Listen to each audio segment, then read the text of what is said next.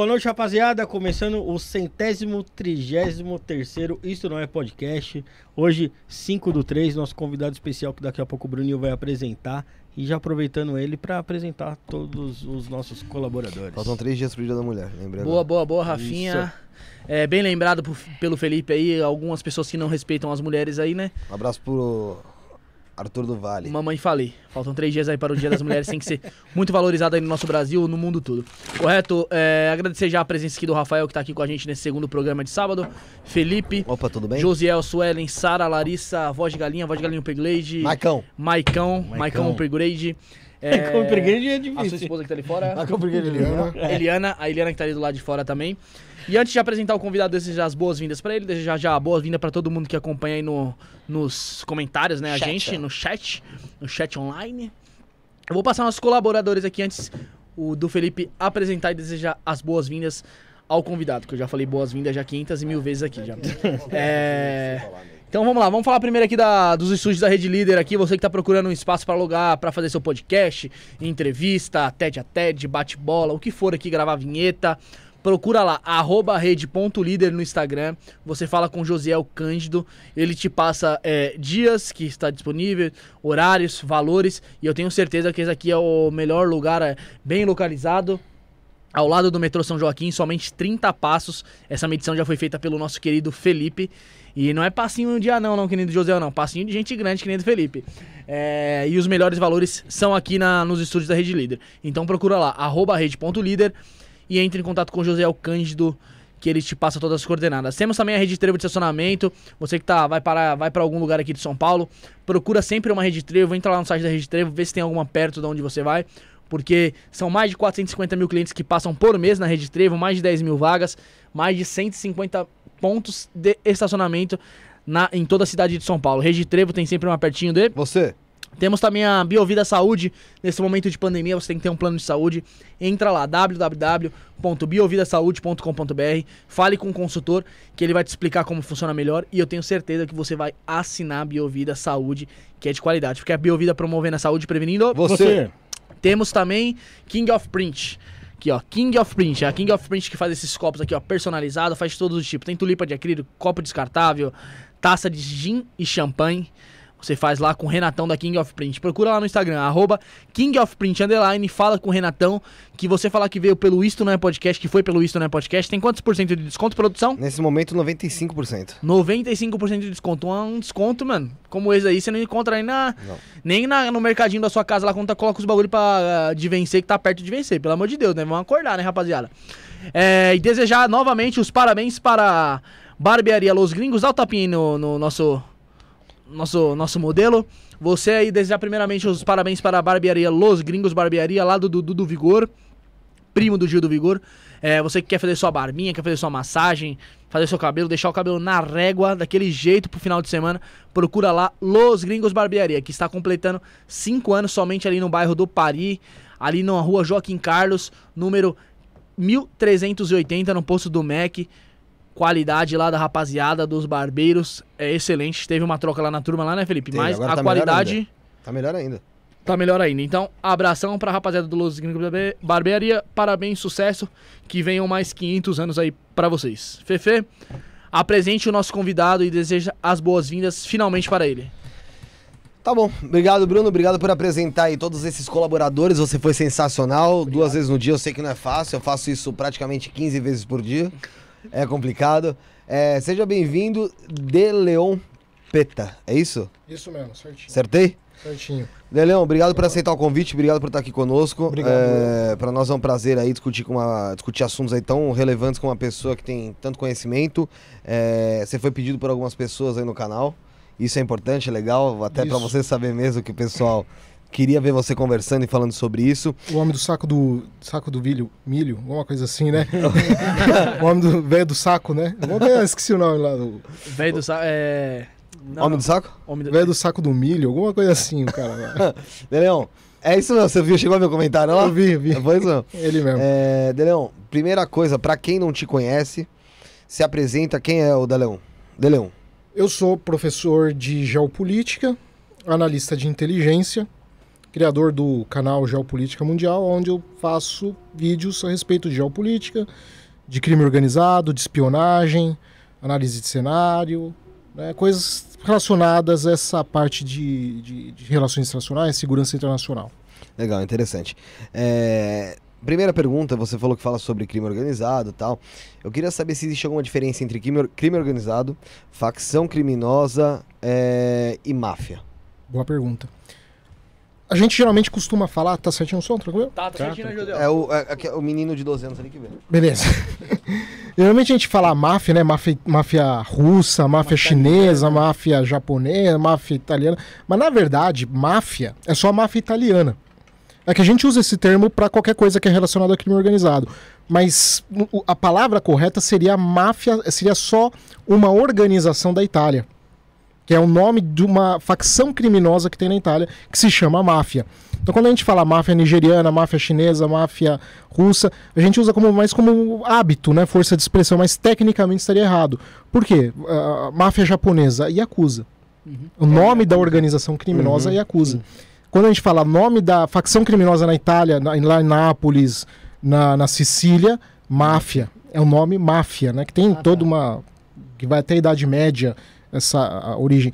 Então, assim, na prática, crime organizado, o que, que seria? Vai depender muito do país, não é uma coisa muito preto no branco, varia muito de, de lei, né? De, de, de estado. De, pra você ter uma ideia, nos Estados Unidos nós temos mais ou menos. ah, acho que 80 para 90 de- eh, definições diferentes. Cada estado tem uma definição, cada agência tem uma definição. Para o FBI é uma coisa, para a DEA é outra, para a CIA é outra. Então é uma coisa meio complicada. Mas seria o que, que seria? Seria um- uma organização, uma facção criminosa que tem um código secreto, né? E é uma, ela, ela é uma espécie de instituição para cometer delitos. Uhum. Tá? O que seria diferente de gangue. Por exemplo, gangue, seria nós quatro aqui, por exemplo, para fazer alguma. cometer algum delito. Só que se um de nós quatro for preso, o negócio acaba. A gente meio que fica com medo, cada um vai pro canto, acabou o negócio. Agora, crime organizado, não. Somos nós quatro. Escondido, né? Vamos, outras pessoas vão entrando. Se um de nós for preso, a a instituição continua, independente O da mudança. Tem um código. É uma coisa mais profunda, né? É, é- é bem mais estruturado. Mais estruturado, né? Digamos assim, tem um espírito, Uhum. né? Então não adianta só você pegar o líder, porque ainda tem aquele, a ideia. lá, aquela né? alma, tem uma ideia, né? Então, isso que seria. Então essa seria a diferença. A máfia para crime organizado, o que seria facção criminosa, na prática mesmo não tem diferença. Entendi.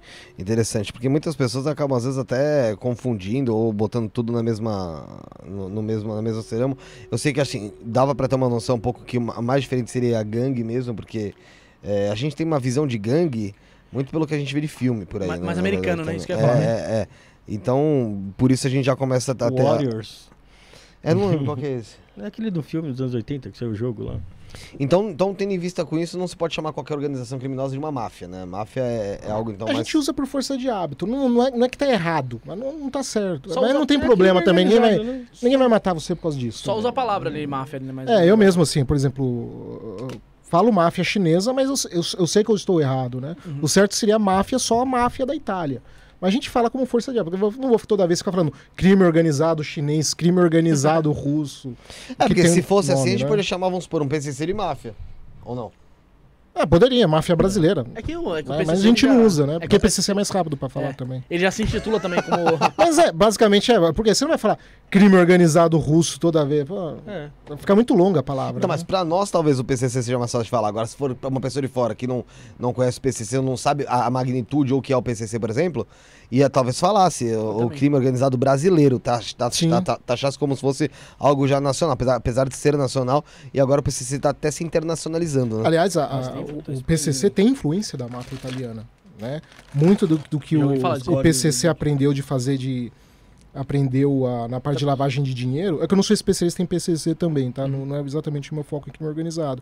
Mas muito do que eles aprenderam em lavagem de dinheiro veio de mafiosos italianos presos no Brasil, que ensinaram pra eles como é que fazia ali pra lavar o dinheiro. pra lavar. E também ensinaram a eles que com, com o Estado você não briga, né?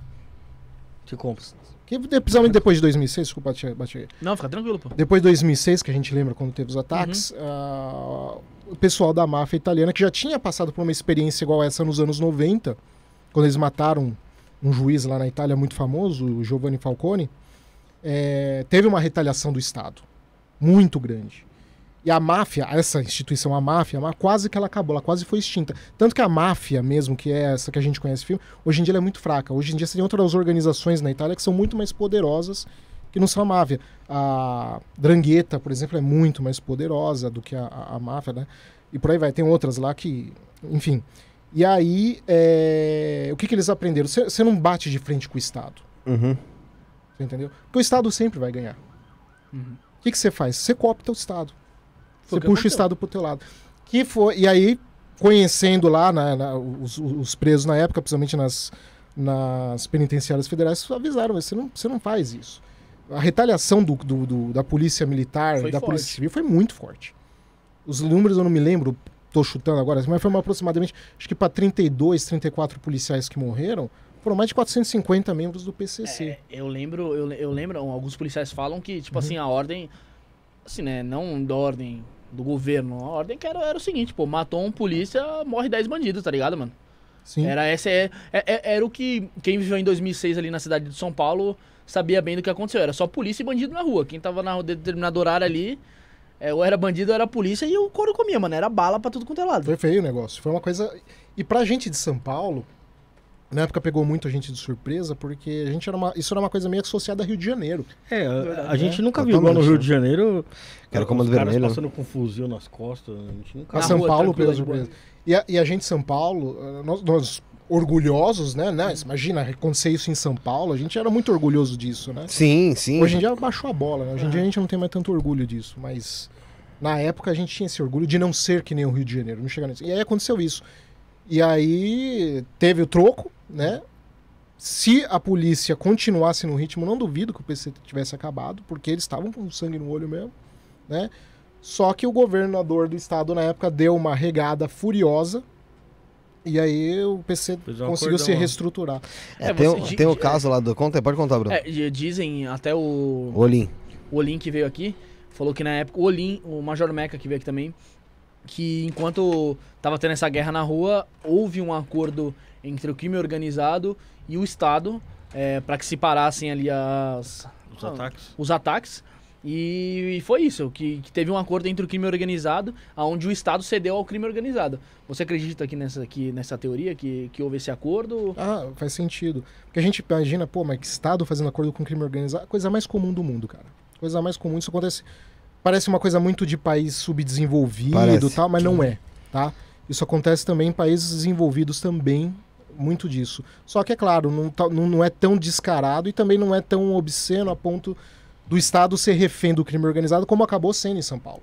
São Paulo, o, o Estado que tinha na época condições de, de neutralizar o crime organizado, no longo prazo acabou perdendo. Hoje em dia você vê que quem domina mesmo Não tem mais controle, é né? o crime organizado. Eu, eu vi um vídeo do, se eu não me engano, foi do delegado da Cunha, que ele. que a gente tava até comentando sobre ele.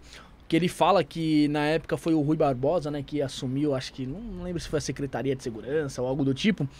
Que foi nessa época que Comandante geral, que ele fica é, que teve, que teve essa, que teve todo esse away aí com o PCC e tal, e que nesse determinado, teve, vai, tipo assim, teve um, um determinado tempo aí que vai uns 5, 10 anos aí, que o PCC ficou de boa ali, tanto que é, taxa de homicídio em São Paulo caiu, não sei o que e tal, e os caras vendia ah, na, na mídia como se fosse o Estado que tava prestando a segurança pra população e não tinha aqueles homicídios. Uhum. Mas não, que era o PCC dando uma acalmada, e nisso eles entraram no tráfico internacional de drogas, se estruturaram na, na questão do tráfico internacional de drogas, Uhum. que foi onde eles começaram a entrar é, no, no Porto de Santos, começaram a despachar droga pra, pra Europa via navio, essas coisas. Uhum. Foi ali que o PCC cresceu e viu que realmente o, o foco deles não era não era só bater de frente com o Estado, que na verdade o PCC ele foi criado dentro da cadeia para reivindicar direitos do pre- dos presos que estavam ali dentro, né? Não sei se eu tô falando besteira, se você tá, pode me pelo corrigir. que eu sei, eu não sei quem disse, eu não Eu sei, em pelo que eu sei, também mas isso. E eles viram o, o Marcola ali, a cúpula ali, viu, viu essa viu essa oportunidade e foi aí que o PCC se reestruturou quando o Estado tava achando que tava tudo, de- tudo boa. E por isso que o PC é essa potência que é hoje aí no estado de São Paulo. Sim, sim. E a, e a verdade é uma só, cara. Se o, se o PCC como crime organizado é, colocar aí na, na, na cidade em si que, meu, vamos parar de roubar, vamos parar de querer fazer graça, durante um, vai, um mês, você vai ver que realmente vai ter diferença. Porque é, é- o pessoal tem medo, realmente. Você tem medo. bairro aqui em São Paulo que a taxa de criminalidade é baixíssima por causa do PCC. Impressionante isso aí, né? O papel do, do, do Estado dos caras fazendo. E tem circunstância, e eu falo isso porque eu, sou, eu fui professor de policiais. Tá? Não, não, é, não foi qualquer Zé Ruela que falou isso pra mim. Foram alunos meus que falaram. Professor, se eu prendo o traficante de drogas, que tem, eu sei onde ele tá, só que se eu prendo ele, o que, que acontece? No dia seguinte, a, a- a taxa de criminalidade no bairro aumenta 20, por- é, 20 vezes, pelo menos. Eu tenho que lidar aqui na minha delegacia, tô chutando, só para título de exemplo, né? Tenho que lidar aqui, sei lá, com 2 mil boletins de ocorrência todo mês. São quatro, de- são quatro investigadores, dois escrivão e do- três delegados. Como que eu vou dar conta? Se eu prendo o traficante, de 2 mil boletins de ocorrência vai para 25 mil. Olha isso. Há, há um, há um déficit, né, na, na- no... Não é questão No efetivo ah, também, né? Nesse caso, acho que não é nem questão de déficit. Tipo, acho que é muito difícil você conseguir juntar tanta gente pra, pra atender uma, Uma uma situação ocorrência. é, muito grande. Então, assim, é Dá um jeito de algo... diminuir as ocorrências. né? diminuir as ocorrências, geralmente. Então, porque você aumenta o déficit, beleza. São 25 mil, vamos supor, vai, que seja, que seja 10 mil boletins de ocorrência por, por mês ali na delegacia. Cara, pra você investigar caso por caso, não vai rolar, velho. Você vai precisar o quê? De 10 mil homens? Só que tem em uma uma delegacia? Você não precisa necessariamente investigar todos eles para baixar a criminalidade, porque na maioria dos casos são as mesmas pessoas que fazem a maioria desses crimes. Ah, não, sim, mas até aí você vai ter que, vai ter que esclarecer que o caso, o caso F tem a ver com A. Sabe? não, Tipo, mas você já começa no longo prazo reduzir já. É, se Ah, você, sim, se por você cai. começa- Se você, se deixar vo- de- Tipo, meu, to- toda quebrada tem um cara que sempre dá o problema ali. Tanto que você vê em ocorrências policiais, o cara fala assim, o polícia pra mim, pô, mano, você de novo, semana passada eu atendi ocorrência com você, tá É. ligado? Tipo assim, se você, se você pegar aquele cara ali que dá problema, pelo menos duas ocorrências ali você já matou, tá ligado? O, Que PS, o mesmo. PSDB aqui em São Paulo, eles fizeram o seguinte, eles priorizaram a polícia militar. Isso não é crítica à polícia militar, hipótese alguma. Mas eles priorizaram a polícia militar, que é uma polícia ostensiva, porque é uma polícia que dá muito mais voto para a população, porque a população quer né? viatura na rua. É verdade. Eles querem a sensação de que tem um policial na rua que para trazer segurança. Mas o que vai fazer a diferença não é a polícia ostensiva só, é a parte de investigação criminal para neutralizar as organizações. Sim. Sim. Só que a polícia civil, ela é invisível. Você não vai ver os inquéritos que acontecem dentro da delegacia. Você não vê, porque até porque a maior parte dos policiais civis estão a paisana. Sim. Então eles não dão votos. Então o PSDB adotou a estratégia de priorizar a polícia militar em detrimento da polícia civil, né? Porque dá voto. E aí, com isso, eles conseguiram. Vem se mantendo aí no estado de São Paulo há quantos anos? Desde Mais de 94? 16? Não, bem mais de 16 anos, né? Mais, Mais, é 94 já, Quase 30 vai- anos, hein? 94 vai fazer 30 anos. É 28 anos agora esse ano. 28 Daqui a dois anos. anos, É, 28 o, anos. o que eu ouço de muitos, muitos policiais, algo do tipo assim, que o PSDB não ajudou, de fato, a polícia militar, assim, o, o pelotão efetivo ali, não ajudou em nada, tá ligado? Não, em questão não de aumento, mesmo. em questão de, de uma qualidade melhor pro policial trabalhar. Ou É, é que nem você falou, eles pensaram somente no deles, no voto. Uhum. Então acho que a população também ficou bastante refém nesses últimos 30 anos aí do, do governo PSDB aí. Só que po- o, o povo, é isso que eu falei, eles querem. O pessoal gosta de ver viatura na rua. Porque traz a sensação de segurança, o que não tá errado. O problema é que só isso não tem, tem que ter mais coisa. Sim. Porque que- segurança pública. é, uma vez, eu, eu não sei, eu, eu não vou falar que foi ele que falou isso, porque vai que eu tô falando besteira, eu não sei se foi ele, eu não me lembro agora. Mas teve um, alguém que falou em um podcast que segurança pública é assunto de polícia. Não é só. Não é só. Passa pela polícia, mas ela vai muito antes.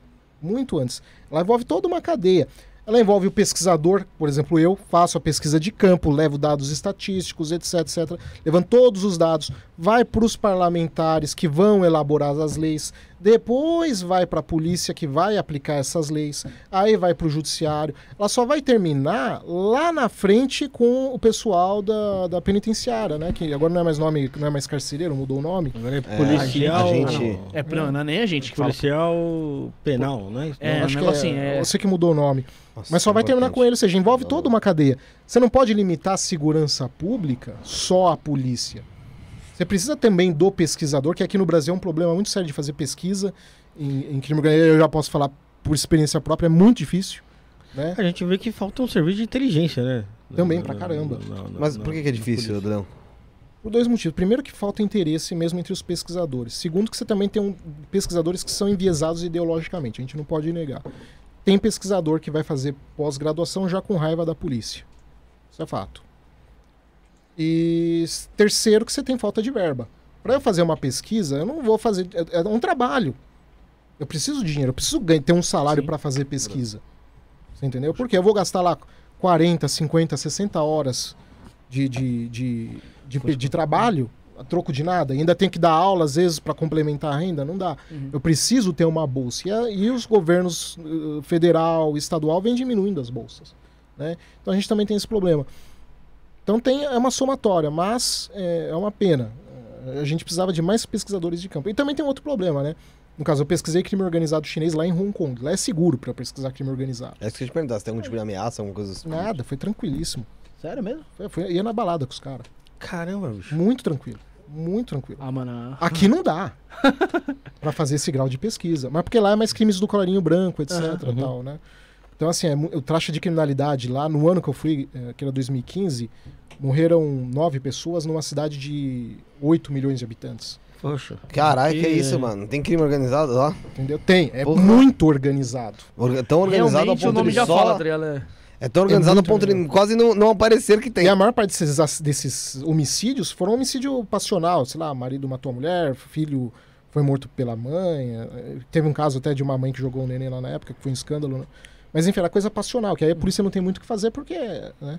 Mas enfim, você tem eh, eh, esse- essa forma de pesquisa que do pesquisador que aqui em São Paulo é difícil. É, como- que eu vou fazer? Né? Tem pesquisadores bons aqui. Tem uma, uma professora na, na UFABC, na Federal da ABC, agora esqueci o nome dela, eu acho que o nome dela é Camila, ou alguma coisa. Ela fez uma pesquisa muito boa em, em crime organizado, mas é uma das raras pessoas. Ela foi na penitenciária fazer isso. Dá um trabalho pra caramba. E, é tu- e aqui no E Brasil o- tudo é mais burocrático, né, também, né? É, assim, se você for fazer toda a formalidade, acho que de entrar na cadeia, eu acho que tem um uma burocracia. Eu nunca tentei. É, eu sei que se- a única vez que eu cogitei de seguir, de entrar junto com as polícias para seguir eles, tinha que fazer um requerimento para mandar para a Secretaria de Segurança Pública. Aí eu já, ah, deixa quieto, vai. Desistir também. Até porque, que nem eu falei, aqui também a situação era diferente para fazer Uhum. pesquisa, né? Entendi. Entendi. E você já viu algum caso de pesquisa que foi usada de forma efetiva pela polícia aqui no Brasil? Não, é, que eu saiba, não. Nunca ouvi falar nada assim. Essa, essa rejeição de polícia também, pescador, não é exclusiva do Brasil, tá? Lá mesmo em Hong Kong tem também, não, não era exclusiva. Só que aqui é muito maior, né? Muito, muito mais. Tanto pela falta de pesquisadores, como também pela rejeição que muitas vezes os pesquisadores têm com, com o policial. Assim como policiais também vê, "Ué, pesquisador da USP, eh, você, é professor, você faz pós aonde? Eu faço, eu faço doutorado lá na geografia da USP. Ih, é maconheiro. É isso que eu ia falar. O pessoal sempre Maconheiro. fala isso, né? sempre coloca um adjetivo ruim ali pra Estereótipo. desvalorizar, Ah, né? É, que geralmente o pessoal olha pra mim e o pessoal acha que eu sou polícia, né? Tem cara, não sei se tem cara Mas de tem polícia. civil, né? Você tem cara de russo, mano. não, tem, não tem, mano? O pessoal sabe que eu tenho cara de polícia, então comigo amenizou um pouco. Mas é. Antes o pessoal falava, ah, você foi estudante, deve ser maconheiro esse aí, vem, vem encher o saco aqui e tal. Então também tem uma rejeição. A rejeição dos dois lados, na verdade. né? Mas dá pra mudar rapidinho essa cara de polícia, se quiser. É. Faz uma tatuagemzinha no braço, bota aquele chapeuzinho de São Madruga, tá ligado? Mano, um brinquinho ali. Puta, na hora o pessoal fala, ah, é Não, maconheiro. Pra ele, tá, pra ele tá melhor assim, pô. É lógico, é lógico. pô, estão me matando na academia, você vai querer esculachar o negócio? Não, mano, mas Pô, tanto trabalho lá. Eu odeio academia, me odeio, odeio, odeio coisa mais academia, odeio desgraçada que existe, cara. Odeio, cara. Mas vou lá e me mato em academia, me mato de fazer dieta. Aí eh, tem, tem que valorizar o trabalho. Ô, ô Delemo, como que você foi parar lá na Record, mano? Ah, quando eu trabalhava na Faculdades Rio Branco, que é uma faculdade boa aqui de São Paulo, que infelizmente não existe mais, ela. A, a unidade de São Paulo não existe, né? Ela tinha uma assessoria de campo de, de imprensa muito eficiente. E ela é uma faculdade que tinha uma reputação muito boa, e eles me passavam para a Record e os contatos se mantiveram, né, até os dias de hoje. Então, quando tem alguma coisa boa, tipo, sei lá, guerra, tiroteio, atentado coisa terrorista, o pessoal me chama. Me Boa. uma coisa, né, acontece alguma desgraça no mundo, a primeira pessoa que chama é De Leon. Primeiro não, né, tem um monte de professor. É muito também. diferente falar lá na TV e falar no YouTube pro teu, pros teus seguidores? Cara, na TV o ruim é que você não consegue se aprofundar.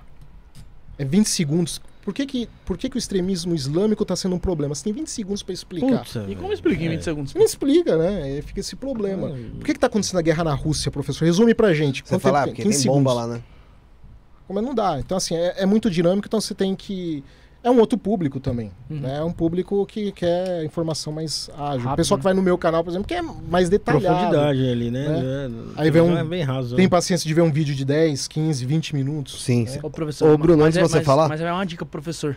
Quando for assim 15 segundos, você não fala, você não fala nada, só fala assim, pessoal, quiser saber a fundo mesmo, me sigam lá. Aí você passa o arroba e seu canal do YouTube, mano. Mas isso Usa é um Record, problema. mas- isso é um Tá vivo problema, mesmo, cara. pô. Porque É, Foda-se. Ah, tem- ah, algumas emissoras deixam você divulgar o teu canal numa boa. Mas tem emissora que não divulga, não. Que não Ah, quer, né? Não quer. Aí eu falo, pô, então vocês. Vocês querem um profissional qualificado, entendeu? Porque, tipo, pra você chegar no doutorado, vocês não sabem o inferno na terra que é. É, é muito sacrifício, sabe? Só é muita ansiedade. É muito difícil. Não só você entrar, mas você aguentar é muita pressão psicológica. É, é você não saber se você vai ter um futuro, depois de, depois de todo aquele esforço, se você vai ter alguma coisa. Aí você cria uma pessoa que tem um profissional qualificado, você chama pra tua empresa, você não paga nada e também não deixa de divulgar. Então eu vou querer o quê? Só pra aparecer, pra colocar no Facebook lá pra ganhar like. Sabe o que é interessante? É que assim, quando a gente começa, a gente vai crescendo e tal, e tem uma visão de que, meu, na TV o mundo vai ser diferente a partir da hora que você aparece lá, né? É, até lem- em relação à página que a gente tem, eu lembro que, nossa, a primeira vez que a gente conseguiu crédito de alguma coisa que a gente enfiou lá, a gente, puta que pariu, não Mó sei o felizão, que, né? tal, felizão. A segunda vez, a terceira, a quarta, eu já virei pra ele e falei, não passa mais, não autoriza mais. Ah, por quê? Porque, mano, é fácil pra caralho, né? Eles davam crédito, pelo menos? Não, algumas davam. Tá ligado? Quando dá, ok, porque pelo menos tá Algumas. divulgando, né? As outras, ah, não sei o que, vou dar crédito, às vezes não aparecia porra nenhuma. É. Falei, na via das dúvidas, dane-se. Tá ligado? Eu já não faço uma questão de porra nenhuma. Quando eu comecei, que era pela faculdade, aí, eu não, aí era complicado porque era uma propaganda da faculdade. Da faculdade, E aí eles divulgam. Faculdade de instituição de ensino, eles divulgam numa boa. Só que agora com o meu canal, a única coisa que eu tenho pedido em troca é divulgar o meu canal. Ah, professor, mas é que a gente tem uma política aqui de divulgar canal do YouTube. Ah, tá bom, então. Valeu, tchau. Tchau. Forte abraço. Boa sorte. O que não falta é professor disposto a ganhar like no Facebook. Vai lá e posta. Eu, a única coisa que eu peço é isso. Então, Mas a- aproveita e já fala pro pessoal aí, ó. Geopolítica mundial. É, na gente, Record é eles fácil, deixaram. é fácil, hein, Record gente. Nome fácil, porra. Tem gente. Pra achar no YouTube, né, É, explicando. pelo amor de Deus, gente. Vai... Você digita geopolítica, ele já complementa, mundial. Já. Aí. Aí que é bom, hein? Aí é. Aí Mas eu é... escolhi esse nome por causa disso. eu digitei geopolítica, eu vi as recomendações, já fui no mundial, já pra... Já, já registrou o Fisgar já, já, já, hora. Segundo convidado aí que chegou aqui, o primeiro foi o canal do Negão lá, que falou que você digita lá e aparece, tem que colocar aquele nome ali. Foi o que eu fiz. Como é que você começou o canal? Como que foi? Faz eu tinha um tempo outro e tal? canal, que era o Geopolítica Avançada, Uhum. que ele já era mais antigo. E aí eu postava vídeo muito de forma irregular, uma vez a cada um mês. Quando te dava vezes- na telha ali. Dava na telha. Tá. E aí eu tava lá com. Tava come... A hora que eu comecei a focar nele, pô, agora eu vou fazer crescer e tal, eu tive problema com um cara que é um golpista na, no, YouTube, que já derrubou canais grandes, ele quase derrubou o. o Rato Robô Rachudo. Rato borracho. Ah, um cara, lembra? Não lembro como é que foi. O cara que pegou ele lá quase aprontou pro Rato Não Borrachudo. foi um indiano, sei lá. Mais ou menos assim. Hã? Não foi um indiano, não, né? Não, não. Ele era brasileiro, cara. Não, é estrangeiro. É estrangeiro. ah, É tá. estrangeiro, mas mora no Brasil, Ah, malandro. tá. Eu Depois dei investigada no cara, tudo pra. Né? Uhum. Mas, é, o cara, é, malandro, o que, que ele fazia? Ele pegava. E, é- e era uma inocência minha também, né? Pegava as imagens de drone e jogava e eu colocava no. no porque, como eu trabalho com geopolítica, eu trabalho muito com geografia, né? Mostrando as paisagens. pá. Ele jogava imagem de drone no canal dele. Ele usava os canais, os drones dele. E eu pegava lá, e aí o que aconteceu com o Rato Borrachudo ia acontecer comigo em uma escala muito maior. Porque o Rato Borrachudo teve problema, acho que foi de 5 segundos que ele usou o drone. O cara pediu 600 mil dele. 5 segundos? Por 5 segundos. Sem noção. Um cara. vídeo qualquer lá. E ele deu strike, ele já chegou dando strike. Mais um strike ia derrubar o rato borrachudo. E aí eu peguei E o Rato cara- Borrachudo tinha outro vídeo dele. Tinha alguma outra, outra coisa de drone. Não tinha. Eu me lembro esse? bem, não, não tinha. Aí ele perdeu o canal, depois ele Eu recuperou. lembro que ele chegou a perder. Aí, enfim, aí foi, foi isso aí. Aí eu percebi que eu ia levar o terceiro strike, tirei tudo. Eu falei, eu não vou pagar vagabundo, não. Lógico. Vou começar outro do zero. Só pra não dar vitória pro cara. Perdi o canal inteiro. Não tinha muita gente também. Tinha menos até do que eu tenho agora. Só que foi um trabalho. Mas pô. ele já tava te mandando mensagem. Já tava, já faltava um strike já. Aí eu comecei a olhar e falei, putz, meu, eu tenho, eu tenho outros vídeos do cara. Peguei, tirei todos os vídeos do ar, refiz no novo canal e pronto. Acabou o papo.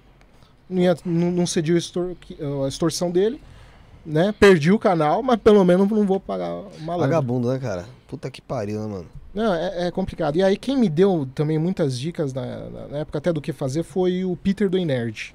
Ah, foi? Por, por e-mail, assim, eu expliquei pra ele, eu tava desesperado, né? Pô, mais um strike eu vou perder. O- a- você perde não é nem a- a- o, não é o canal, é o, a conta do, do negócio do e-mail. Então se você tem vários canais naquele... Você perde todos. Você perde todos. Caraca. É, negócio Do punk AdSense, você fala. Eu acho que até do AdSense. Eu sei que é uma coisa assim que assusta. O pessoal fecha pra, de medo mesmo. Aí eu mandei e-mail pra ele, deu umas dicas pra mim. Agradeço muito ele. Não sei se ele vai assistir, mas espero que assista. Me ajudou muito nesse sentido. Só que aí eu falei, meu, eu vou fazer um pouco diferente. Eu vou tirar, to- vou baixar todos os vídeos, vou tirar tudo do ar e vou recomeçar do zero, refazendo todos os vídeos de novo. Foi o que eu fiz. Recomecei. Deu trabalho, mas Como é que tá a frequência hoje lá no canal? te- eu tenho um público pequeno, mas muito Não, fiel. não, a frequência sua de, De postagem. postagem. tipo, Ah, uma vez por semana. Uma vez por semana? Agora com a guerra aumentou um pouquinho, né? Porque aí tem que Uhum. atualizar e eu coloquei um pouco mais, aí vai umas duas vezes por semana. Mas é uma vez por semana, a cada 15 dias eu faço uma live. Entendi. Antes da gente entrar nessa parada da, da, da, Da guerra, guerra. em si, é, o que, que a gente pode falar do jogo do bicho, cara? Você acha que o jogo do bicho é o quê? Seria um- uma, uma, algo ligado a crime organizado? É, alguma coisa do tipo? Eu- Ele é, ele é ligado ao crime organizado, mas especialmente no Rio de Janeiro. Eu não sei se aqui em São Paulo também no mesmo nível. Eu- Aqui tem bastante jogo do bicho, mas eu não assim, sei. é- só que eu não sei se ele é dominado, ligado ao narcotráfico, como é lá no Rio de Janeiro. Aí eu já não posso falar, eu não, eu não O- sei a- mesmo. O que, que a gente tem de crime organizado no Brasil atualmente? Vamos, vamos começar por São Paulo. É só PCC? Não é só, mas é um- de longe é maior. Não, sim, mas o que, que a gente. Você sabe alguma coisa a mais que a gente tem aqui? Tem outras organizações que, aparentemente, né, pelo, pelo que eu fico sabendo, assim, até conversando com os alunos, assim, é organizações menores, mas não tem relevante. Assim, de relevante no Brasil, nesse momento, seria o Comando Vermelho, PCC e a Família do Norte, três maiores, assim, as três maiores facções. Mas você tem várias outras também, né? Mas as três relevantes ah, são esses três, principalmente o PCC. Com trabalho de pesquisa, com trabalho de aprofundamento em cima de crime organizado, que assim, a gente vai partir por pontos, né? Falando de crime organizado, o que, que você já ouviu de história, cara, que já te deixou de boca aberta, já te deixou boca aberta, vamos dizer assim? Não era propriamente crime organizado, cara, mas foi um caso que eu peguei quando eu tava fazendo mestrado, ainda que foi em tráfico de seres humanos. Tema Uhum. leve pra caramba, né? Só pega o tema, coisa, coisa boa, né? E aí eu peguei um caso, cara, de, peguei um caso, estudei um caso que foi até no, no, no bairro que eu moro, aqui no centro de São Paulo, e era um caso de tráfico de seres humanos, né? É sempre coisa pesada, é só, só pauleira, só pauleira, só pauleira. Mas esse me deixou mais jogado. Que eram três meninos que eram do Ceará, que tinham vindo pra cá, tinham sido cooptados para virem pra cá, e eles estavam trabalhando num bordel Uhum. aqui na- no, no bairro no centro para servir um pessoal que trabalhava nas obras ali na região, né, também da, da região, né? E os três meninos eles eram eh, prostituídos para outros homens, né? Forçado. Mas a idade deles era uma coisa chocante, que era eu não me eu lembro que um tinha 14 e os outros dois eu não me lembro agora, mas era entre 12 e 13. Isso por si só já choca, só que cara, o que vai além o que, que aconteceu? Como que a polícia descobriu esse caso que, que, que, que encerrou ele? A dona do bordel, ela, para fazer os meninos parecerem mais afeminados, para poder atrair melhor, ela, além de dar estrogênio para eles, ela fez exame, ela fez cirurgia de silicone neles, para colocar no Puta peito. merda. Calma, não é nem essa parte é mais chocante. A parte mais chocante é que não foi cirurgia numa clínica eh, médica desenvolvida, foi uma cirurgia ah, com um médico improvisado lá no, no próprio bordel, Nossa. A cirurgia foi no bordel? foi no bordel. O silicone não era silicone, era silicone de, disso que a gente usa Industrial. Industrial. industrial, em sacos plásticos amarrados e vedados. E isso foi injetado no Saco tipo de mercado, assim? tipo de mercado. Algum saco, não sei se propriamente de mercado, mas alguma coisa desse, Plástico, né? desse tipo, e injetado no seio dos garotos. E aí fez a cirurgia e tal. E aí, obviamente, vazou, na, um deles vazou, e o menino começou a passar mal, foi hospitalizado, e aí a polícia descobriu a partir do, do- de quando o moleque acabou morrendo no hospital que eles foram investigar e descobriram essa coisa chocante e aí chegaram, desbaratinaram essa organização, né? Mas tem coisa igual, assim, mas é que essa foi, assim, a... E perto, né, da gente, né, aqui, né, como centro de Sim, São Pra Paulo. caramba, assim, é... ali perto da região do... Ali era Bom Retiro ainda, mas mais próximo ali da Luz, Central ali, região, É. região central aqui de São Paulo. Que próximo você da vê- Cracolândia. Que ali. geralmente você vê esses casos assim que acontece e geralmente é um pouquinho mais longe, ou até fora do Brasil, né? E você relata um caso tão perto, assim, é Sim. meio chocante. Ô. Bruno, fala pro pessoal como faz pra, pra mandar O mensagem. pessoal que tá cobrando aqui pra gente entrar no assunto da Rússia aí, já já a gente vai entrar, vamos, vamos por partes aqui, tem bastante papo aqui com o professor ainda. É, pessoal que tá com- chegando aqui pelo professor ou pela gente mesmo, por recomendação, recomendação do YouTube, Pra você mandar sua mensagem é muito simples, basta se inscrever no canal, deixar seu like, compartilha, que é muito importante, não custa nada e ajuda a gente, ajuda a divulgar aí o, o papo aqui que tá, tá, tá legal aqui desse começo. É, então, é, se inscreva aí, curte, compartilha. E se você tiver aí, quiser co- com- é, colaborar com o nosso canal, tem um Pix que é arroba, é, arroba não, é isso não é podcast, arroba gmail.com, beneficiário Rafael Alves de Lima, ou se não, superchat você consegue mandar sua pergunta, mas a gente vamos, vamos tentar ler todas as perguntas que nos mandarem aqui, correto, Fefe? Verdade, Bruno, verdade. É... Ô, Leão, teve... que, que outro caso você tem? Você falou, ah, tem outros casos também tal que rolaram, mas esse aí foi que me chocou mais. Que outros casos você lembra aí em relação a, a crime organizado, mais, mais especificamente o que você estudou aí? Em relação a, a Brasil, né? Falando em termo Brasil. Depois a gente vai chegar mais pra fora aí, Tem vai, vai China, expandir. É, Brasil. tem bastante coisa. De Brasil. Teve esse que foi chocante. Agora de cabeça aqui no Brasil. Eu pesquisei muito pouco crime organizado aqui no Brasil, né? Uhum. Ah, não era bem exatamente foco. Mas teve esse que foi de tráfico de seres humanos. Ah, teve um outro caso que até virou um problema para o Conselho Nacional de Justiça, que foi o caso foi no Rio de Janeiro, no estado do Rio de Janeiro, não foi na cidade. Não me lembro a cidade que foi.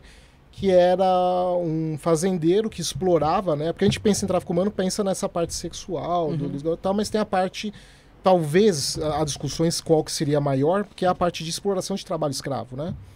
E tinha esse caso lá no, no- numa fazenda no Rio de Janeiro. Acredito que era no Rio de Janeiro. Posso agora. Pô, também já faz 10 anos que eu vi isso, né? Então talvez eu não lembro. Mas era, eles trabalhavam numa fazenda, tudo, e não ganhavam salário, eh, aquela coisa de servidão, eles consumiam na própria fazenda e eram transportados junto com os bois da, da, da- da- com os bois não, era o caminhão que transportava boi, eles eram transportados. Uhum. Não era em, em- e junto com as fezes ali, disso, aquela coisa naquele calor ardente e tal. O Ministério Público do Trabalho entrou na questão, libertou eles e eles entraram com um processo para recuperar alguma grana em cima do fazendeiro. E o que foi chocante, cara, foi a decisão do juiz. Porque na época o juiz falou que eles não tinham o direito de reclamar. Eles não tinham. Por quê? O argumento é uma coisa. Do, do juiz foi uma coisa assim chocante, cara. Porque se Moisés. Moisés, ó. Se Noé passou 40 dias e 40 noites durante o dilúvio, junto com os animais, naquele cheiro, naquelas fezes, como que esses homens têm o direito de reclamar nessa circunstância? E anulou a- o, o processo contra o dono da fazenda. Preciso falar, nesse caso envolveu o, CN, o CNJ, o Conselho Nacional de Justiça, que foi lá e eu acho que meteu uma punição pro, pro juiz. Mas, cara, você pega uma circunstância dessa, Você não tem muito nem o que pensar, né? é, ju- é o juiz falando uma atrocidade dessa, cara. É do cu pular da bunda, né? Sabe? É o juiz, velho. Falando a real. É a última- cara. a última Português esperança claro, dos caras, de- né, cara, de ter justiça, é um né? argumento, Isso, né? O cara argumento tem o poder baseado de, na. Mano, de Sabe, decidir quem é inocente, quem é culpado e tal. O cara... Não é nem argumento bíblico, porque não é. É é uma deturpação da Bíblia. é, é, um- é até uma ofensa pra religião, tá ligado? Exato. E aí você pensa, esse cara não tem condição de ser juiz.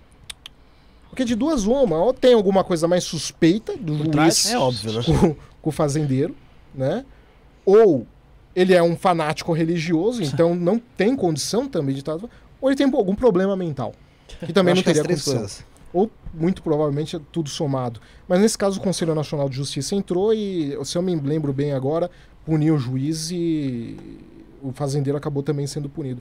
Mas é essas, essas atrocidades, cara. Agora, isso que eu tô falando foi na parte do, do- durante o, mestrado, quando eu ainda pesquisava tráfico humano, e aí eu pegava mais casos do Brasil. Né, que é- é- faz muito tempo já também. Mais recentemente eu comecei mais a focar em crime organizado internacional, e aí Então, deixei um pouco o Brasil de e canto. deixa eu te perguntar. é, Pablo Escobar. É mais água, por gente. Opa, agora. Pablo Escobar. Não sei qual que é o conhecimento que você tem sobre ele e tal. Mas é, ele era. hum, ele era muito forte, né, cara? Muito forte. É, eu não sei se você chegou a estudar ou chegou a, ter, a, ou se aprofundou alguma coisa em relação ao Pablo Escobar. O que você poderia falar em relação a ele, o que você sabe também, é, em relação aos seus estudos, o que, o que te trouxe de informação dele. Um pouquinho. Era crime organizado, lógico, né? Sim, Bem sim. organizado. É, mas como você disse logo no início, muitas perguntas minhas eram em relação à máfia. A máfia a gente pode especificar como italiana e as outras a gente especifica como crime organizado. Mas o que que dá. o co- como a gente consegue discriminar ali pro, pra quem tá assistindo o que era de fato o Pablo Escobar ali na, na Colômbia? Pablo Escobar, ele foi a, a- a figura que conseguiu centralizar uma, uma coalizão de organizações criminosas em torno dele. Tinham várias, né, na Colômbia, e ele foi uma das poucas figuras no mundo que conseguiram fazer isso. Mas não foi o único, tá? Você teve outros Pablos Escobar ao redor do mundo também. Na- Ainda na época dele também tinha um rival lá na Ásia, que, se eu não me engano ficava na... Ficava, acho que na, na Tailândia também, que era um mega traficante também, do mesmo nível, que a gente não escuta falar tanto porque o Pablo foi muito mais famoso, né? Teve essa coisa midiática em cima. Sério, caramba, quatro. Mas é, te- teve um monte de novela, É, né, tá mais do que abordado. que- mas teve outras figuras mais ou menos no mesmo naipe que ele, assim, no mesmo nível, né? O- e mais recentemente até o, o El Chapo no México também alguns argumentam que também teria o mesmo nível. né? É, um, é esse nível. E ele conseguiu ali, ele foi, era um homem muito inteligente, muito cruel, né? Conseguiu reunir essas várias organizações criminosas dentro de uma aliança. Seria mais ou menos que na Marvel lá ser o rei do crime. Né? Não sei se alguém aqui Sim. lá. Eu não sou fã de GB, mas um pouquinho que eu sei. Né? É, seria mais ou menos. Ele conseguiu reunir uma coalizão criminosa em torno dele. Ele tinha um projeto de poder político, Sim. né? Qua- Se candidat... ia tentar se candidatar a presidente, ia tentar concorrer. Ele tinha até a popularidade. Isso que eu ia falar, ele tinha um isso, certo né? carisma ali, né? Porque Tinha, tinha. tinha clube de futebol, milionários, ele financiava lá e Isso. tal. Tinha, ele tinha influência com Ele ajudava com muito ali a, a, a população. O né? entorno, né? Que é a questão importante quando a gente fala em crime organizado. Pessoal vamos falar que eu tô defendendo crime organizado, eu não tô defendendo. Mas o crime organizado, veja bem o que eu vou falar entre aspas, tá? Tem um papel social. E não tô defendendo, não. Mas o crime organizado faz muita caridade. Porque eles querem conseguir apoio da população.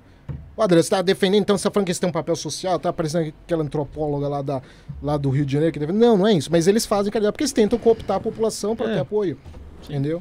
Eu vou, eu vou te dar um exemplo. Quando teve o terremoto de Fukushima, no Japão, que teve o maremoto que destruiu a usina, não sei se você se lembra, Sim. né? né? A primeira entidade que chegou para ajudar em Fukushima não foi o governo japonês. Foi Foi Yakuza? Yakuza. Foi a principal facção da Yakuza no Japão, Yamaguchi Gumi. Porque os caras são organizados, né? São, são eficientes, têm uma capacidade de resposta muito maior do que a do Estado, né? A Yakuza tem um papel complicado com a sociedade japonesa, porque não é tão fácil você falar que eles são facção criminosa, é um negócio meio estranho. Hoje em dia já não é tão. Hoje em dia a- o governo japonês cai muito em cima, mas enfim, eles têm um, têm um vínculo com uma parcela da, grande da sociedade, né? E aí eles conseguiram enviar ajuda, eles mandaram medicamento, roupa, ah, fralda, alimento. Em velocidade, enquanto o Estado ainda está, o governo japonês, que não é nenhum governo bobo, você não pode falar governo japonês, é um governo ineficiente. que não, né? Enquanto eles ainda estavam se organizando, em menos de 24 horas, você já tinha um comboio de caminhões da, saindo de Tóquio para chegar em Fukushima para ajudar os caras. Olha o nível, entendeu? E é mais ou menos a mesma coisa que a gente olha para todas, todas eu não digo, vai, seria exagero, mas quase a maior parte das organizações criminosas, eles tentam essa questão de tentar estabelecer vínculo. Vou dar um exemplo com vocês.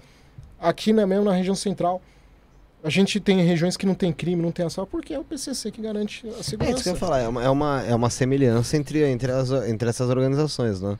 Elas, elas não, não vão conseguir se manter firmes ali se ela não tiver pelo menos ali um pouco do carisma da população para conseguir evitar às vezes uma denúncia, é, um, né, alguma coisa do tipo ali, é, ou até para angariar novos, recrutar novas, novos soldados ali, né? Uhum. É, então a pessoa tem que ter uma fazemos simpatia. por você o que eles não fazem. Tanto que assim, tem, existem histórias aí, voltando agora ao PCC, e eu, e eu contei aqui esses tempos atrás, é, não no programa, mas off, com as pessoas que estavam para terminar, vamos supor, uma faculdade de Direito, não tinha dinheiro para pagar, e pessoa do crime organizado falou, ó, a gente paga para você, termina de pagar, só que a hora que você acabar, você vai trabalhar pra gente também. Uhum. Entendeu? Então, assim, ele oferece ele a proposta da pessoa, às vezes, continuar no sonho dela, acabar o, o curso dela, uma pessoa de uma, de uma origem mais humilde, e para isso depois ela vai trabalhar pra ela. E ela acaba se filiando pro, é, pra sempre ali junto a uma organização Vendeu a criminosa. alma pro diabo É. ali, né? O, o Pablo Escobar, ele também tinha muitas histórias. Ele tinha história até de queimar dinheiro, né, cara? Pra. Como é que foi essa fita? Você sabe?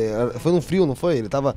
Não sei se ele tava se escondendo. É, mas isso aí eu não sei se é verdade, né? Tem, tem esse papo de que quando ele tava, se eh, tava aqui até o seriado lá Narcos aborda, mas isso aí não, não sei se é verdade. É, o filho dele falou que aconteceu isso, parece que no livro dele, se não me engano. Mas é, tem uns que falam que foi mito. Mas até hoje, de vez em quando, você acha na Dinheiro Colômbia dele. dinheiro, escondido. Enterrado É, muito tem dinheiro. Enterrava muito na floresta, né? Ele- Mas ele- ele, ele, girou muito dinheiro mesmo, né? Uma economia gigantesca na época. Sim. Foi ele que mais ou menos começou uma fase, uma fase do, do onde o, a, a- a cocaína vai começar a chegar no problema que é hoje. Uma coisa que eu falo que o pessoal faz cara torta, mas é, é a verdade. A- os, as drogas, não só a cocaína, né? Hoje em dia elas são tem que ser interpretadas de uma outra forma. Elas são quase que uma commodity já. Do mesmo jeito que a soja, do mesmo jeito que o petróleo. Porque você tem economias de países inteiros vinculados ao crime organizado. É o narco-estado ali? Sim, Não, é, tem, tem na- não no, no país. Oriente Médio, tem, tem, eu não lembro que país é, na Síria, que se o ópio, né? Afeganistão. No Afeganistão, Afeganistão. né? É, o ópio é, é o maior, é o maior, o que mais movimenta a economia lá. né? Sim, e aí como é que você faz? O ópio é o quê? O ópio ópio é- vai gerar heroína. A heroína. Você faz, e só que o problema de combater, no caso, o ópio é que você precisa da- do ópio, da papoula, né, para fazer o, a morfina e outros analgésicos. Então, tem, tem, não é tão fácil você proibir, né? E o que que acontece? É, você pega, por exemplo, Paraguai. Em 2017, 39,6% do PIB do Paraguai, ou seja, tudo que tem no- da economia do Paraguai toda, vinha do mercado negro. Caramba. E não, é, não, não era só tráfico de drogas, aí entra tráfico de cigarro, tráfico de, de eletrônico, tráfico de. Contrabando, né? Não é nem tráfico. Aham. Contrabando de, de, de bebida. De tudo que você imaginar, entrava ali naquele meio. Entra tudo. Como que um presidente de um país vai combater o quebrar. crime organizado se, ao fazer isso, 40% da economia do país vem do crime organizado? Poxa, é- Entendeu? Aí você pode me falar, "Ah, mas. mas Paraguai, né? Tipo, Latina- América Latina, tá bom. Então, Itália. A Itália, em 2011, ela mudou o cálculo do PIB italiano, por quando teve a crise europeia, que Uhum. fechou lá Quebrou embaixo. a Grécia, te- quebrou. Exato. Pegou a Itália ali e tal. Eles começaram a ter. ah, pegou muito pesado no PIB italiano. Que que, pra dar uma amenizada, eles começaram a contabilizar o dinheiro do, do- da- do- do- do- dos- das facções criminosas Pra italianas. mostrar números melhores. O saldo virou positivo. Caramba, bicho, é muita grana. né? Sa- Sabe? Tipo, aumentou quase que 1%. Sabe? Então, assim, Japão faz. Os Estados Unidos hoje em dia fazem isso. Não sei se todos os estados, mas alguns estados americanos fazem isso. Se eu não me engano, Delaware, por exemplo, é um exemplo de que faz isso. Entendeu? É, o Japão contabiliza o, o, o que a Yakuza movimenta, ao mesmo tempo que combate. Olha que coisa. Meio É, contraditório, é né? único. Exato. A Rússia faz isso. Então, assim, por isso que eu falo, qual que é o problema de quando a gente vai falar do, do, do narcotráfico? É que hoje em dia ele é uma commodity que envolve tanto dinheiro que o próprio Estado acaba sendo dependente da arrecadação de dinheiro em cima da lavagem de dinheiro. Poxa, é complicado. Falando do, do, do Escobar, aquela história lá que o FBI tava procurando ele e tal, e ele mandou uma foto dele na porta da, da Casa Branca lá, é real mesmo?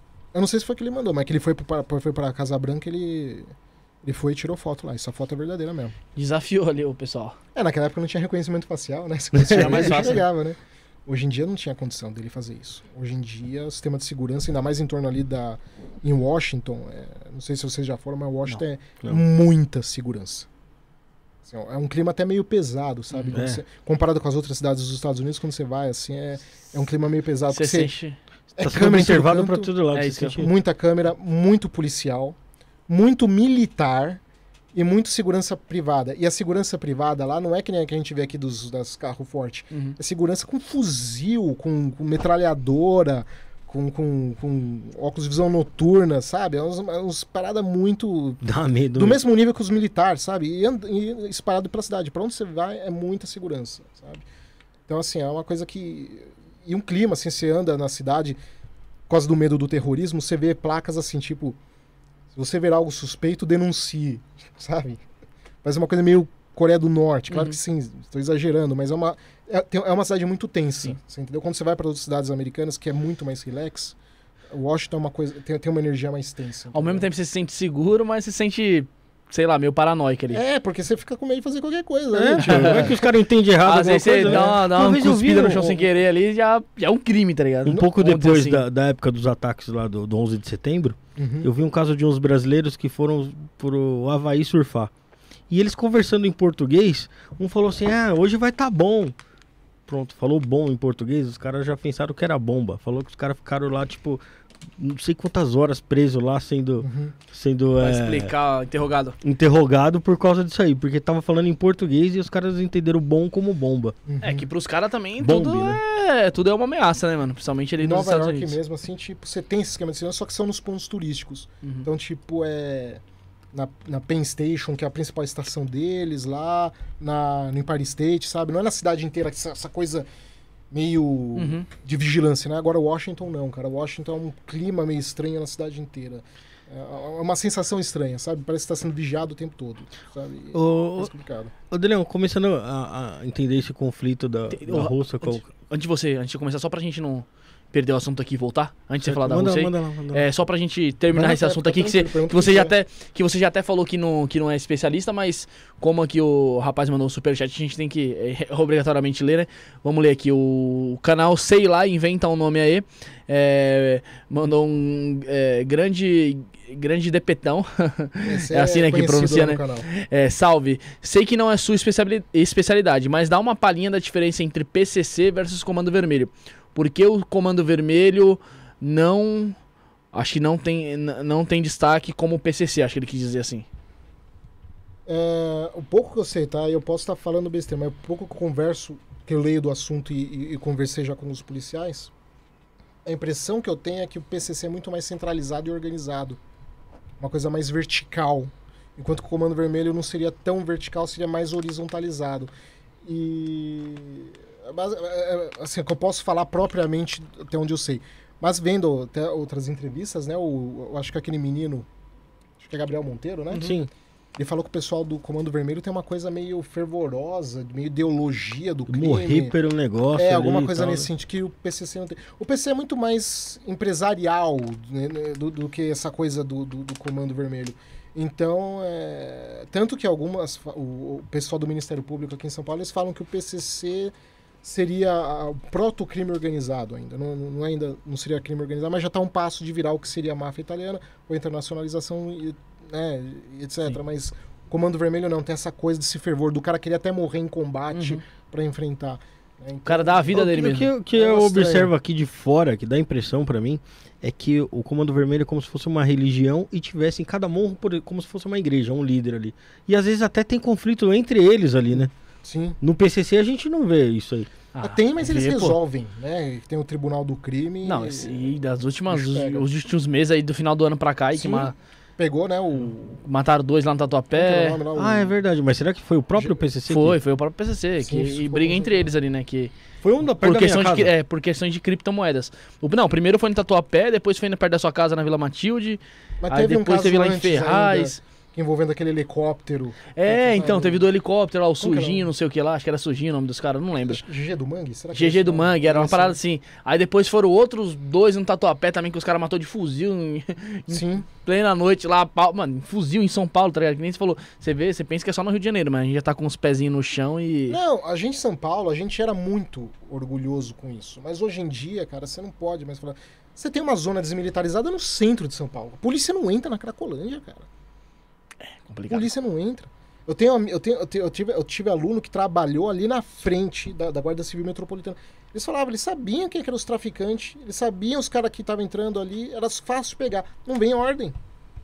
Por quê, né? né? Não, pior, Ministério Público proíbe, teve um promotor que proibiu, o promotor, eu não me lembro agora, proibiu atividades da, da polícia dentro. dentro, do, do- da Cracolândia. É um absurdo. né? É, o Estado protegendo o crime. Porque você vê, você vê, vai, tipo, vai um batendo da vida lá com o helicóptero ali por cima, identifica rapidinho. Pô, aquele cara ali tá vendendo ali, aquele outro tá vendendo. Não, Aí tem, passa uma tem semana, vídeo tipo, dar uma- passando é. com barraquinha. É, então, é uma barraca, como se fosse uma feira livre. É. Passa uma semana pra ter uma resposta ali, aí pega aquele cara ali. Pô, tinha um. Tinha. Traficante lá que era de cadeira de roda lá, tá ligado? E depois Sim. de uma semana que o cara foi preso. A gatinha da Cracolândia lá. Tipo, é uma imagem ali forte ali, não é uma pessoa com aquela pro- fisionomia que tá ali. Aí eles vão lá e prendem, É entendeu? quem protege muito essa questão da Cracolândia, principalmente o pessoal mais playboyzinho e patricinha. É o pessoal de Alphaville, de Moema, de, de- que acha lindo.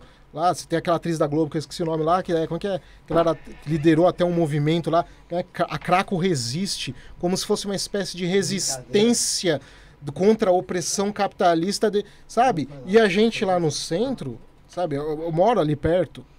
A gente tá sendo caçado vivo, Você não pode sair na rua, tá ligado, pô? sabe? A gente, a gente tá sendo caçado vivo. A craco E- resiste. É É uma coisa, é um negócio absurdo. E a gente, é- nós somos caçados, sabe? Um pessoal que eu fico com muita dó são Sim. os comerciantes coreanos. Se o Bom Retiro hoje em dia tem algum padrão de qualidade de vida, se deve à comunidade coreana que, sem puxar saco, mas heroicamente os caras investiram no desenvolvimento do bairro, Uhum.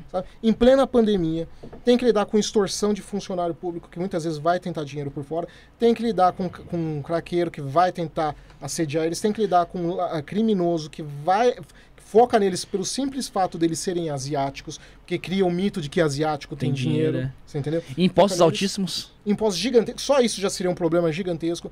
E eles heroicamente lá tentando desenvolver o bairro. E eles pagando imposto para a mesma organização que protege o crime. É absurdo, né? Qual, qual, Teve a, um tempo qual a que eles solução que queriam pra. mudar até o nome do bairro, né? Pra quê? Pra Little Seul. Olha, Little Legal. Coreia, Little Seul. Acho que foi Little, Little acho que foi Little Coreia. Seul. Que É. foi Little Seul. Foi, é legal. Mas foi uma coisa do Dória. Isso. Dá um É, Entre a comunidade é coreana não teve Seria a melhor coisa que o Dora faria. Considerando a- o, o que eles ajudaram, seria até justo. E eu falo assim, eu sou descendente italiano. Minha família mora no Bom Retiro, pra você ter uma ideia. Você é palmeirense. Não, pior que não. Eu, na verdade, eu não sou por nenhum. Eu vou falar que eu sou corintiano, mas se me falar quem que é o técnico, eu não sei. viu? É nóis hoje, 1x0 São não Paulo. Sei, não Chupa, sei, Edson. Mas a minha família, o meu avô foi um dos fundadores do, do Corinthians. Do Corinthians no Bom Retiro. né? Caraca, Foi Fundador, sério, no Bom mano? Foi um fundadores lá atrás, Foi né, de- comecinho do século. De trabalhadores, né? Foi um. É. A minha família tá no Bom Retiro desde 1880. Porra. A família fundou um Bom Retiro, pô. Eu tô no Bom Retiro há 31 anos, cara. Eu não, eu não consigo sair daquele negócio. Enfim. Então, assim, eu tô há muito tempo lá. Entendeu? Então eu vi a evolução do bairro. De A chegada, ainda- né, dos imigrantes. Quando era conhecido ainda como bairro do- dos judeus ainda. É, é, Antigamente ele não era bairro Às vezes você judeu. encontra um outro por lá. Tem ainda, né? Diminuiu muito, eles foram mais pra Higienópolis, Higienópolis hoje, é. né? Mas é, na época, quando eu era criança, a- a- ali na Rua da Graça era muito comum, Monarque, o- Monarque não gosta muito de ir lá.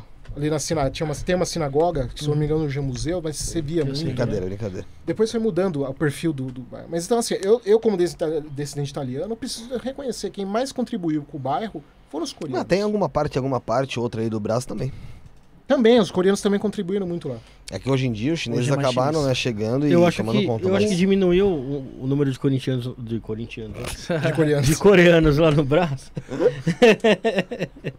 É, pelo fato do- dos filhos não darem continuidade no, no trabalho dos pais em confecção, Pode ser, esse pode lance, ser, pode ser. né? Talvez os caras estudaram, estudaram Mas eles outras ainda coisas, assim investem no, no bairro. Mesmo é, é curioso, porque essa é uma diferença, por exemplo, da comunidade judaica.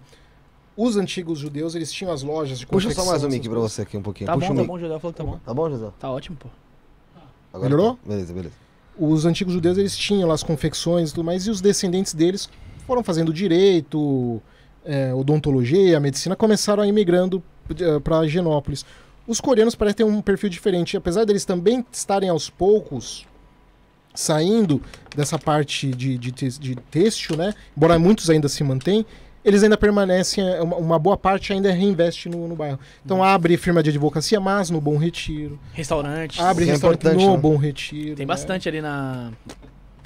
Como é aquela ali quando você sai ali da, da João Teodoro ali? João Teodoro? Quando você sai da João Teodoro, ali do Parque da Luz ali, que desce da, da Prates. a Prates. Prates, Prates. Tem bastante ali. Sim. Quando eu era criança, cara, é, lá nos anos 90, você saía do o Bom Retiro, chegava às 6 horas da tarde da sexta-feira, morria o bairro até 8 horas da manhã da Na segunda-feira. É isso mesmo. Acabava o bairro, não tinha, o bairro morria. Hoje em dia você tem uma vida noturna por causa dos coreanos. É, na Prates ali tem tudo. De, de casas de, de sinuca, né? Que o pessoal gosta bastante. né? Karaokê, eles adoram. Karaokê, a restaurantes.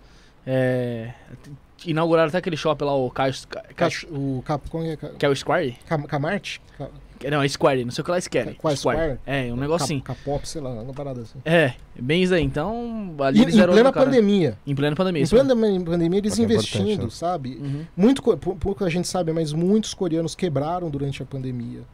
Sabe? Precisaram de ajuda. Voltaram até, tem, teve muitos que voltaram pra. pra Muitos acabaram pra- voltando. Pro seu país Muitos hoje em dia estão. Os, os mais jovens, assim, pelo que eu percebo, tão, quando eles têm a oportunidade de sair do Brasil, estão saindo. Uhum. Ou vão para os Estados Unidos ou voltam para a Coreia. Para a Coreia parece ter algum pouco de problema por causa do idioma, né? Assim, é, é, eles evitam, mas quando eles podem, eles vão para os Estados Unidos. Mas estão lá investindo, sabe? É um, é um, é um pessoal. O, que o Bom Retiro me- merece dar os créditos, sabe? E você vem todo esse esforço, paga imposto. Aí vem Playboyzinho, Patricinha lá de Moema, lá de Alphaville, lá da, da- de Brooklyn. E acha, vem aqui pro centro e acha lindo a Cracolândia resistindo com os criminosos saindo da Cracolândia, cometendo crimes no Bom Retiro, entendeu? Pra Pegando comprar. pessoas que geram emprego, que geram desenvolvimento, que estão sustentando a família de forma honesta, eles acham isso lindo. E não é culpa da polícia, tá? Porque a polícia, conversa, quando você conversa com os policiais, pelos policiais eles entravam e faziam a diferença. Eles combatiam o crime. Pra, pra você, qual que, qual que seria a solução ali pra acabar de vez com a Cracolândia? Que a gente sabe que não é só um, não é só um problema de polícia. É mais um problema de saúde, né? Saúde pública. Como que você. E pra, isso, isso de, de- assim, só se a gente só pegar localizado a Cracolândia não vai resolver.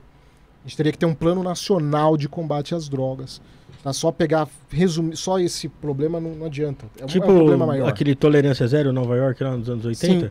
Aí, por exemplo, né, ah, acho que foi o da Cunha que falou que guerra- as guerras drogas fracassaram. Muita gente fala isso, né? As guerras drogas fracassaram. Vamos- a gente tem que ser honesto. Não houve guerras drogas. Houve guerra ao traficante. Por que, que você não fala que as guerras drogas fra fracassaram em Dubai? Não fracassaram na China.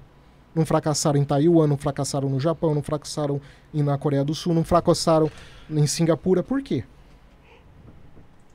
Qual que é o fator diferencial? Porque lá você teve É, as guerras drogas.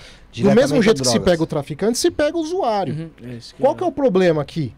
Você pega o traficante, mas passa a mão na cabeça do usuário. Então, peraí, então vamos conversar, então vamos legalizar. Sim. Regular. O que você não pode fazer é o meio termo. Você tá entendendo? Você não pode falar que proibido usar, é, proibido usar Vender. Não, é proibido vender. proibido mas vender, us- Usar tá de boa. mas usar não tem problema. Você é usuário, né? Tipo, Não tem sentido isso. Ou você então vamos regulariza, É confuso. regulamenta, ou então proíbe tudo, inclusive o uso. O que não dá pra você botar o policial numa situação onde ele não tem condição de pegar o cara, porque se ele pega o traficante, o traficante pode muito bem alegar que é usuário, que é o que acontece, e fica não vai, não vai. Então, assim, precisa ter um jogo claro. Na Ásia, não tem esse papo de usuário, de, de, de traficante. É todo mundo pe- pe- pego é preso. Inclusive de gente poderosa. Vai lembrar que o filho do Jack Chan foi preso na China por uso de drogas. Sério? Sim, foi preso. E não adiantou, foi preso. Acabou com a carreira dele, que ele tava tentando seguir a carreira do pai na área artística. Acabou.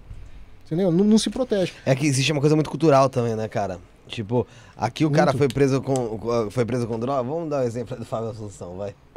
Quantas vezes ele foi pego e tal, tal, tal, tal, tal, tal. Mas, mano, de eu nem vou julgar o cara também, porque se assim, é você o que eu pegar os usuários cultural. aqui no Brasil, você vai pegar muito filho de. Muito filho de empresário, de Político. promotor, de político, desembargador. Você vai pegar muito pessoa de alto escalão também que usa. Sim, tem. A gente sabe de, que, de um político aí que todo mundo sabe que é associado com isso. Lá da- do helicóptero das lá. Neves. Lá, isso né? Neves. Isso, Neves. Todo mundo fala É. do cara. E tá aí de boa. Você entendeu? Vai concorrer à eleição. E como é que tá fica? tranquilo. Você percebe? Todo mundo fala do cara. Todo mundo, todo mundo, todo mundo sabe. Todo mundo fala e não se faz nada. Isso porque esse é o mais descarado. Quantos outros? Então, assim, esse também é um problema. Lá você não tem tolerância ao uso nenhum. O cara foi pego lá, se for pego no Japão, o cara comete suicídio. É verdade. Depois censura até a palavra suicídio, porque o YouTube depois. dá. Não Na- tem como, não. No caso, da, não, mas depois quando ficar gravado. Ah, não deixa essa porra aí. no caso da maconha, você acha que a legalização enfraqueceria o crime organizado?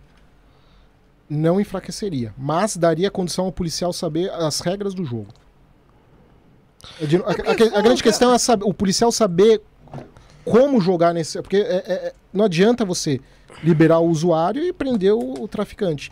Você tem, precisa ter regras claras. A polícia precisa saber exatamente quais são as regras, que é o que, não é o que acontece. A polícia está dando, tá dando murro em ponta de faca.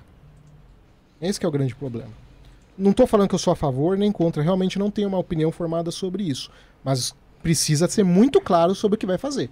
A polícia precisa saber exatamente o que, que ela vai fazer. É, li- liberar só a maconha e as outras drogas aí continuar. Vai, vai ter o tráfico normal das outras. Ah, eu acho que nem tanto. Se você libera a maconha, também tem que lembrar, o cigarro é liberado e você tem contrabando de cigarro.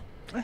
Também, O contrabando eu acho que nunca vai parar de existir, tá ligado? É um Então bagulho que já tá enraizado. é, mas eu, particularmente, você eu não tenho uma opinião formada com relação a isso. Entendi. Ô, Bruno, tem pergunta lá em cima, desde lá de cima até. Deixa, a- ainda tá no assunto aqui, só pra não, só pra não passar o, Fa- o Fabrício Vieira aqui, aí você pega de, não, de cima. Não, você lê, você lê que eu tô sem óculos. Mas eu não sei qual que é, essa é minha. é não, desde lá de cima, você vê, Ah, tá. não tem pergunta. Ele falou assim, ó, é só pra, não, só pra não fugir do assunto aqui, a gente depois a gente muda lá.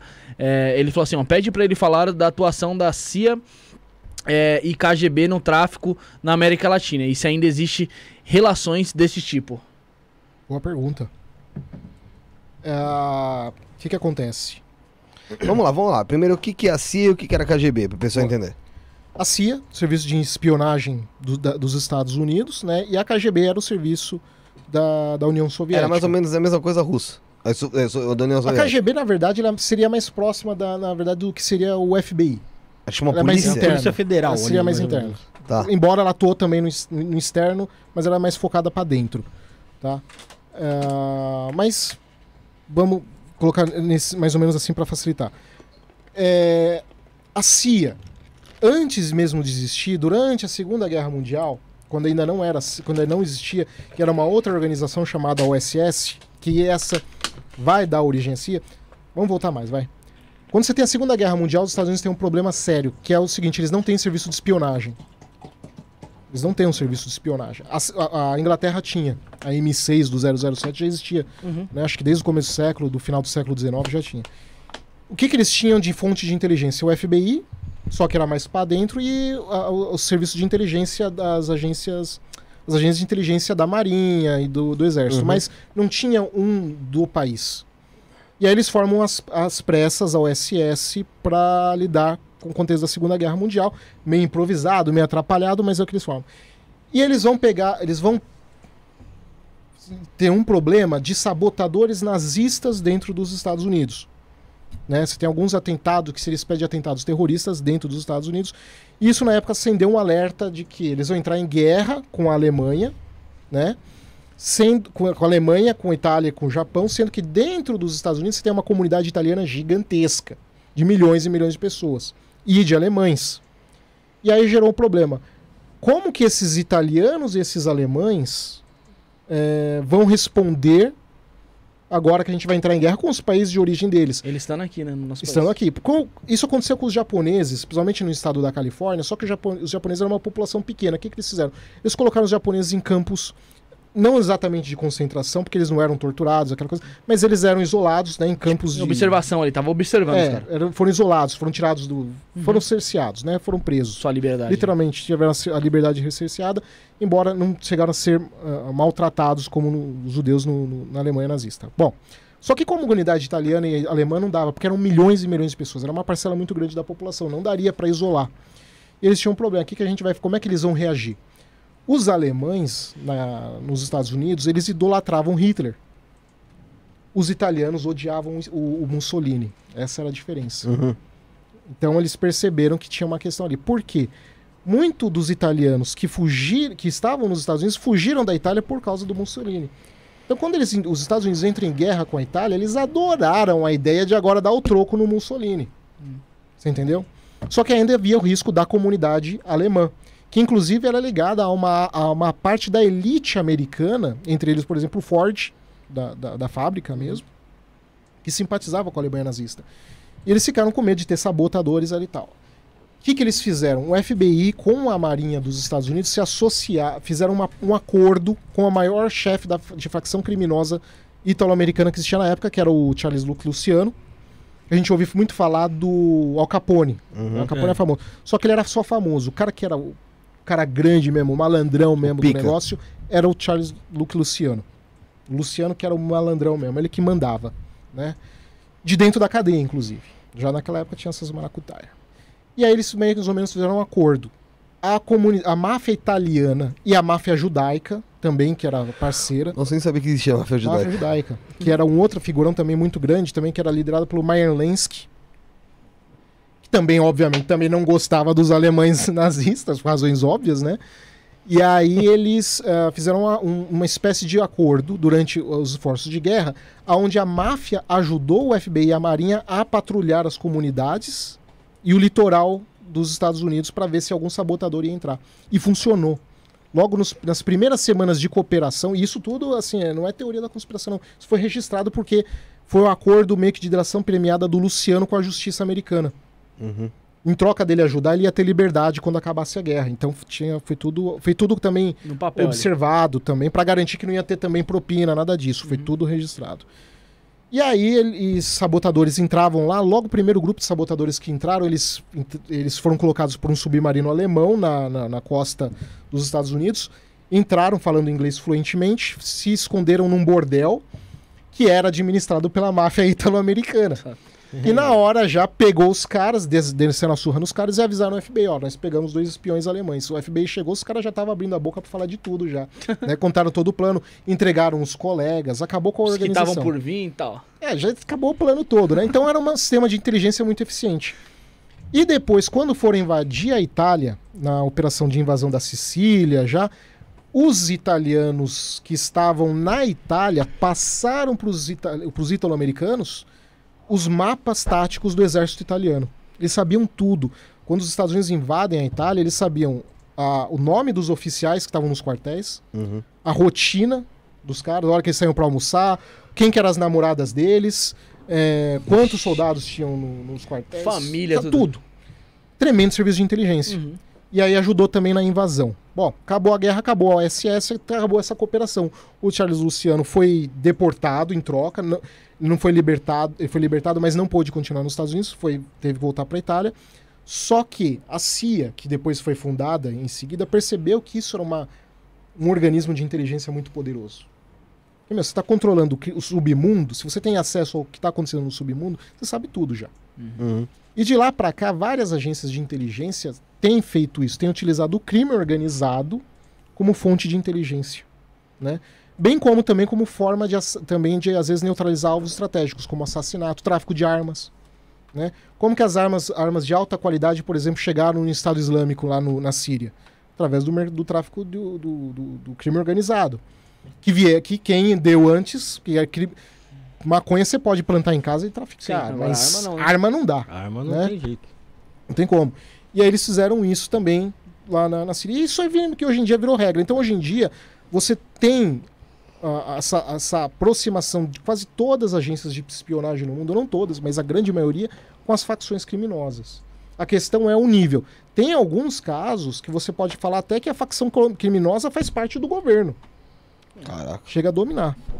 Quando você pega, por exemplo, Taiwan, é, as tríades chinesas, que são. Eu não vou falar que são necessariamente uma organização criminosa, depende do país que considera ou não, mas estão ligadas ao crime organizado.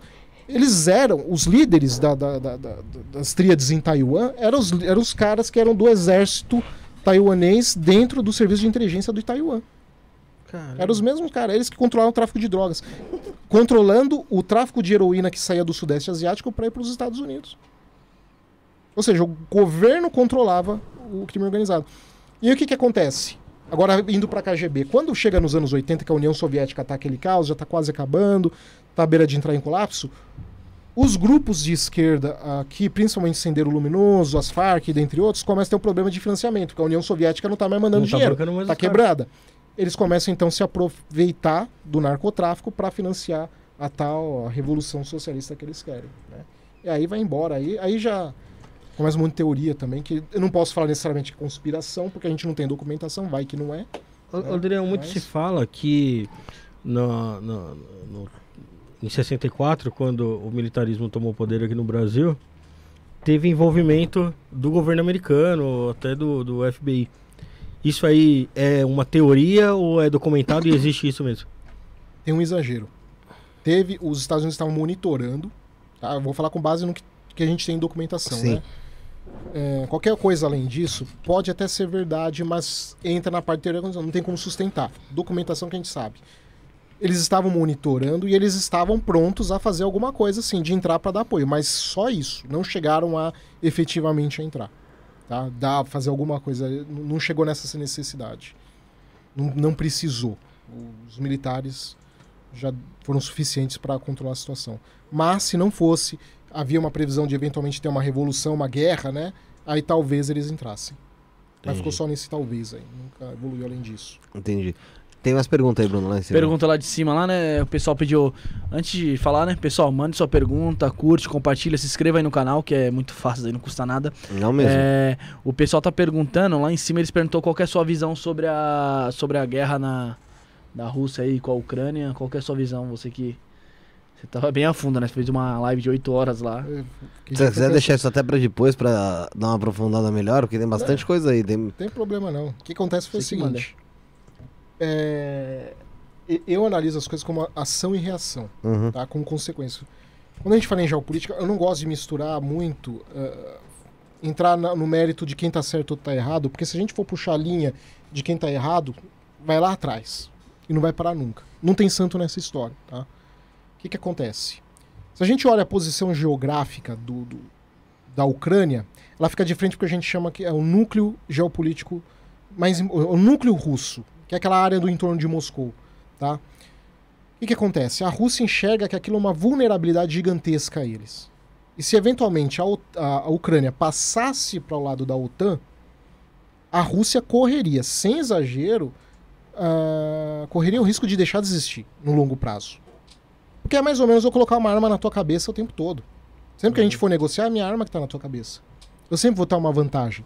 Você entendeu? O que, que aconteceu? O Zelensky, presidente da Ucrânia, caiu no canto da sereia de que a Ucrânia ia entrar na OTAN Foi. e de que os, os países da OTAN iam apoiar caso tivesse uma guerra, eles Uhum. iam ajudar ela. E ela, então, resolveu topar a entrada, né? E há, há 15 anos que o Putin e o governo russo falam que eles não vão deixar, sempre deixaram isso claro, que a Ucrânia é o limite da expansão da OTAN no, no leste europeu. E, enfim, aí o Zelensky acreditou no canto da sereia, achou que podia arriscar dar um passo isso maior daqui do que, do que tava na. dar um passo de enfrentamento, né? Ele foi pro embate, a Rússia fez o que há 15 anos falou que ia fazer. Então só pegou de surpresa quem não acompanha, né? E aí o que, que aconteceu? É, o Putin reagiu, a Ucrânia, a, a OTAN não entrou para defender a Ucrânia, e o, quem tá pagando no meio disso aí é o Zelensky. Aí o que acontece? Então você apoia o Putin nessa questão da guerra? A questão não é essa. A questão é ação e reação. Não tem gente boa no mundo. Esse mundo não. É, o Putin é político. Pessoas boas dificilmente vão virar políticos. Qualquer lugar do mundo. Ah, mas é uma democracia. Não importa. Tá? Primeiro que a Ucrânia também não é essa democracia bonitinha e meiga. A Ucrânia é um estado também muito ligado ao crime organizado ucraniano. Como é que é lá? Sei. É, o, o o- crime organizado ucraniano, que é uma boa parte deles é o crime organizado russo, é quem domina o país. Você tem fraude, você tem extorsão, você tem. É um dos países que mais tem problema de tráfico de seres humanos no mundo. Caraca, sério, não Né? sabia. O- um chefe da cidade, eu não me lembro, é uma das maiores cidades, agora não me lembro se é Odessa, ah, mas tem uma das maiores cidades de, de- lá de, da Ucrânia. O chefe, o prefeito da cidade é, é- é descaradamente ligado, é o chefe de uma organização criminosa. Entendeu? É, então, assim, é- não é tão preto no branco. Você entendeu? E o que que acontece? Ele, então caiu na- no conto de que os, os ucranianos iam poder ter condição de enfrentar. Os russos entraram, prometeram que iam entrar.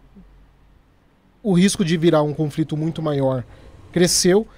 Eu acho que os Estados Unidos, e é uma especulação minha, acharam que se apertando muito os russos não iam entrar, dava para intimar Segurar lá, né? né?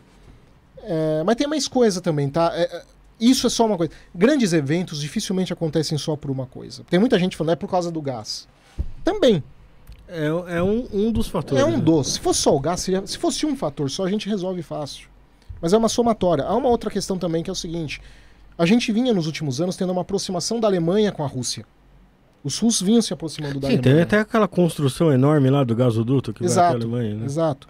De forma que no futuro a economia, a economia russa ela já é muito importante para a União Europeia. Só que do jeito que estava indo, ia estar tão vinculado, mas tão amarrada a economia russa com a, a- a europeia, que no futuro isso poderia eventualmente ser um problema para a OTAN.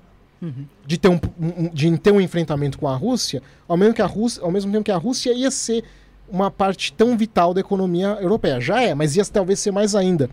Né? Os poloneses ficando nesse meio do caminho, entre Alemanha e, e- e Rússia, pressionaram também, foi deles a iniciativa de convidar a Ucrânia para a OTAN, sabendo que isso ia tumultuar a situação. E eu entendo também a posição dos poloneses, porque a última vez que a Alemanha fez um acordo com a Rússia, Sobrou pra sobrou para os poloneses que foram invadidos pelos É. dois. Você percebe como não é uma questão. Sim. Todo mundo tem sua parcela de razão. Por isso que é muito complicado a gente entrar na questão do mérito certo ou errado. Ah, o Putin tá errado, o Putin tá certo. Não, não é tão simples. Não a questão é tem- se chega, a, a coisa foi escalando, foi subindo de nível de, para chegar nessa situação. Imagina também a situação: um país como a China ou o Irã coloca uma ameaça colocar uma base militar no Cuba. México ou no Canadá. Os Estados Unidos iam agir igual. É, Se engana quem isso. acha que não. Entendeu?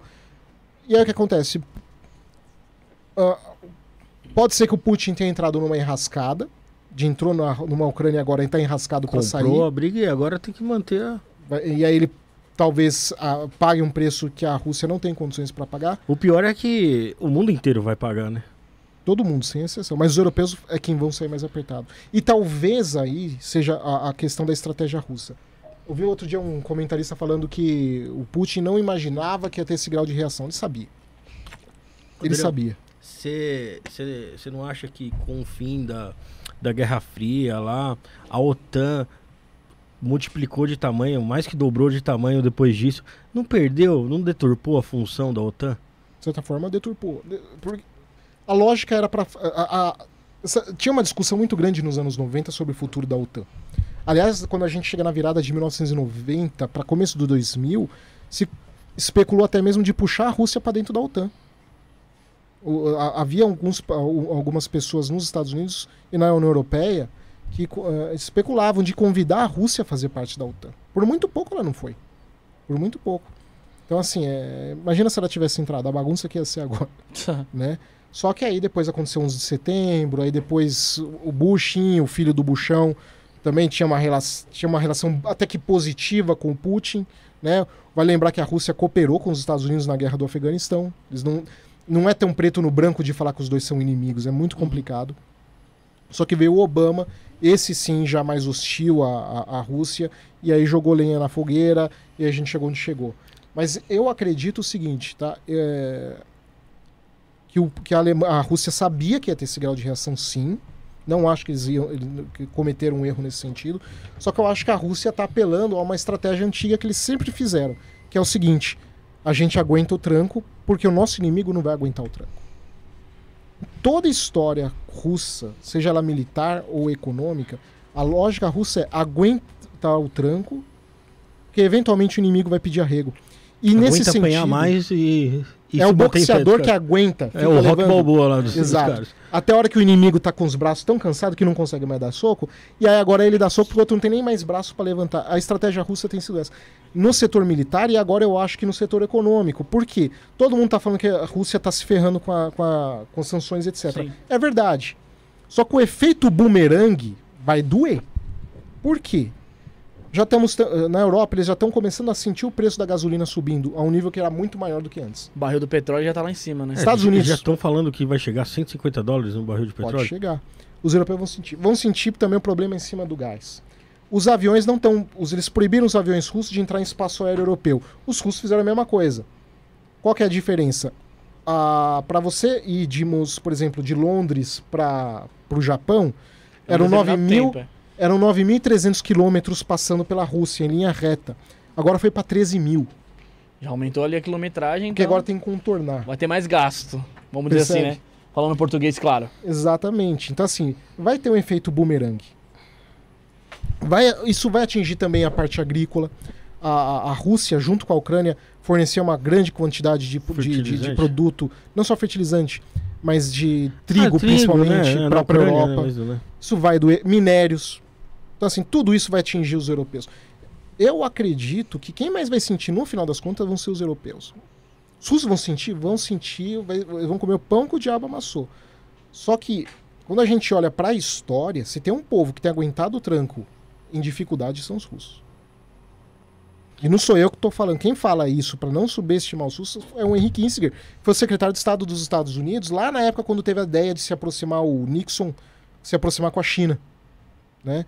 Ele falava: não subestimem os russos. Se tem um povo, se, se tem um povo que aguentaria sanções que nenhum outro país, nenhum outro povo aguentaria, são os russos.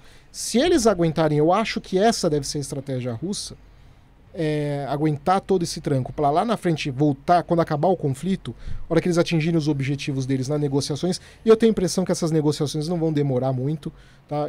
Não duvido que em uma, uma ou duas semanas já tenha o fim da guerra, porque basicamente os russos já atingiram os objetivos que eles queriam, que era isolar Kiev e a parte leste da Ucrânia. Ah, o planejamento russo, que se falava antes do conflito, não falava em domínio total da, da, da Ucrânia. Falava em domínio do leste e do sul da Ucrânia. Você olha o mapa, onde que eles estão? Leste. Exato, né? Você entendeu? Pode ser que, que eles estão fracassando. é, Pode até ser, mas você olha os planejamentos antigos, parece que eles estão dentro do normal. Você entendeu? A gente olhando de fora, parece que o povo russo não comprou tanto essa briga, né? Você acha que é, essa falta de popularidade na- nessa guerra da Rússia pode fazer com que os caras tirem o pé? Então, eu tava vendo essas pesquisas, tá, tá bem variado, né? Porque você tem um pessoal falando que pesquisas lá apontam que a maior parte está contra o Putin, contra a guerra, mas tem outras pesquisas mostrando que a popularidade dele até cresceu. Então, você, você tem uma, um- uma guerra de informação dos dois Uma lados. divergência ali, né? Pra caramba. é, é, e os dois lados estão jogando muito em cima de informação, tá? Se você pega pela mídia, parece que os russos estão levando uma surra.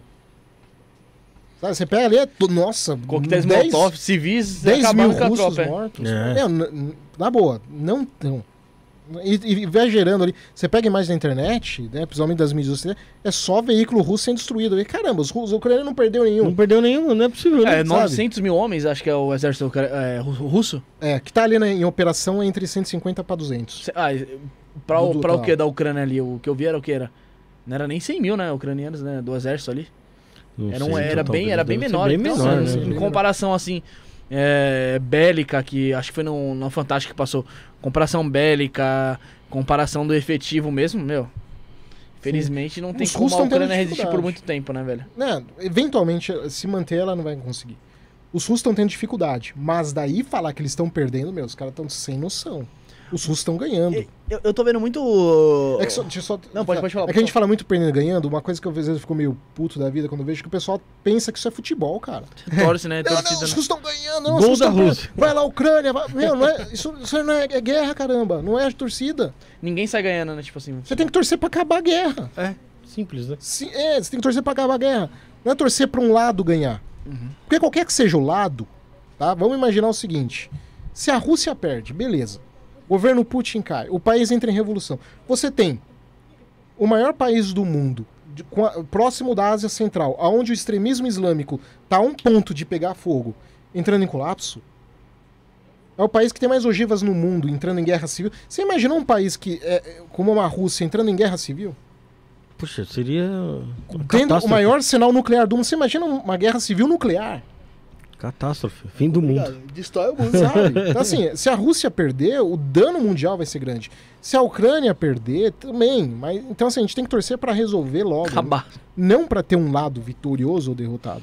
Bruno, é, supondo que a Desculpa, te Rússia. Não, não, tranquilo. que a Rússia perca essa guerra aí e tal, a gente corre, corre o risco de ver a Rússia tendo embargos comerciais aí e viver como a Venezuela, Cuba, esses países que têm esses embargos? No longo prazo, não dá pra você fazer isso com a Rússia. A Rússia é muito grande pra você fazer isso. É Eu não porque falo a gente nunca viu nenhum uma- um grande país sofrer um negócio desse. porque, porque não dá.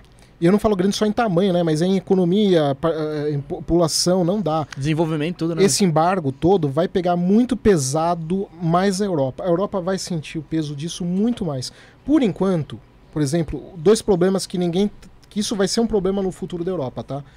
O Zelensky ele distribuiu 25 mil fuzis para a população. Sim. Legal. Quando acabar essa, a guerra, são 25 mil fuzis espalhados por um país devastado pela guerra que provavelmente vai se espalhar, sabe-se lá pra onde. E, e essa e esse ultradireita ucraniana cheia de neonazista lá? Esses fuzis na mão, até outras armas na mão desses caras. Ah, vai, vai espalhar tudo. Pra... Os europeus vão ter um problema muito sério nos próximos anos, pode ter certeza, com o mercado negro de armas. Coisa que eles não viam lá, como por exemplo assalto a banco, com pessoas armadas, atentados terroristas. Que isso vai parar na mão de jihadista é um passo. Entendeu? Porque não vai ter controle. Então, assim, isso sem falar lança-granada, granada, dentre outras armas pesadas, que a gente só tá falando dos fuzis, mas essas armas vão se espalhar pelo mercado negro da, da Europa inteira e vai pegar, né, os, os europeus vão sentir essa parte também.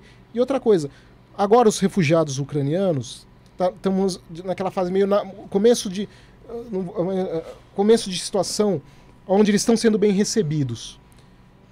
Só que vai chegar um momento que os países, principalmente a Polônia, Vai se esgotar. vão né? ter que vão ter que fazer alguma coisa com esses ucranianos. Por enquanto tá todo mundo legal, tá todo mundo amigo, eles estão recebendo bem.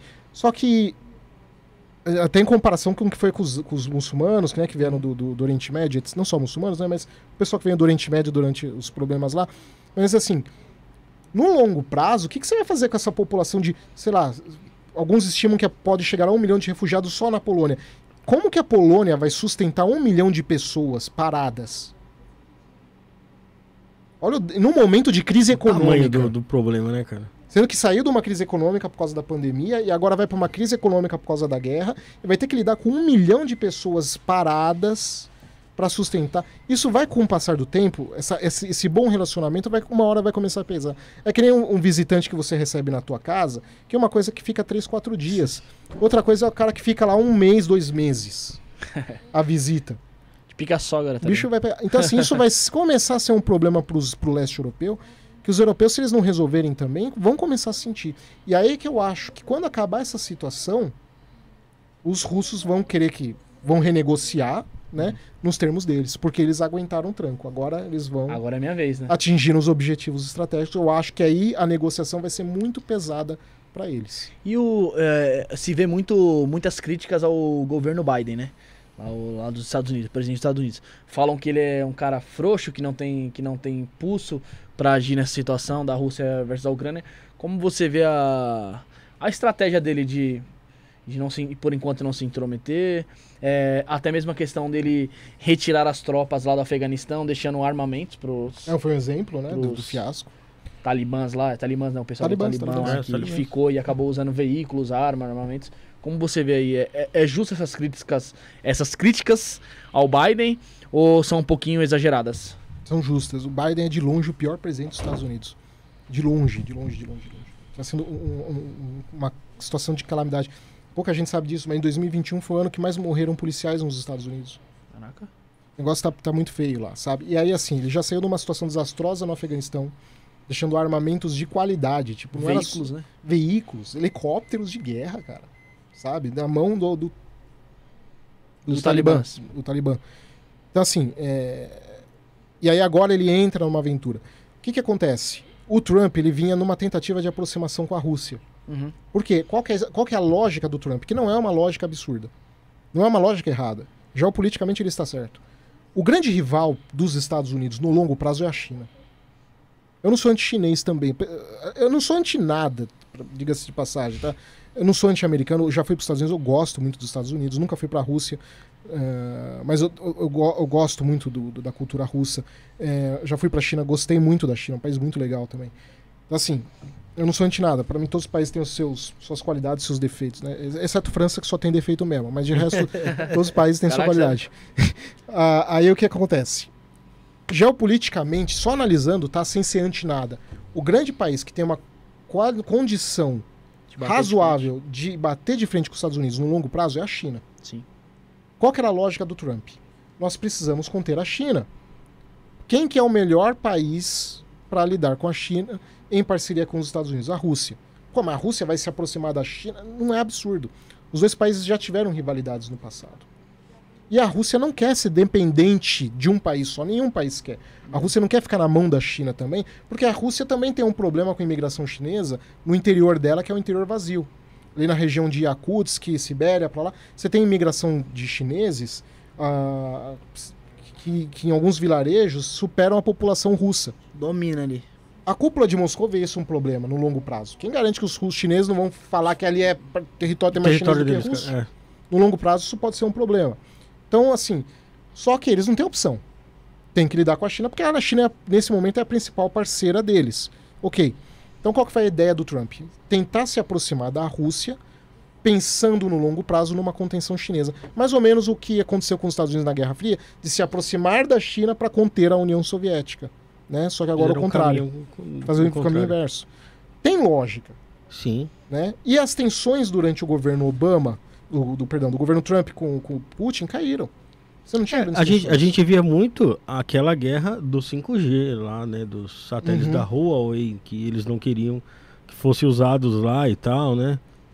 Você acha que faz, faz sentido essa briga do- dos satélites do 5G? Faz razoavelmente assim. A China, ela, ela tá olhando pra cima com força, cara. A China tem um planejamento sério de colocar bases na Lua, é, de ser a primeira, a primeira missão humana em Marte. Eles estão sé- eu Não sei se eles vão conseguir, não sei, mas que eles querem e eles estão sérios, eles estão determinados, eles estão. Seria uma nova corrida espacial, como, como foi na Guerra Fria? Sim, eles estão muito focados nisso. Estados Unidos estão focados, mas não estão tanto. Entendeu? Então, assim, eles estão focados nisso. Tanto que diz, né? Vamos ver o que, que vai acontecer agora, porque acho que a, a- a guerra tumultou tudo. Mas havia um plano binacional de Rússia com a, a China de fazer uma estação espacial na Lua até o final de 2030. Até o final da- dessa década agora, até 2030. Só deles ali. É oito anos, é pouco tempo. É até, muito né? pouco tempo, é. Pra Mas começar eles- a construir, mano. começar. Mas na eles Lua, estavam. né? Os Estados Unidos tinham um planejamento para 2024 de fazer isso, foi adiado para 2028 e agora não tem nem mais prazo. Pra você ver como mudaram tão o complexo é, né? Porque os Estados Unidos, querendo ou não, é Só que o um Biden, pioneiros. Né? Biden cortou, a Cortou o grana, orçamento ali. o orçamento da É, NASA. mas Mas, a- a- esse, esse orçamento da NASA tá sendo cortado já faz um tempo, né? com o Trump aumentou um pouco, se não me engano. Posso estar falando, mas eu me lembro bem quando eu vi lá. eu Acho que Trump- Foi, foi daí que o Elon Musk se- começou a se aproximar da NASA, que, querendo ou não, ainda, pelo que eu vejo aí na internet, ele investe meio, meio que. Investe. Porque o- o- os Estados Unidos, ele, ele, para eles compensa. para eles é interessante investir mais na parte é, militar. Se for algum, alguma coisa para desenvolvimento militar, segurança ali, para eles, ok. Uhum. Mas para questão de estudo, pesquisa, para eles. Eles deixaram um pouquinho meio de lado, por isso desse corte de É, porque orçamento. eles têm, um, eles têm um setor privado muito forte. O setor privado dos Estados Unidos não tem compa- comparação. Ou até por, por enquanto não tem. Uhum. um setor muito robusto, né? Mas vai lembrar também que essas empresas de tecnologia privadas da, da- de corrida espa- da- tecno- empresas espaciais pegaram também muitos antigos cientistas da NASA. Tipo, não foi que os caras começaram do zero a aprender, eles pegaram os Não, caras é. da NASA. A NASA cortou orçamento gigantesco entre entre 90 e 92, eles perderam 90% do, do orçamento. É muita Você coisa. imagina uma empresa perder Perder 90% do 90%? orçamento. Acabou. Aquela Acabou, coisa, vamos colocar o homem em Marte. Acabou. Né?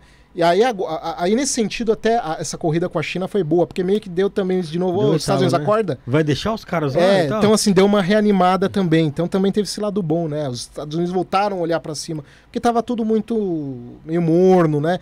Qu- Quando a gente era criança, a gente via muito aquelas coisas espacial correndo, depois meio que morreu, né? Nos anos 2000. É, é, ficou mais difícil. voltou um pouco mais não agora, Sei, né? a gente, ficou mais difícil de aparecer, né? Não sei. Tinha, mas é muito pouco por causa disso também. Não tinha competidor, Uhum. né? E aí agora entrou a China, aceleradíssima, né? E deu um boom também. Os Estados Unidos começaram a acordar, o que é bom, né?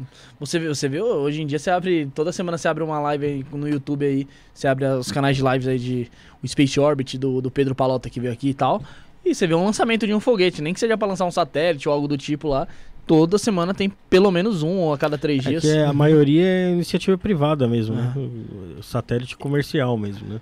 Sim, mas é bom, né? Porque tem, pelo menos o fato de ter É. essa corrida de novo, a gente vai estar sentindo. É uma disputa, né? Foi, um- foi um espacial fator tem positivo. um- Mas a China está muito focada nisso. Até porque ela tem objetivos claros de minerar a Lua, né? Ela Cara, enxerga que a- o, o futuro da energia na Terra é a mineração da Lua. Ô, Daniel, é, nessa guerra Rússia, né, não é nem guerra, né? Nessa disputa Rússia e Estados Unidos, teve a eleição do Trump. Quando o Trump foi eleito, surgiu aquele negócio dos e-mails da Hillary e tal, e a Rússia estava envolvida. Como é que foi essa história aí? Houve acusações. Agora, daí, você conseguir provar que foi da Rússia, é, nunca foi devidamente comprovado. Houve acusações, mas eles nunca levaram isso à frente. Se eles tivessem conseguido provar por A mais B, ah, já teriam aplicado sanções muito mais severas à Rússia já muito antes. E aquele lance Bem do... como se também não conseguiu se provar também o envolvimento do Estado russo, menos ainda. E o, no caso do Snowden? do, da Wikileaks. Isso. do- do- É, é um exemplo de como os Estados Unidos também utilizaram todo esse mecanismo de inteligência para espionagem em geral, né? Espiou, espiou o mundo inteiro, né? Sim. Mas é que tá, né? Aqui, ó. Aquela hora eu passei um pouco de pano pra, pra Rússia, agora passar um pouco pros Estados Unidos. Isso é papo de potência. Qualquer país minimamente potente vai desenvolver. Ah, mas é feio. É, é feio. É feio, mas é- qualquer país que tem uma capacidade de. que quer ser potência, ele precisa desenvolver mecanismo de inteligência Sim, eficiente. Você entendeu? Agora, pro- qual que é o grande problema, o dilema? Não é nem espionar fora, o problema é espionar dentro. Que foi o que pegou.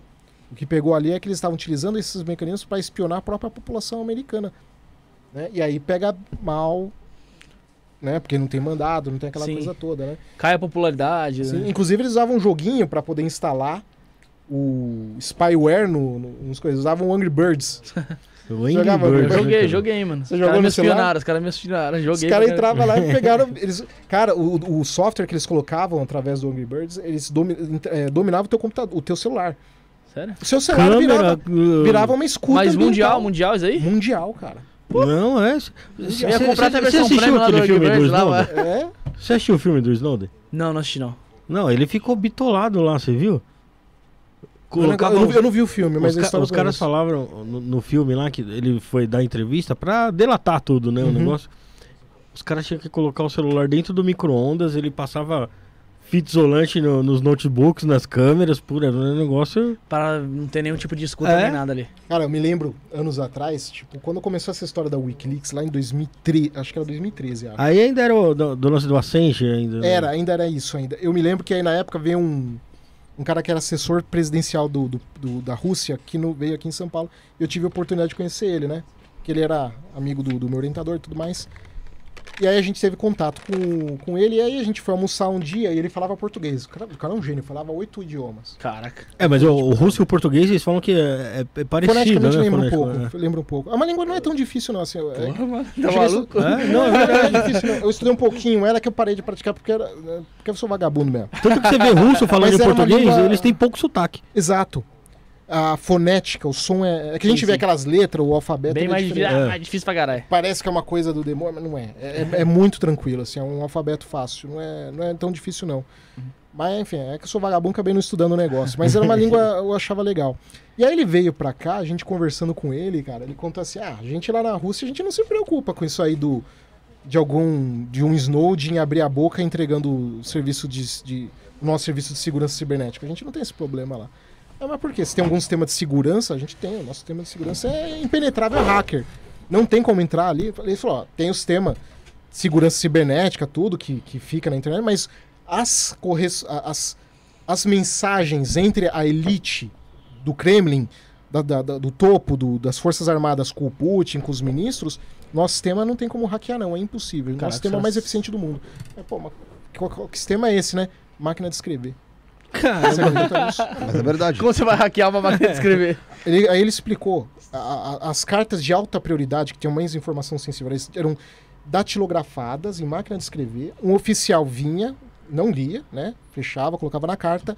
Um oficial responsável pegava, era escoltado por outros dois oficiais da FSB, que era a antiga KGB, Uhum. e levava pra pessoa. É tipo, tipo na Não, guerra mesmo. Né? Se vazar dali, foi um daqueles ali. Exato. O próprio. O próprio ia- no- Como no- que você vai hackear isso? Não, se vazasse dali, o cara ia Na própria Segunda Guerra pra mesmo, bala. as coisas eram assim, as ordens eram enviadas ali por, por meio que um, como se fosse um telegrama, avisavam pelo telefone, a pessoa datilografava, passava pro, pro, pro comandante ali da- do, local, do local e ele levava pro general. Né? O Osama Bin Laden deu muito trabalho de pegar.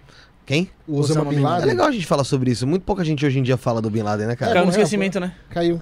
Será que morreu? a teoria, questão acho que não é nem se ele morreu mesmo. A questão Putz. acho que talvez seja se ele morreu na data. Né? Porque havia especulações É que porque ele na já verdade tinha ele já tava morrido com uma saúde bem merda, né? Pra falar ele, a fa- verdade. ele- Fazer hemodiálise e tal. Exatamente, ele fazia hemodiálise. Eu Não conheço teria um pouco como dessas coisas, fazer. tinha uma fixação nessas coisas, né?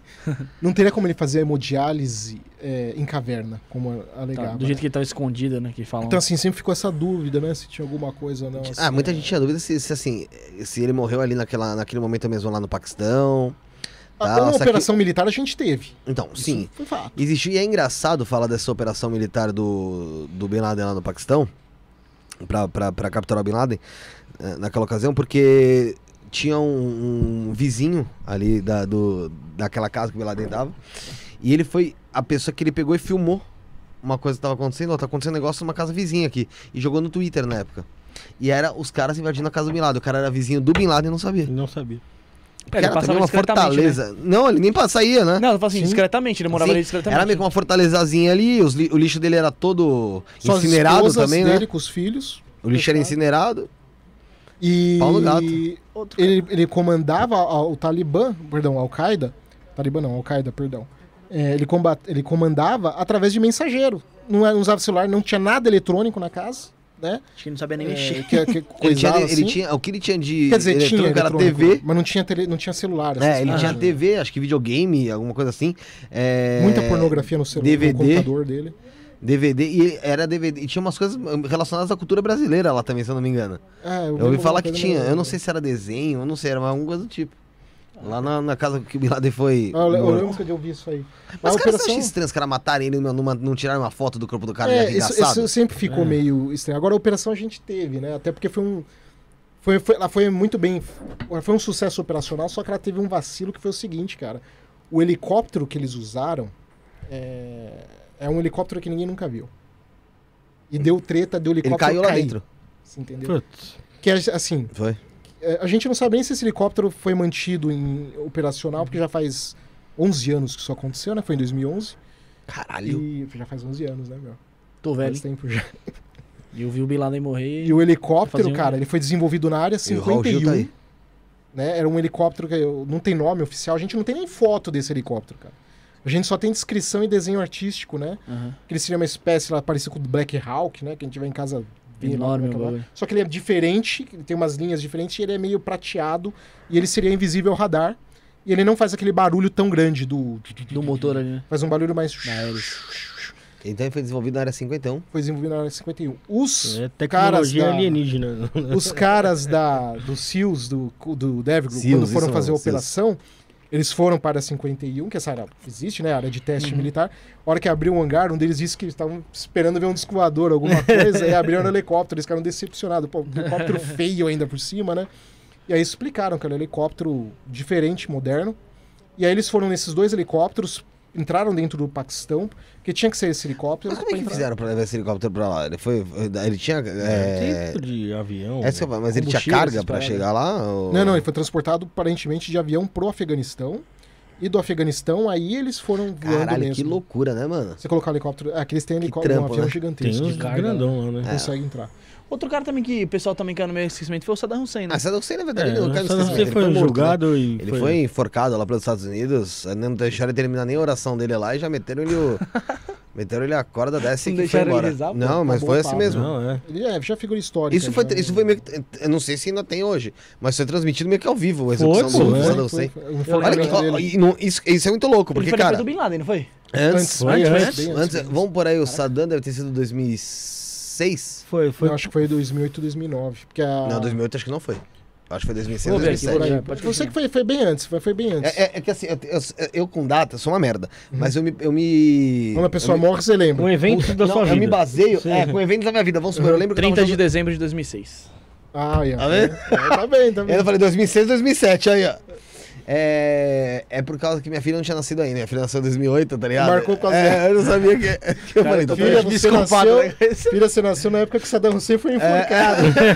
Ô, filho, O nome dela, o nome dela é, é é Iraque. Russena. Só faltaram. Ô papai, você nunca erra a data. A minha, a minha idade, como é que você lembra a minha idade tanto? É porque foi quando Saddam Hussein foi enforcado. É né? Mas Mas é, marca, é muito coisa louco, marca, mas é louco, né, cara? Porque assim, Uma forma de memorizar também, né? ô Bruno, 2006 você falou? 2006. 30 Cara, fazer o que aí? É, 10, 14, 16 anos. 16 anos atrás estavam matando alguém e filmando e jogando na TV assim. Ah, mas até aí o Estado Islâmico, há uns tempos atrás, Mas colocava Estado todos os Islâmico, negócios o pessoal em tem um trata como canal- extremista. Os caras colocavam no Twitter lá, amarravam um soldado do lado do outro, produção. passando com um tanque Fileira, né? Com uma puta produção. É, a produção dos caras é boa. Cara, Era vários o anos. Estado Islâmico era um outro nível, cara. Os caras tinham uma revista científica. Recente- Eles tinham um- um- uma revista em PDF que você baixava da internet que ensinava a fazer atentado terrorista, cara. Olha que coisa. Sério. Eles ensinavam. Você vai fazer o seguinte: você vai comprar isso, isso, isso, né? Mecanismos pra comprar. Você ia na Santa Efigênia se você quisesse fazer. Não é nem na Deep Web. Não, nem na Deep Web. Você ia lá, você via em inglês, em árabe e em francês. Você escolheu o idioma ainda. É?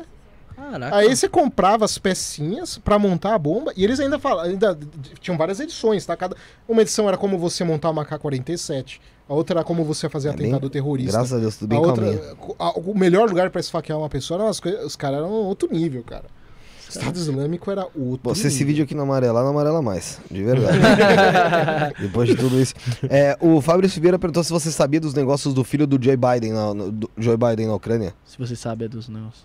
Existe alguma coisa do tipo? Teve um, um esquema de alguma coisa que, que não, agora não tô lembrando o que foi agora. te lembrar. Dá uma olhadinha, por favor. Eu não lembro. Eu sei que foi utilizado na campanha contra o Biden. Tá, enquanto o Bruno olha, galera, você que tá assistindo, se inscreve aqui no canal, dá o like, você que tá aqui pela gente também, se inscreve lá no Geopolítica Mundial, que é o canal do, do Leão Peta, e cara, lá você tá vendo que o cara tem conteúdo demais, então lá ele vai abordando e vai aprofundando, chega até 8 horas de live lá, quando vai ver, já passou, virou o ano e ele tá lá na live ainda. Foi uma vez uma live. Não, mas agora a gente já generaliza, tá ligado? Ah, É, ah, na internet é assim, você faz, fez 8 horas de live, a gente fala toda vez que você faz 8 horas de live. É o cara que Vai faz 8 horas de live, tá vai ligado? sonhando. Só se for mandando superchat, aí a gente faz Aí 12. vai, né, vai 20, embora. é. É, mandar um abraço pro Dr. Vlad, tava aqui no chat também. É, Salah, que a pena de morte e a prisão perpétua são opções viáveis para uma redução brusca da criminalidade no Brasil? Depende do contexto. Ah, se a gente falar só pena de morte. O problema do, o problema do Brasil é que não é o problema, são os problemas, né? A gente não pode pegar uma coisinha só e achar que vai resolver. Se a gente ter pena de morte só sem uma série de outras coisas, num país que é tão injusto, tão impune, meu, você vai matar um monte de gente in- in- inocente que não tem nada a ver com a história. Uhum. Entendeu? Então, assim, se você, é- é- parece fácil. Só que, assim, é, você tá num país muito injusto. Você tá num país muito problemático. Então, eu não, não acho que esse seja o problema. de- Vai resolver. Só, só, só isso. Entendeu? O problema do Brasil é que é muita coisa para fazer ao mesmo tempo. É Tem um, uma é série um de pacote. fatores que uma, uma reação em cadeia que um vai aumentando o outro. Você teria que né? fazer. Você teria que, primeiro, teria que mexer no, no poder. Tudo que você tem que fazer para começo de conversa, você tem que mexer no poder judiciário. Que é inconcebível qualquer processinho vagabundo levar dois anos. Isso não existe, cara. Você não País acha que o, o, o STF tá muito banalizado? Muito. Porque tem muitos casos que nem não precisava chegar até lá. Não, você compara, eu tava vendo que nos Estados Unidos, o Supremo deles, a quantidade de, julga, de, de, de, de, julgamentos que eles fazem, de processos que eles julgam, é, sei lá, um centésimo do que é o STF aqui. Um centésimo, é uma diferença absurda. Absurda. Gigantesca a diferença. Mas enfim, você tem. um- Enquanto a gente não mexer no judiciário. É... Vou te dar um exemplo. Vamos pegar o mensalão. Não vou falar que, que ninguém é inocente ou culpa não é essa questão. Mas você imagina o seguinte: até hoje tem processo rolando. Que ano que foi o mensalão? Nossa, 2005? 2005? 2005? Nossa, pra mim tinha sido 2010, 2008. 17 anos. Agora você imagina os- o, o Manolo, que é inocente, e há 17 anos tá com um processo rolando na justiça, sem saber se ele pode ser preso a qualquer momento. É, é, é psicologicamente arregaçador. Agora, imagina um cara que é culpado E e tá tá, há 17 17 anos anos fazendo boa. treta lá fora. E continua fazendo. Você percebe? São os dois extremos, tanto pro bem como pro... Não tem como, cara, 17 anos um processo. Não, sei Isso não é um, um país civilizado, não faria isso. Assim, primeiro a gente precisa mexer isso do judiciário no Brasil com urgência. É inconcebível os processos demorarem tanto. O judiciário, o penitenciário. Tudo, né? Deixa eu lhe dar mais É. uma ripada aqui nas Tem, tem uma pergunta aqui que chegou aqui do, do WhatsApp, do Edu, que é um amigo lá de Brasília. Você não tem nem adicionado no WhatsApp? Não tem. É, pergunta aí pro Deleon se é verdade que a Rússia tem uma aproximação econômica com a Coreia do Norte. Tem. Tem. Tem uma aproximação grande. Inclusive os norte, pouca gente sabe disso, né? Mas é, lá em lá em Hong Kong eu uma- aconteceu um episódio estranho, né? Que os norte-coreanos tiveram um contato extra-oficial comigo, né? Foi uma parada meio bizarra, mas enfim. Os, os militares, você fala? Não, os- uma ONG norte-coreana, Ah, que eu tá. nem sabia que existia ONG norte. É. Nem sabia que Da podia existir ONG lá. Mas que que rolou? eu também não sabia até então. Não sabia nem que tinha gente poder falar fora de lá. É, também é. É, não, fiquei surpreso, porque foi uma primeira assim, quando eu tava lá em Hong Kong fazendo a pesquisa das tríades, um dia eu recebi um e-mail de uma ONG querendo conversar comigo, né? Eu já achei estranho porque como é que eles têm o meu e-mail, né? Me convidando pra ir lá. E aí eu fui no, no prédio dos caras. Tá maluco, você Já foi. Não, lá é ronco tranquilo. Ah, tá. Tranquilo, ronco tranquilo, cara. É, é muito de boa. Só que eu tive trabalho de achar o prédio, porque não tinha número. Tipo, isso não é comum lá. Como você identifica? Foi difícil achar o número. E aí, eu- quando eu finalmente achei que era aquele número, com base na dedução, porque a numeração ia pra lá e pra lá e tal. Aí eu entrei no prédio e tal, e eu entrei. Acho que era no terceiro, segundo andar, não me recordo agora. Era uma porta blindada de vidro, grossa pra caramba, assim tal. Aí o rapaz me, me recebeu. Era uma- um salão grande. Lá em Hong Kong, pra quem não sabe, é muito caro os imóveis. tá? São muito caros. Então, geralmente, as coisas elas são muito pequenininhas. Só que lá esse salão era muito grande e não tinha nada. Só uma mesa no meio com duas, três cadeiras.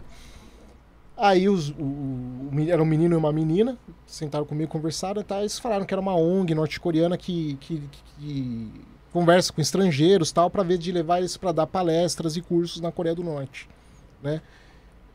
E, bom, eu, primeiro que eu não sabia nem como eles tinham meu e-mail, senão que alguém na faculdade de, de Hong Kong que deve ter vazado. Eles devem ter olheiro lá, porque era a única instituição que tinha. E eles me convidaram. Eu até toparia ter ido, se não fosse o fato de que eu teria que pagar pra ir e ainda teria que pagar pra dar o curso.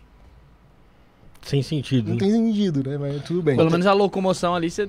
Quanto tempo você ficou em, em- hospedagem. na- Hong Kong? Meio ano. Aí. é, aí teve essa história e tal, né? E eu aproveitei pra conversar, perguntei, né, da Coreia do Norte tal, porque eles iam pra lá frequentemente e tal. Eu perguntei aí como é que é e tal. E aí eles me falaram que os eu norte-coreanos gostam muito mais dos russos do que gostam dos chineses. Caramba. Eu não sabia disso. Então, há essa proximidade, então. Tá, há uma proximidade. Eles falam que eles têm uma amizade. é, eles têm uma relação econômica muito maior com a China. Mas, isso tem mesmo, você olha os dados lá. Mas em termos de simpatia, de relação de amizade, eles têm mais com os russos do que com os chineses. Eles parece que não gostam muito dos chineses, não. Dos coreanos. O- Da- oh, da- deixa, daqui a pouco a gente voltar nessa história do, do- pra gente pra gente Aprofundar, né? aprofundar como mais em foi sua relação à pesquisa máfia lá, né? chinesa e tal. Mas dá uma ripada nas mensagens. Qual é o nome do teu amigo? O Eduardo. Falar pro Eduardo o seguinte, foi injusto com o Rafael, porque ele trocou de celular essa semana aí. Foi o que eu pensei, mas eu não quis E eu, infelizmente, cometi um erro. Me, pergo, me perdoa, Rafael. Me perdoa, Opa. Eduardo. Quer café O ou que você fez é que você Só só não gosta dele. Não é questão que você. Brincadeira. Obrigado, Eduardo. Tamo junto. É, o Mário Henrique falou aqui, ó. Boa noite. Sou do Ceará. Aqui o GDE literalmente manda em algumas cidades. O governo do estado abafa e finge que tá tudo bem. Gostaria de saber qual o melhor meio para combater o crime organizado. A gente já falou sobre isso. Um abraço pro Mário Henrique. É, tá aqui também a Cristina Rankel, é, Júlio Eduardo. O o Mário Henrique falou que Calcaia no Ceará tem a maior taxa de, maior taxa de homicídio do Brasil. Infelizmente, a grande mídia brasileira não mostra. Vinícius de Faria Freitas, fala Petão. Devido à questão da Ucrânia, você acha que os Estados Unidos estão ajudando fortemente na criação de um bloco eurasiano e se prejudicando ao pôr em risco a hegemonia do dólar? Boa pergunta. A tentativa do Trump de se aproximar com, Rus, com a Rússia, né, era justamente tentar dificultar essa aproximação China e Rússia. O Biden, em toda a sua incompetência, ele comprando brigas simultaneamente com Rússia, Irã e China, ele está criando um vínculo, ele está obrigando três países que parecem amigos, a gente olha, mas não são. São países que têm uma história de rivalidade muito antiga. O Irã com a Rússia, o Irã com a China, a China com a Rússia. Têm, a Rússia com a China quase entraram em guerra. Era mais provável até ter entrado em guerra uma União Soviética e China do que uma União Soviética e Estados Unidos. Pouca gente sabe disso, por causa de domínio territorial. Ele está conseguindo pressionar isso. O Biden conseguiu a proeza da Índia a- a- as- votar junto com a China e com o Paquistão a favor.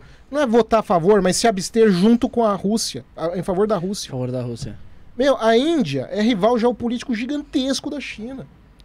Os dois países têm uma rivalidade gigantesca. Ele conseguiu a proeza de colocar os do- da China e do Paquistão. Ele conseguiu a proeza de colocar a Índia do lado dos dois, no, com o mesmo objetivo.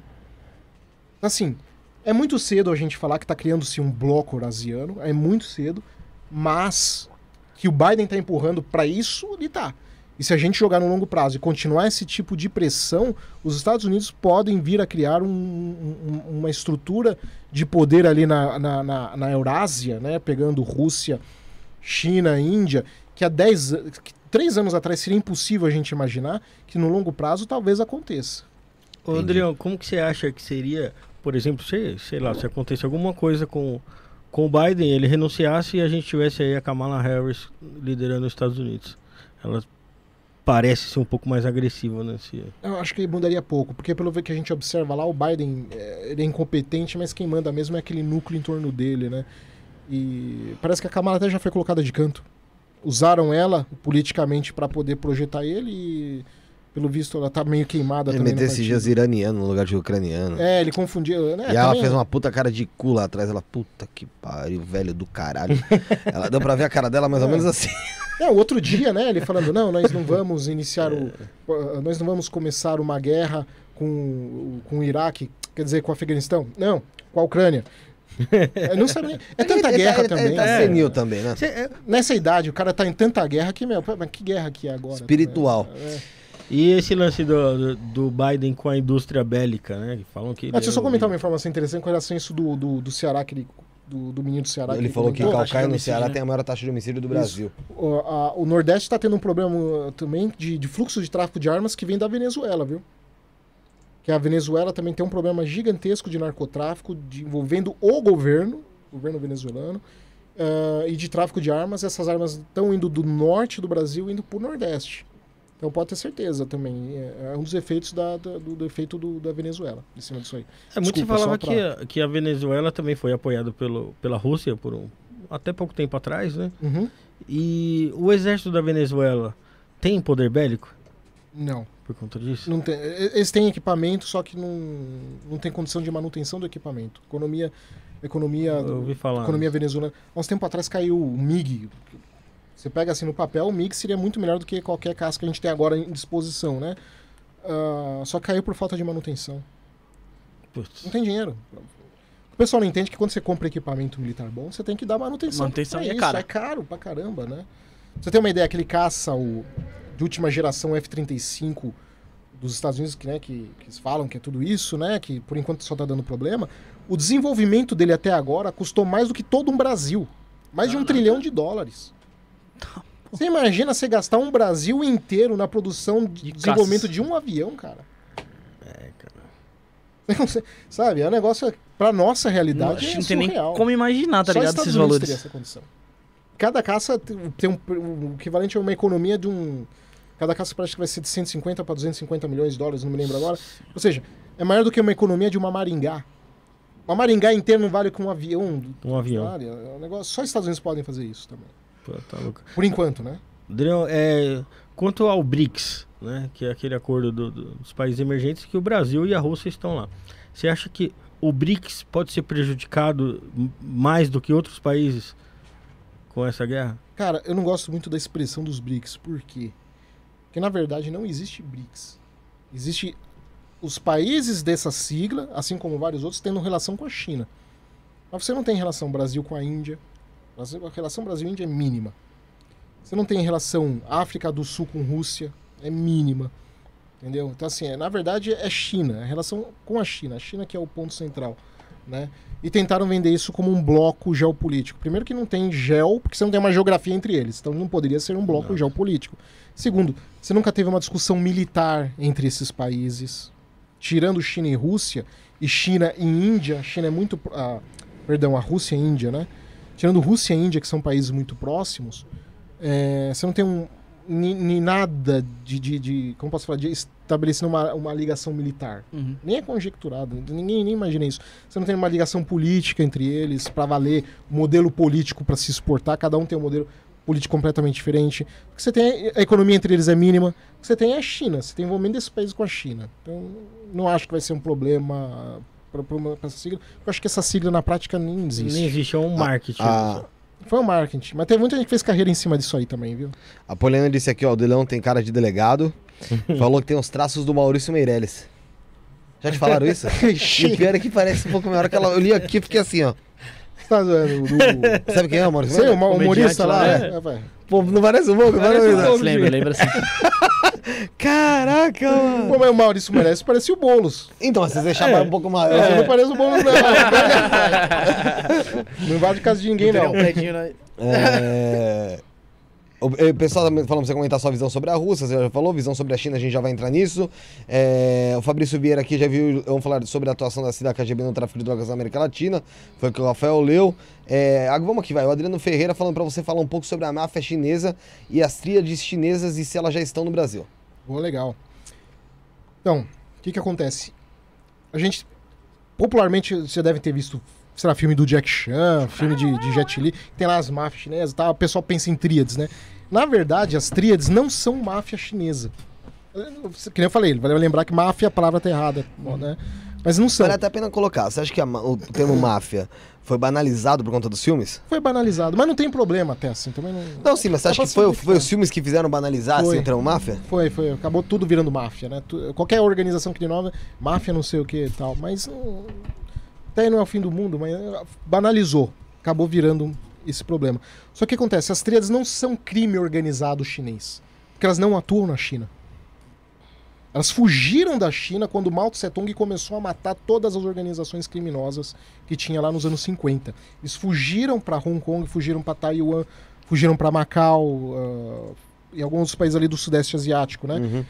E eles não. É muito complicado você falar que tríades chinesas são crime organizado, porque eles não são, mas não são. Tá?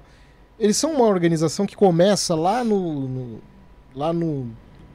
Vai depender muito da, da, da- da fonte que você usa. Alguns falam que eles são do século XVI, outros falam mais realisticamente que eles são do século XIX, lá de 1800. O que a gente tem como comprovado mesmo, sem discutir, é século XIX, 1800, quando as primeiras pessoas que vão estudar uma organização misteriosa lá em Hong Kong, e em Guangzhou, no sul, ali na fronteira com Hong Kong, era, a, a- a- era uma organização misteriosa. Quem vai estudar eles primeiros eram, foram os maçons.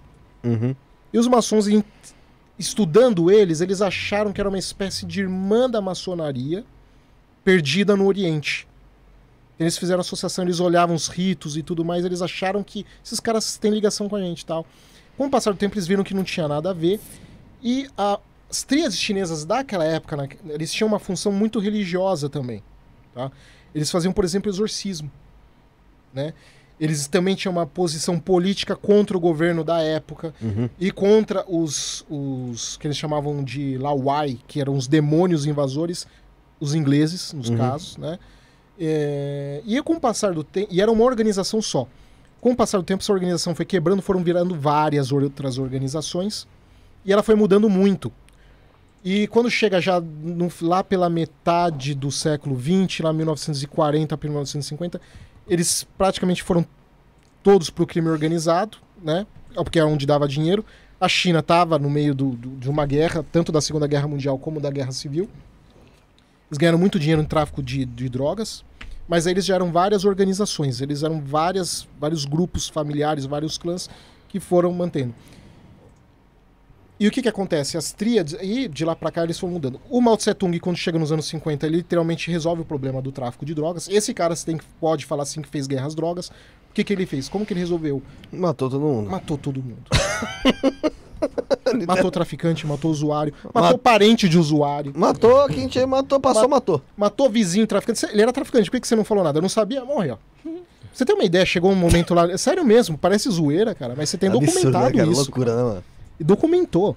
Chegou uma época lá em 1951, é, quando ele, ele dita lá um, tratado interno lá na, na China, que eu esqueci o nome agora, que é contra as seitas e outras organizações, sociedades secretas, que ele chamava, que chegou uma época, eram executados no, na- na- no estádio, de- da- o estádio municipal de Pequim, que eles utilizavam ali porque precisava de espaço, né? É. 20 mil pessoas por dia. Caraca. Você imagina isso? Então ele, ele você pode falar. que ano, mais ou menos? Isso era 51, 52. Dá pra dizer que foi o comunismo que matou essas pessoas? Foi. Ou foi um comunista? Não, foi, foi, o, foi o comunismo. Ma- papai Foi o regime comunista, você diz, né? É. Papai É, Mamal você e matou deixa eu te perguntar uma coisa, cara. Você falou 20 mil por dia ali. Você tem uma ideia mais ou menos de quantas pessoas morreram na mão do, do Mamal? Ah, você tem estimativas de 50 milhões de pessoas. né? Por que, que ele não é colocado no mesmo patamar de, do Hitler? Boa pergunta. Essa que é a grande pergunta de Eu, um milhão de eu, dólares. eu acho que ele não é Tô falando de colocado- pessoa por pessoa, tá? Não tô falando de- nem de ideologia, nem de. Não, não, eu acho que ele não é colocado é, no mesmo patamar do Hitler, porque o Hitler pregava que tinha uma raça superior. Eu acho que o Mao Tse Tung matava. Então, mas aí que tá. Geral. O Hitler ele matava, ele escolhia as pessoas que ia matar ali. É. Esse É, daí é, matava por matou, passou, foi. E aí você entra numa discussão. Então a questão é: o que vale mais, matar mais pessoas ou matar pelo argumento? Não, em uma das duas, não. Você percebe? É, é, Mas, é, mas é essa a questão. O Hitler foi pior por causa que o ar- era um argumento em torno de um grupo específico de pessoas, então isso é pior? Ou o que vale mais é o número? Não, Pra mim são dois bandidos, né? É Dois- complicado pra caramba Bandido isso. é pouco, né, caralho? Né? Não, É dois 50, assassinos. Um, um é 50 milhões, o outro é quanto? O Seis, né? Deve estar nessa. Não, seis só de judeu, né? Seis É, de fala- judeu, mas falam- mais falam gente, na bem mais. tudo, bem né? mais. Acho que chegou a uns 20 milhões o, o Hitler. Puta que aquela porra, caralho. Mas proporcionalmente nenhum deles. Proporcionalmente foi o Pol Pot da, do Camboja. Ele matou metade da população do país. Que isso. Sabe? O Camboja tinha 8 milhões de pessoas quando ele assumiu. Quando ele saiu, tinha 4 milhões. Porra! Metade, Você 50%, pô. Ele foi o, o, o Thanos. Recomendo, quem tá em casa, ass- joga no YouTube é, Quimer Vermelho TV Cultura e vê um documentário dos caras. Do- do- onde o repórter. É um documentário assim, você tem que ter paciência porque é meio chatinho, tá? Porque não é pra ser legal, não é uma coisa legal de se assistir. Mas é um documentário onde o repórter ele coloca o- os guardas das antigas prisões do Pol Pot junto com os caras que sobreviveram pra confrontar. Cara, os relatos são um negócio que você fala, mano, vocês não fizeram isso. Por exemplo, o quê? Ah, eles, eh, eles amarravam os caras vivo, vivo, colocava em. Todo mundo era amarrado junto, não era cela. Eles ficavam amarrados a noite inteira. Sabe? Direto, por anos e anos e anos e anos. Sabe? E sem falar que quando eram as, as prisioneiras femininas eram frequentemente estupradas pelos guardas. Sabe? É, são, é um negócio assim absurdo. Ah, mas e, e- e que isso rolou no regime nazista, no comunista? Ah, com certeza. E isso é uma coisa que parece que não termina em. É, tem, tem muitas histórias de estupros até de soldados americanos no Vietnã. Sim, no- também. no- no- em volume não se compara. No Haiti também, no Haiti, dos soldados da ONU lá. Tantos que Não. foram, acho que de. Da ONU que falam, que foi brasileiros, foi de outros países. Assim, mas é em número total. ali não no tem povo como ali-. Ah, não tem comparação, mas eu tô falando assim, É, isso é, uma- é- é proporção, algo que é né? recorrente, É em qualquer lugar, em qualquer Guerra, Sim, né? sim. guerra. Mas o- coisa a tipo. forma como o Pol Pot fez, assim, a ferocidade não teve equivalente, nem pro mal. Foi muito assim, pouco né? tempo? Eu não lembro agora quanto tempo ficou o governo do Pol Pot, mas o que eu lembro é que, assim, depois, o, o Pol Pot ele caiu porque o Vietnã invade. O Vietnã também era um país socialista, né? Uhum. Depois que eles ganharam da guerra em cima dos Estados Unidos, eles dominam o país. Eles não. o- o- meu, o pessoal nos Estados na- no Vietnã do Sul, quando os Vietnã, vietnamitas do norte estavam tomando o país, os caras se jogavam no oceano para fugir do- do- dos vietnamitas do norte, por medo do que ia acontecer com eles. E os que não fugiram realmente se comeram pão que o diabo amassou nos centros de reeducação socialista do Vietnã. Cara, você pensa que isso é cruel. Os caras do, do, do Camboja sofreram tanto que quando o Vietnã invadiu eles, eles deram graças a Deus. Falou graça. tipo, por aqueles caras maus, entre aspas, do Vietnã serem recebidos como heróis em outro país, você tem noção Coisa de como era crítica, cara- né? É um negócio cruel. Então eu recomendo em casa, quem puder, digita aí, Khmer Vermelho, K-H-M-E-R, Vermelho, TV Cultura. Vê o documentário, cara. É um negócio que assusta. Os relatos são muito né? pesados. A gente tava falando, tava entrando aqui, chineses lá, máfia. Na máfia chinesa. É, mas é, eu, tá, que eu perguntei pra ele, eu, falei dos filmes, né, em relação à, à máfia, a gente ia falar sobre, Você tava sobre a chegando aqui no máfia chinesa. É. Você já chegou Então. aqui no Brasil, algo do tipo, né? As tríades elas só atuam em Hong Kong, Macau, ah, alguns países do Sudeste Asiático, tá? As tríades especificamente. O que são as tríades? Então, são esse grupo que tinha essa origem religiosa lá atrás, que depois foi abrindo. Só em Hong Kong hoje, em dia, pelo- bom, já faz um tempo que eu fui lá, foi em 2015, talvez tenha mudado. Crime organizado também é muito complicado você estudar, porque assim, de uma semana para outra pode mudar toda a estrutura. Então Sim. tem coisa que você não pode perder muito A tempo. única coisa que não muda é a história, mas a É, estrutura... Se ficar focando em estrutura de organização criminosa, você vai, vai perder seu tempo. Mas enfim, em 2015, por exemplo, tinham 50 grupos de tríades só em Hong Kong. Bastante. 50. Macau, isso para uma cidade de 8 milhões, 7 milhões, mais ou menos. Macau, que é uma cidade de 500 mil habitantes, tinha 25 grupos de tríades. Né? Lá. É muita coisa. É bastante. Só que o que acontece? Os tríades eles são exclusivos ali de, do- de Hong Kong, Macau, Taiwan, né? Na China eles fugiram do Mao Tse Tung. Só para já vou chegar no Brasil. Eles fugiram do Mao Tse Tung e eles não voltaram. Porque depois que acabou o regime do mal, que aí já veio depois o Deng Xiaoping e outros, outras organizações foram aparecendo e dominaram o território Tomaram chinês. E os tríades desde então não voltaram. Eles têm conexão, mas os tríades não voltaram porque já tem outras organizações estabelecidas. E você tem outras organizações ao redor de, chine... de, de, chine... de, de facções criminosas chinesas é, ao redor do mundo que não são tríades. Porque os tríades são muito específicos. Eles são muito em Hong Kong. Não significa que eles não podem ir para outro país, eventualmente estabelecer um acordo comercial de comprar alguma coisa, aquela coisa tal. Embora eles estão muito pouco ligados ao tráfico de drogas, por exemplo. Esses crimes violentos, assim, né? Tráfico de pessoas, assim, hoje em dia eles vão muito pouco. Hoje em dia eles são muito ligados à especulação imobiliária, fraude, crime de colarinho branco, especulação na bolsa de valores, eh, manipulação de jogo, crimes que não são tão visíveis, né? Uhum. Eles ganham dinheiro em cima de tráfico de droga, tudo, mas é indireto. São grupos de criminosos que fazem isso e pagam pedágio no território para os tríades. Eles diretamente não se envolvem, porque eles não querem se envolver, eles preferem esses crimes colarinho branco. Bom, é, só que você tem outras organizações chineses espalhadas. Aqui em São Paulo, talvez tenha algum tria que faça alguma ponte, mas você não tem tríades em São Paulo. Mas você tem organizações criminosas é, compostas por chineses. Aqui em Tá. São Paulo. Você Mas tem. são assim, bem, bem, bem isoladas. Mais ou menos, cara. É, é que tem coisa que eu não posso falar, né? Não, não precisa saber Não localização. vou falar porque eu né, mo- moro até porque eu moro em Bom Retiro também, né? Você não, você não é besta, né, pô?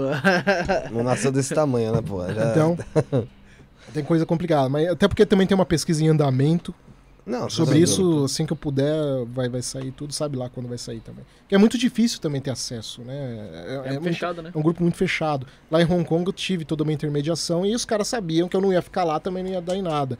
Agora aqui é outro papo, né? Mas lá em Hong Kong, o que, que você. O que, que você tem de relato ali pra, você, pra gente entender um pouco do que era essa, É, co- como foi sua chegada lá, né? essa então? máfia e tal? Então, assim, eu, eu fui pesquisar a ligação das tríades. Na verdade, eu não estava pesquisando só o crime organizado em si. Na verdade, eu tava- minha pesquisa do doutorado era qual, que era qual é a ligação do crime organizado com o Estado-nação, no sentido dos, na- dos estados usarem o crime organizado para atingir o objetivo, principalmente através de serviços de espionagem. Né? Daí aquela questão da CIA, da, da, da KGB, que a gente comentou. E aí eu estava pesquisando nos Estados Unidos, lá em, perdão, em Hong Kong, se eventualmente as tríades tinham feito acordos com governos e etc tal, e fizeram. Fizeram tanto com o governo da China, fizeram com o governo inglês, fizeram com o governo americano, fizeram com o governo japonês durante a Segunda Guerra Mundial, porque são vários grupos de tríades. Cada grupo fez acordo um com o outro tal. De um jeito, né? E aí eu conversei com policiais, conversei com jornalistas, conversei com líder dos manifes- dos- das, das manifestações, que na época não estava ainda tão grande como estava tão hoje, e vários.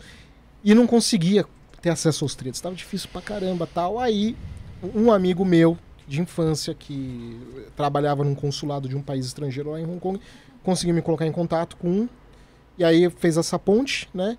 E o pessoal da maçonaria aqui no Brasil me colocou em contato com o pessoal da maçonaria lá em Hong Kong, que também fizeram um intermédio também para eu conhecer também um figurão também da, das, das tríades lá. Eu não sou maçom, mas os conheci Você tirou, tirou da minha boca a pergunta. Não sou. não, porque tem que pagar, né? É caro, né? É, É caro, barato. Envolver coisa que tem que pagar, eu já Tá fora. assim, né? Complica. Mas é, mas É. tem, tem muito amigo maçom e eles me ajudaram apresentando os caras lá, e aí eu tive contato com um senhor já, que era uma das lideranças, tinha saído já nos jornais várias vezes, mas nunca era preso. Só saía denúncia, os processos se arrastavam, mas não saía nada também. Agora, com esse outro que, foi, que era amigo do. conhecido meu amigo de infância, esse eu tive um contato mais próximo. Conheci lá os clubes, as baladas, tudo ia com eles para conhecer, né? Sempre mantendo também aquela coisa de pesquisador afastado, também não era, não era amigão da galera, ah, vamos beber. Chapar. Tem que, Vocês são meus melhores amigos. é, não né? é, não é esse o objetivo. Claro que eu acabava bebendo de graça, entrava de graça nos lugares com os caras, né? Já bebi muito, inclusive não sei como não virei alcoólatra quando eu voltei, cara, porque. Sério, cara, em Hong Kong eu bebia quase todo fim de semana, eu bebia, cara. Mais até.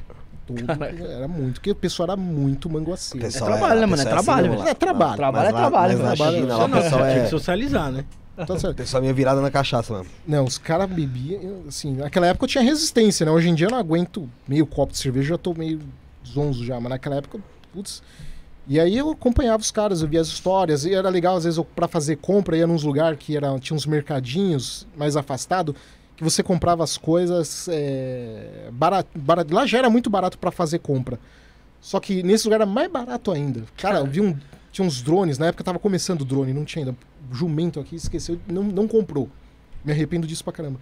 De comprar um drone de. Era. Que aqui no Brasil ia dar uns 900 pra mil reais, mais ou menos. Hum. Lá tava vendendo a de 300 reais. Sabe? Eu não comprei, sabe? Tipo, Vacilou. esse tipo de coisa. Óculos de visão noturna. Não ia usar, mas. Pra Pô, ia ter é, um, né, ter velho? né? Aqui, sei lá quanto que é isso. Deve ser uns 2.000, 2.500. Lá tava, dava 200, dó- 200 reais. Se fosse converter em real. Era valores muito baixos, assim, que eu... Mercadinho, possível. então era suave lá. Então tinha acesso a esses lugares, ia pras baladas, eles conheciam as baladas, conheciam os lugares, era muito interessante isso. E eles iam pegando história. Só que é claro, né, meu? Você também não pode confiar em qualquer história. Acredita em história, você vai lá e coloca. Então pegava a história, tinha que confrontar com outras fontes para ver se tinha fundamento, com documentos, que, etc tal. E a tese foi em cima disso aí, mas foi uma experiência bem, bem, bem divertida. E aí vindo para São Paulo, né? Vindo pra, aqui você tem essas organizações, tá? Mas não há evidências de tríades aqui em São Paulo. Aqui você tem evidência de uma organização que seria chamada Conexão Fujianense, que é de Fujian, na China, e é uma organização muito agressiva, formada principalmente por ex-militares chineses. A, a gente E teve um caso próximo ao bairro que a gente mora lá, né? Felipe, uns anos atrás aí, de, de, de uma moça chinesa que foi assassinada lá.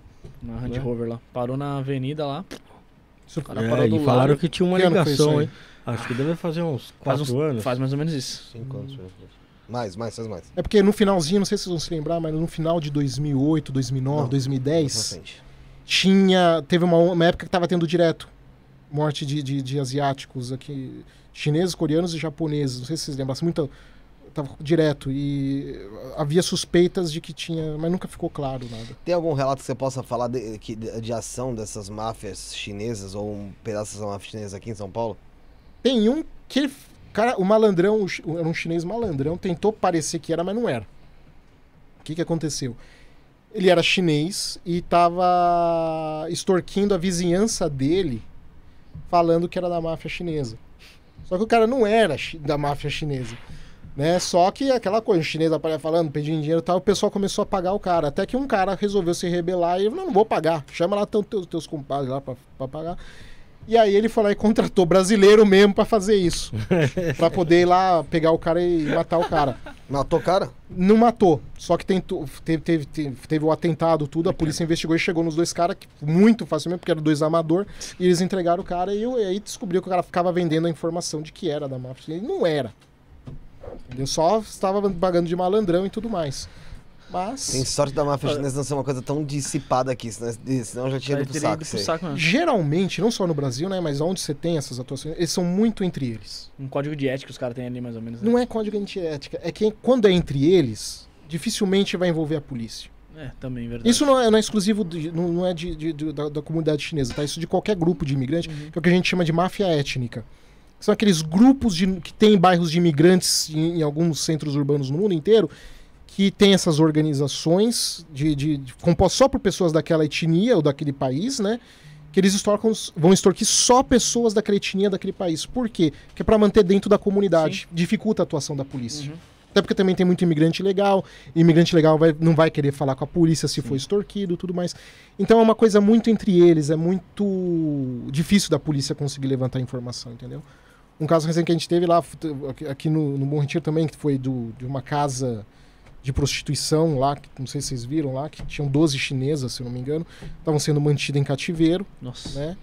E a, a polícia descobriu porque o irmão dela denunciou ele aqui.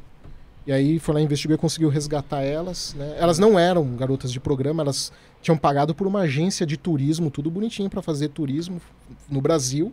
Uhum. E aí chegou aqui, foram presas e obrigadas a se prostituir. Essa merda, hein? Os caras meteu o louco ali, falando que era polícia, É outro- do um tipo outro ali, exemplo. Esse caso- pra- Não é máfia, máfia, mas era um grupo, Sim. inclusive procurado lá na China.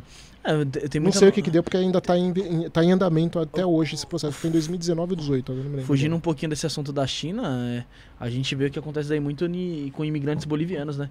Eles próprios é, Escravizam, trazem, escravizam os próprios, é, como se diz, co- compatriotas que fala, Ah, é. É. é, da sua, da do seu país ali e acabam trazendo. O cara trabalha um, dois anos lá preso, lá numa um bagulho de costura. Até saiu uma reportagem no UOL aí que o venda de camisa falsificada aí de Uhum. time de futebol, dá um prejuízo de 2 bilhões. E foi ver um pessoal que. Tem até uma reportagem, uma, uma boliviana que vai lá no- na região do Brás, entra no cubículo lá, um cubículo onde ela costura e ela tem que ficar ali costurando, até pagar passagem, hospedagem, que Uhum. na cabeça deles ali do, do patrão dela ali, né, que é o, um próprio boliviano, acha que ela tem que pagar e fica ali, né, naquela ali. Sim. E também tem o seguinte também, muitas vezes é quando a, a polícia faz a operação de libertação deles, a oficina Fecha. né? não, não, não fecha, ela fica, né, porque prendeu o, líder e um daqueles membros ah, que eram, digamos assim, os prisioneiros, né, os reféns, agora ele vira o novo chefe da Ele organização. toma conta. é. Ou seja, a própria pessoa que era extorquida agora assume a liderança e mantém a organização. né? É um problema muito grande, né, que tem aqui. Mas também não- tem muito caso que não é tráfico humano e eles apontam como sendo tráfico humano. Não é tão preto no branco. Porque tem casos, por exemplo, que ah, eu já vi casos que, o- que a polícia foi, com o Ministério do Público do Trabalho, prendeu a mulher por acusação de escravidão humana, mas as pessoas ali não estavam. é, primeiro que não estavam sem. não estavam presas. Elas podiam entrar e sair a hora que, que queriam. Elas eram atendidas pelo posto de saúde do bairro. Os filhos estavam na escola do estado do, do, do- da- do bairro. É, de final de semana eles saíam para ir nos bares e iam jogar futebol. Voltar. É, não parecia ser. Então não é bem caso tável, mas ah, isso acontece muitas vezes, como eles estão ilegais, eles denunciam para a polícia para prejudicar às vezes a dona que está cometendo um delito por estar com, os- com o pessoal Mas imigrante legal, mas não é escravidão. escravidão humana. Pode ser uma exploração de trabalho, alguma É, coisa assim. né? É, eu não sei nem se entraria nisso. que está- Aí seria muito. Que o aspecto muito jurídico não é muito a minha, sal- minha alçada. Mas eles fazem às vezes isso para derrubar o chefe para eles assumirem. lugar. Não é. Não tô falando que isso é sempre, hein, pelo amor de Deus. Mas teve casos assim já que, que foi apontado. É muito complicado isso. E qual, qual experiência internacional a mais você teve aí fora do. Sem ser, sem ser a China? Você teve. teve Aí eu teve fui para os Estados Unidos também, ah, também meio ano nos Estados Unidos Ah. também. Também eh, ali eu fui pesquisar também envolvimento do, do, do Estado com crime organizado e tudo mais. Conversei com o pessoal do FBI, conversei com. Na época eu conversei, consegui conversar com o diretor da CIA.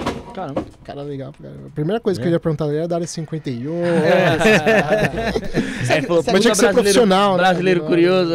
Você acredita que tem a tecnologia alienígena mesmo, uma coisa do tipo, nessa né, área 51? Não, não, acredito não. Não, Sou muito cético com isso aí. É. Fala, fala, fala, manda aí. Nessa máfia ítalo-americana aí, eu conheço por filmes, né? Poderoso É que Chefão, tornou eles muito famosos foi os filmes. É. né? Hollywood expandiu eles. Hollywoodiano. Poderoso Chefão e tal. No, no Poderoso Chefão tem um personagem lá que é o Joe Fontaine lá, que é o cantor e tal. E dizem Hum. que ele foi inspirado no Frank Sinatra, ah, aham. né? E o Frank e, e a teoria que eu ouvi que o Frank Sinatra intermediava a máfia com John Kennedy. Isso aí procede mesmo? Ele- o, o Frank Sinatra era conselheiro geral, assim, ele era meio que o, como pode falar, o mediador quando tinha conflito interno. Fazia de tudo, né? Era ator, cantor, conselheiro, mafioso. E ele era mediador, quando tinha disputa entre as, as famílias, era ele que fazia a negociação. Você dar a mão pro, pro Frank Sinatra, meu, era um sinal de respeito enorme na organização. É mesmo. Você não podia quebrar, assim, pô, o cara apertou a mão do Frank Sinatra, opa, respeita o cara. Era um negócio, o Frank Sinatra era figura, muito forte, muito forte. Não é só teoria, então. Não, não, isso O é que, que o isso é pessoal fato conta mais sobre essa história do Sinatra aí? Você sabe alguma coisa mais detalhada sobre isso? Não, sei isso, que a, a carreira dele foi muito ajudada pela máfia italo-americana e pela máfia judaica também, tá? Fala máfia judaica não é antissemitismo não, gente. Não, mas, mas, é que assim, máfia, máfia chinesa é que não tinha, na- naquela época, lá nos Estados Unidos, quando virou nessa, você teve um grupo de refugiados, que- que- de judeus que vieram da Europa, muitos deles fugidos até da perseguição que tinha na Europa, e alguns deles ali formaram organizações. Um deles, que nem eu falei, o chefe era o Merlens, que você joga na internet, você acha lá o que, que foi esse cara. Qual que é a grande diferença da máfia judaica para a máfia italiana? A máfia judaica, quando acabou a proibição do álcool, que foi onde eles realmente se formaram como máfia, né? A lei seca. quando acabou a lei seca, a máfia judaica, diferente da máfia italiana, ela foi muito mais inteligente. A máfia italiana começou a migrar para o tráfico de drogas. A máfia judaica parou. Eles pegaram todo aquele volume de dinheiro, começaram a abrir estúdio em Hollywood, banco, rede de supermercado. Eles foram para a legalidade. Saíram do crime organizado. Eles pegaram todo aquele dinheiro ilegal, colocaram na legalidade e se mantiveram. Você pega os Ah, estúdios vai. de Hollywood até hoje, boa parte também, né? São ligados a, a- a alguns judeus que vieram daquela época. Os antepassados tinham envolvimento com a máfia, a máfia judaica, né? Então, assim, eles foram muito mais inteligentes, eles saíram do mundo do crime. Lavaram o dinheiro de Pagaram, uma forma. É, no- E saíram limpo, né? Porque não era mais crime agora álcool, né? Não era crime. Agora a máfia italiana não, ela foi mantendo a, foi mantendo a ligação com o tráfico de drogas, tráfico de armas. No Poderoso Foi. Chefão, o- o- as famílias lá, elas saíram lá do- do- dos esquemas de, de- do álcool, né? Aí teve a briga porque ele- eles queriam entrar nas drogas e aí eles partiram para os cassinos lá em Nevada, né? Sim. Sim. Isso- o, o Las Vegas ela foi meio que uma resposta depois que eles perderam Cuba. Porque Cuba, que era o centro de lavagem de dinheiro da das máfias ali. né? Aí Cuba foi tomada pelo Fidel Castro, expulsou o- os cassinos, expulsou os hotéis. Eles já tinham um pezinho já de- desde a época da Segunda Guerra Mundial, quando Las Vegas era um entreposto do exército dos Estados Unidos para ir da costa oeste para a costa leste, né? E aí eles aproveitaram, bom, vamos fazer, fazer lá os cassinos, vamos né, jogar, investir lá, investiram e fizeram a, a é cidade de Las é Vegas em muito cima louco. disso aí. E ganharam muito dinheiro, né? Já Ah. foi pra Las Vegas? Hã? Não, nunca fui. Bora. Opa, pagando hoje. pagando vamos. É... Aí foi, aí, aí foi China, Estados Unidos. Estados Unidos, pesquisa mesmo de campo foram esses dois. Foram esses dois. Foram esses dois. Você sabe alguma coisa da ligação de torcidas argentinas com organização criminosa, facção? É, você sabe qual foi a primeira organização criminosa ou máfia que você tem, tem, tem notícia de- na história aí?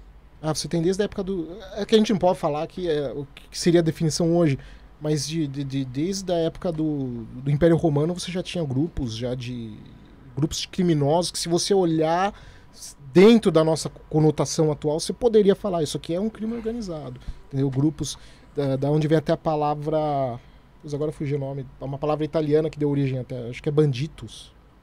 Posso- Acho que é isso. Posso estar falando besteira. Mas Uhum. já tinha grupos, você tinha na antiga Grécia também. Eles agiam como nessa época? Latrones, lembrei o nome, Latrones. De latrocínio? Não, de lá. Não, de, não, de- de não ladrão, sei. de ladrão, É, eles, eles roubavam. Roubavam, e- os- matavam. Os Ah, piratas. sim, verdade também. Os piratas podem ser apontados também como uma forma de crime organizado também. E é né? bem Que antigo. tinha né? toda a estrutura hierárquica de código, de ética interna, de divisão de lucro, de atuação ilícita, envolvimento com o Estado. né? Desde aquela época. Então, é, desde que esse ser humano existe, ele se organiza para cometer delito. Né? Você falou dos Estados Unidos. Lá nos Estados Unidos realmente é cheio de gangue, como a gente vê nos filmes. É, que tem gangue aqui, gangue ali. Cada esquina tem uma, né? Tirou da minha boca. Cada esquina tem uma gangue ou é, isso é, é algo mais ali hollywoodiano mesmo? Ó, vou falar para as cidades que eu estive, tá? Eu estive em Richmond, que é onde eu, morei, Washington, é, Nova York e Boston. Conheci mais essas quatro cidades. Eu não vi. Eu não vi. Se- Nova York, por exemplo, é hiper segura hoje em dia, diferente de quando era nos anos 90, que a gente via os filmes lá, né? Esse filme bem pauleira, de que era violento. Hoje em dia, Punk, né? né, o Rudolf Giuliani, que era o prefeito, que foi prefeito, resolveu a cidade Como que ele resolveu isso lá? Tolerância zero. A ideia, essa palavra que a gente usa, é política de tolerância, veio do Rudolf Giuliani. Como é que ele era isso lá? Ele começou a perceber que os pequenos delitos que eram deixados pra lá, tipo pular a catraca do metrô, esse tipo de coisa, eles começaram a perceber que eram os mesmos quem praticavam os grandes delitos, que eram mais difíceis de provar. Então, a partir do momento que pegavam os responsáveis pelos pequenos delitos, que era mais fácil de provar, e ia acumulando uma série de pequenos delitos, você conseguia derrubar os grandes delitos também. Uma coisa estava correlacionada à outra. E aí começou a diminuir Declinar, né? né? Começaram a pegar pesado. Isso fora também investimento em áreas sociais também, de reurbanização da cidade, de, de trazer investidores e por aí vai. Isso anos 90, né? Isso no finalzinho dos anos 90. Mas o Rudolf 90. já tinha uma história também muito interessante, que ele foi o cara que nocauteou a máfia italo-americana. Que hoje você não fala mais em máfia italo-americana. É. Por quê? Porque ele foi o cara que nocauteou. Ele era promotor público, né? Ele pegou uma série de informações de alguns informantes dentro da máfia italo-americana. Tem um filme com o John, acho que é com o Johnny Depp, talvez, não lembro agora, que ele é um agente do FBI infiltrado. E a história dele é baseada nesse cara, que agora eu não me lembro o nome. Eu sou ruim de nome de, de, de filme, de, de ator. Sei nem se é o Johnny Depp também, vai saber. vai ver nem é. Eu acho que é. E aí esse agente do FBI estava infiltrado, ele foi o primeiro agente do FBI que conseguiu entrar dentro da máfia italo-americana. E aí uma vez que entrou, ele mapeou toda a organização inteira, estruturou, né? E aí ele passou as informações para a promotoria, junto com o FBI, conseguiram quebrar. Na época o promotor era o Rudolf Giuliano. Ele foi para cima muito forte da máfia italiana, pegou a cúpula, né, bateu em cima da máfia chinesa também lá, aquelas coisas de Chinatown que a gente via, pegou pesado também bateu na- na- na- nas principais organizações, ganhou muito apoio político, virou prefeito, manteve essa política também. Né? A estrutura lá é um pouco diferente, né? Quem manda mais regionalmente é o prefeito, não é que nem aqui que é o governador. E aí ele foi pra cima como prefeito e resolveu a cidade. Lá. Você acha que essa política de tolerância zero, como foi aplicada lá, funcionaria aqui? Se você aplicar rigorosamente, independente de quem for, eu acho que sim. O problema é você pegar um e não pegar outro. É. Pega o coitado que mora em São Miguel, mas É, não, pega o Manolo na que mora em. Pinheiros. É, tá. É essa que é É. a grande, a grande questão do Brasil é sempre isso, né? O dois pesos, duas medidas. É, Lá não teve isso. Qual que, qual que você acha que é a ameaça daquela gangue salvadorenha para a segurança pública americana? Grande. Esses caras são muito violentos. Gangue do quê? Ah, A MS-13. gangue salvadorenha. Ah, tá. acho que é MS-13 o nome. É Salva... Tem um outro nome, Salvatrucha. Um nome bem complicado agora no meio. Mas é uma organização muito violenta. E ela cresceu muito por causa dos cartéis que utilizavam a- os, as gangues salvadorenhas, não só de Salvador, El Salvador, mas de outros países ali da América Central, como braço armado nos- nas guerras dos cartéis do México, né? E eles começaram a entrar dentro dos Estados Unidos, utilizando eles como braços fortes também dentro dos Estados Unidos. E foram crescendo e se tornaram um problema muito grande lá. São muito, muito violentos. Tem as organizações mais violentas do mundo. Certo. Ahn, qual, que, qual que foi o surgimento, agora aí voltando lá pro lado mais oriental, como é que foi o surgimento da Yakuza? Que o pessoal tanto fala. A Yakuza também tem o lado mítico e tem o lado documental também, né?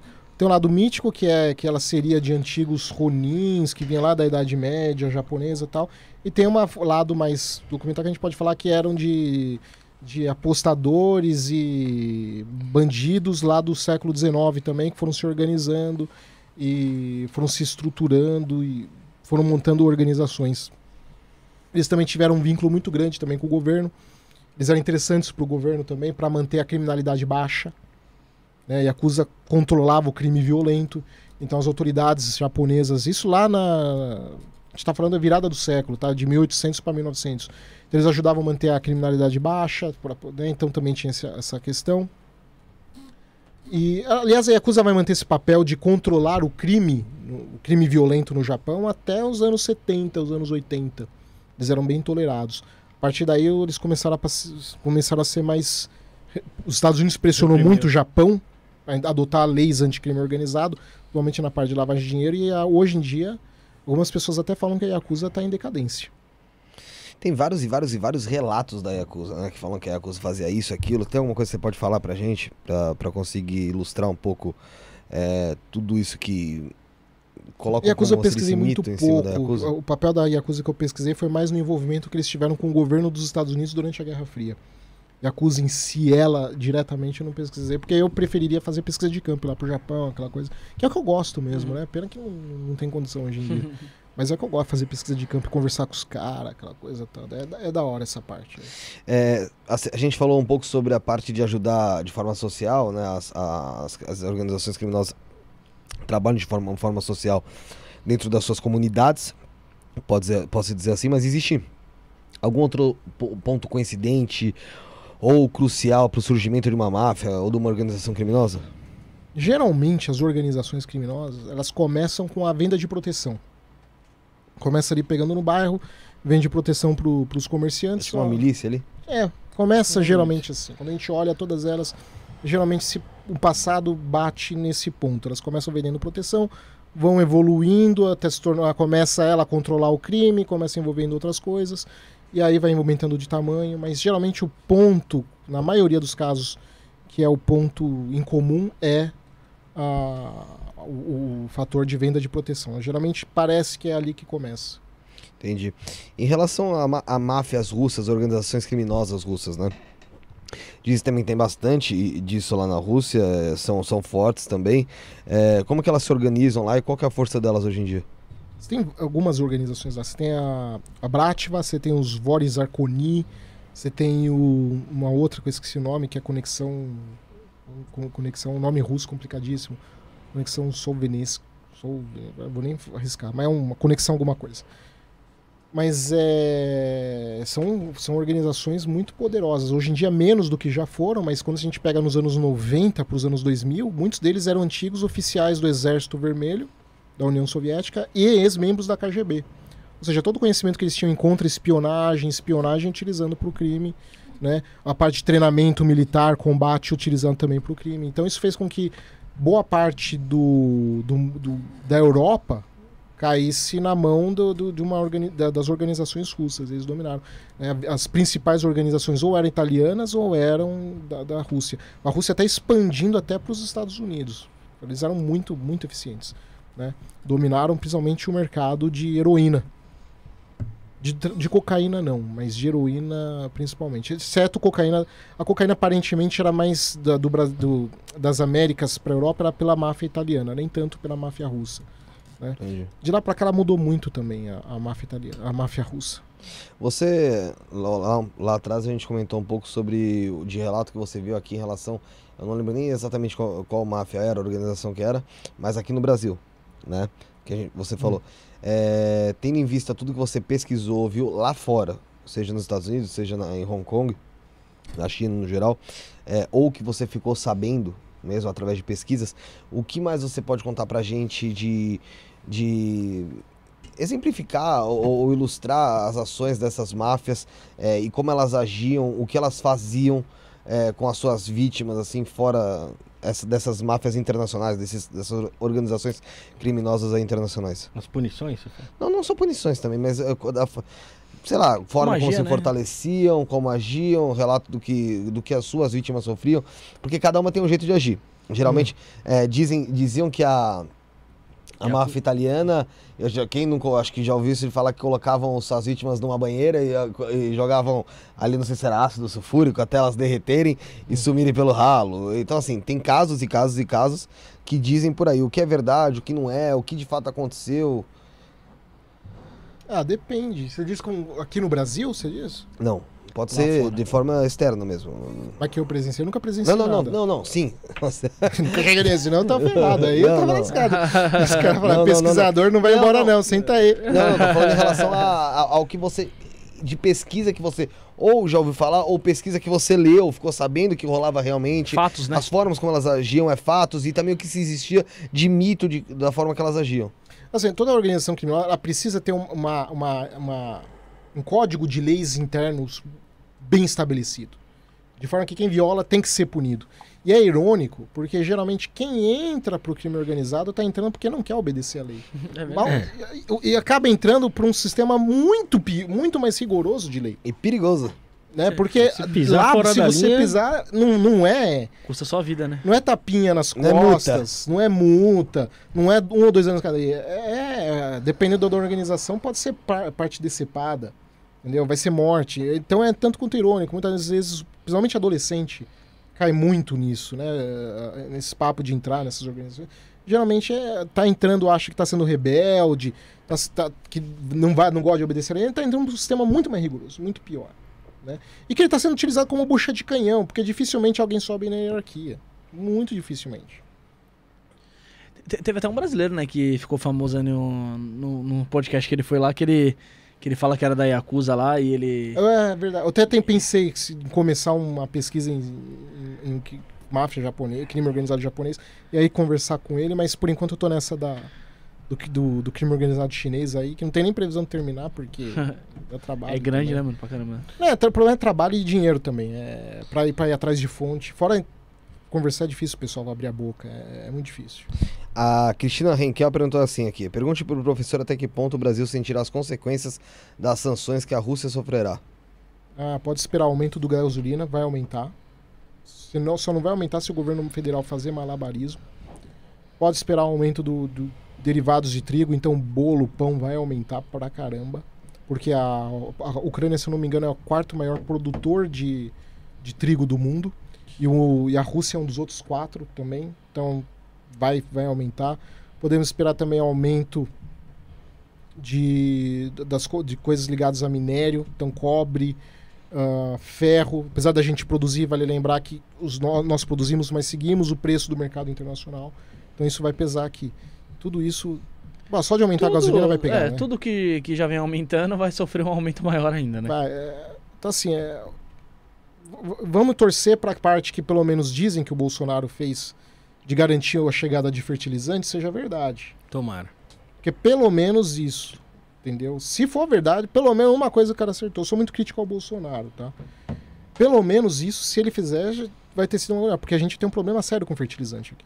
A gente é muito dependente. Que na verdade era, não era pra ser, né?